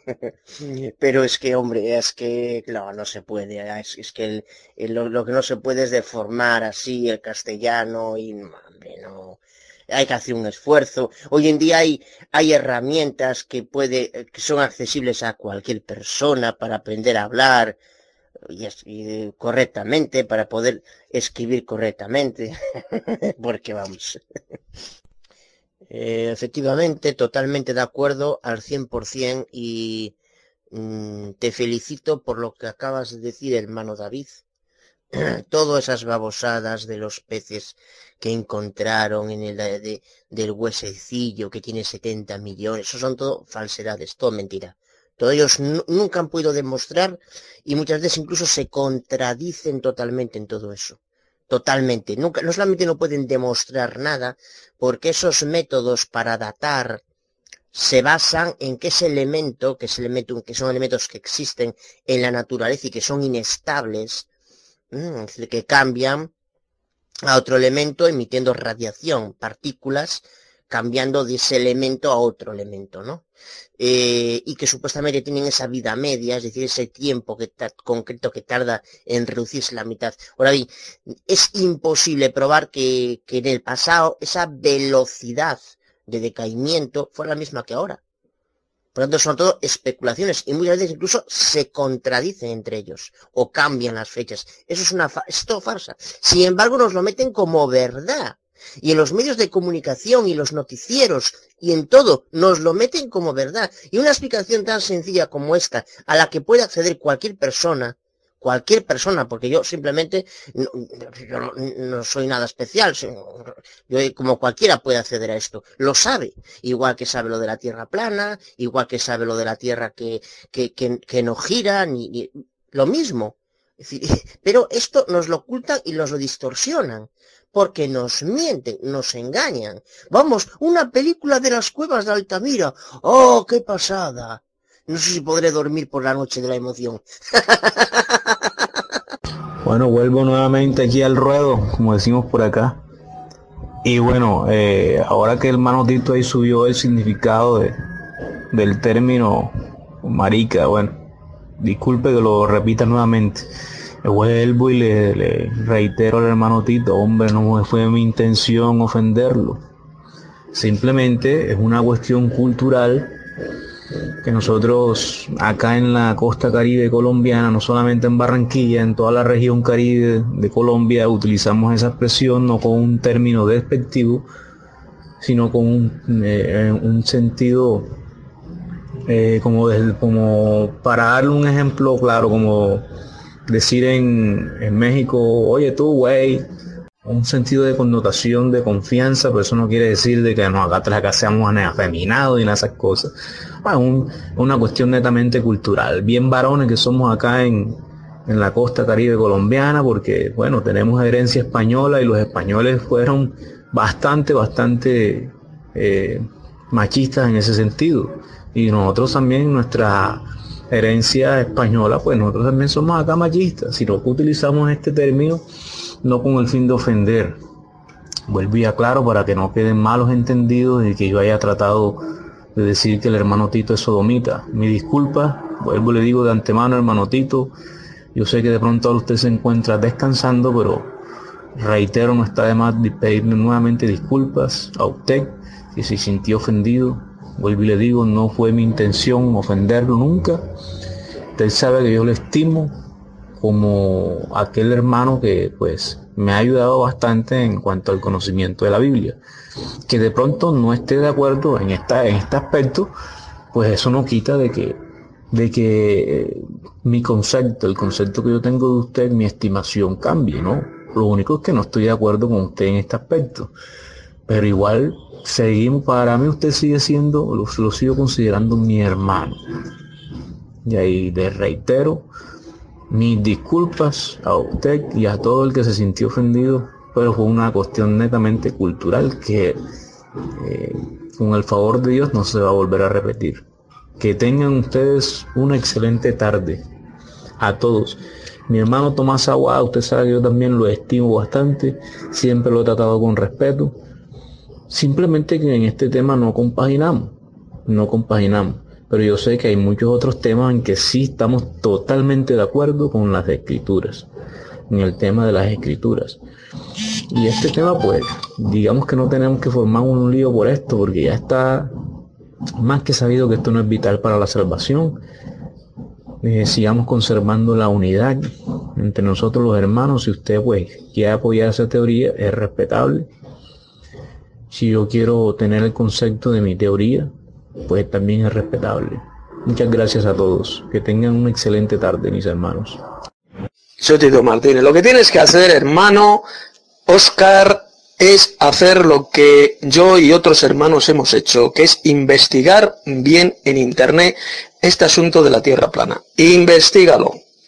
Yo hace una semana aproximadamente creía exactamente igual que tú, hasta que lo he investigado. No se puede hablar y juzgar una cosa si primero no se ha estudiado, no se ha investigado. Y como este tema no lo has estudiado, no lo has investigado en Internet, que es la mejor biblioteca del mundo, pues por eso pues no sabes nada. O sea, no. Eh, como decir que la Tierra, el horizonte de la Tierra es recto por la reflexión de la luz. O sea, eso es de una persona que no sabe nada. Así que te recomendamos que lo estudies, que lo investigues, ¿vale? En Internet. Y después podrás hablar de este asunto. Hemos llegado al final de la charla bíblica de hoy. Les ha hablado Tito Martínez. Que la gracia y la paz de Dios nuestro Padre y del Señor Jesucristo sea siempre con ustedes.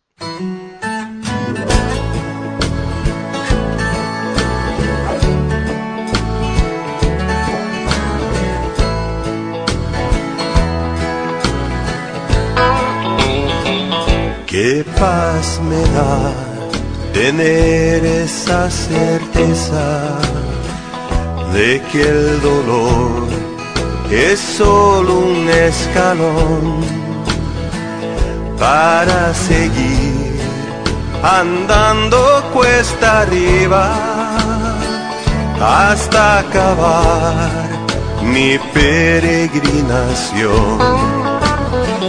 Hasta ese día seguiré cantando hasta ese día viviré feliz hasta alcanzar la tierra prometida y estar por siempre junto a ti.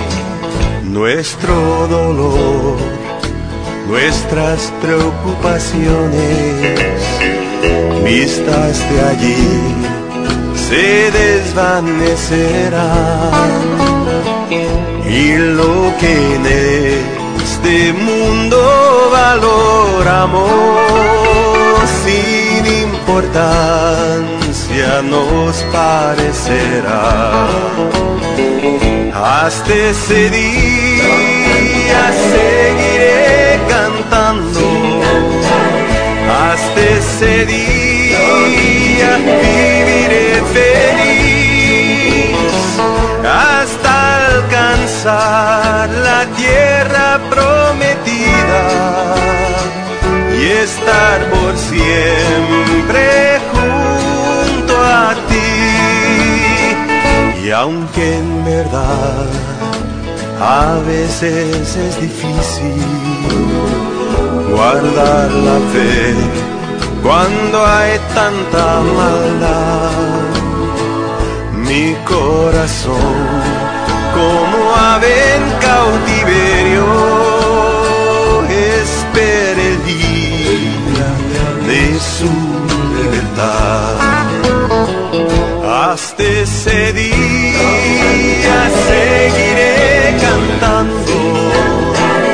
Hasta ese día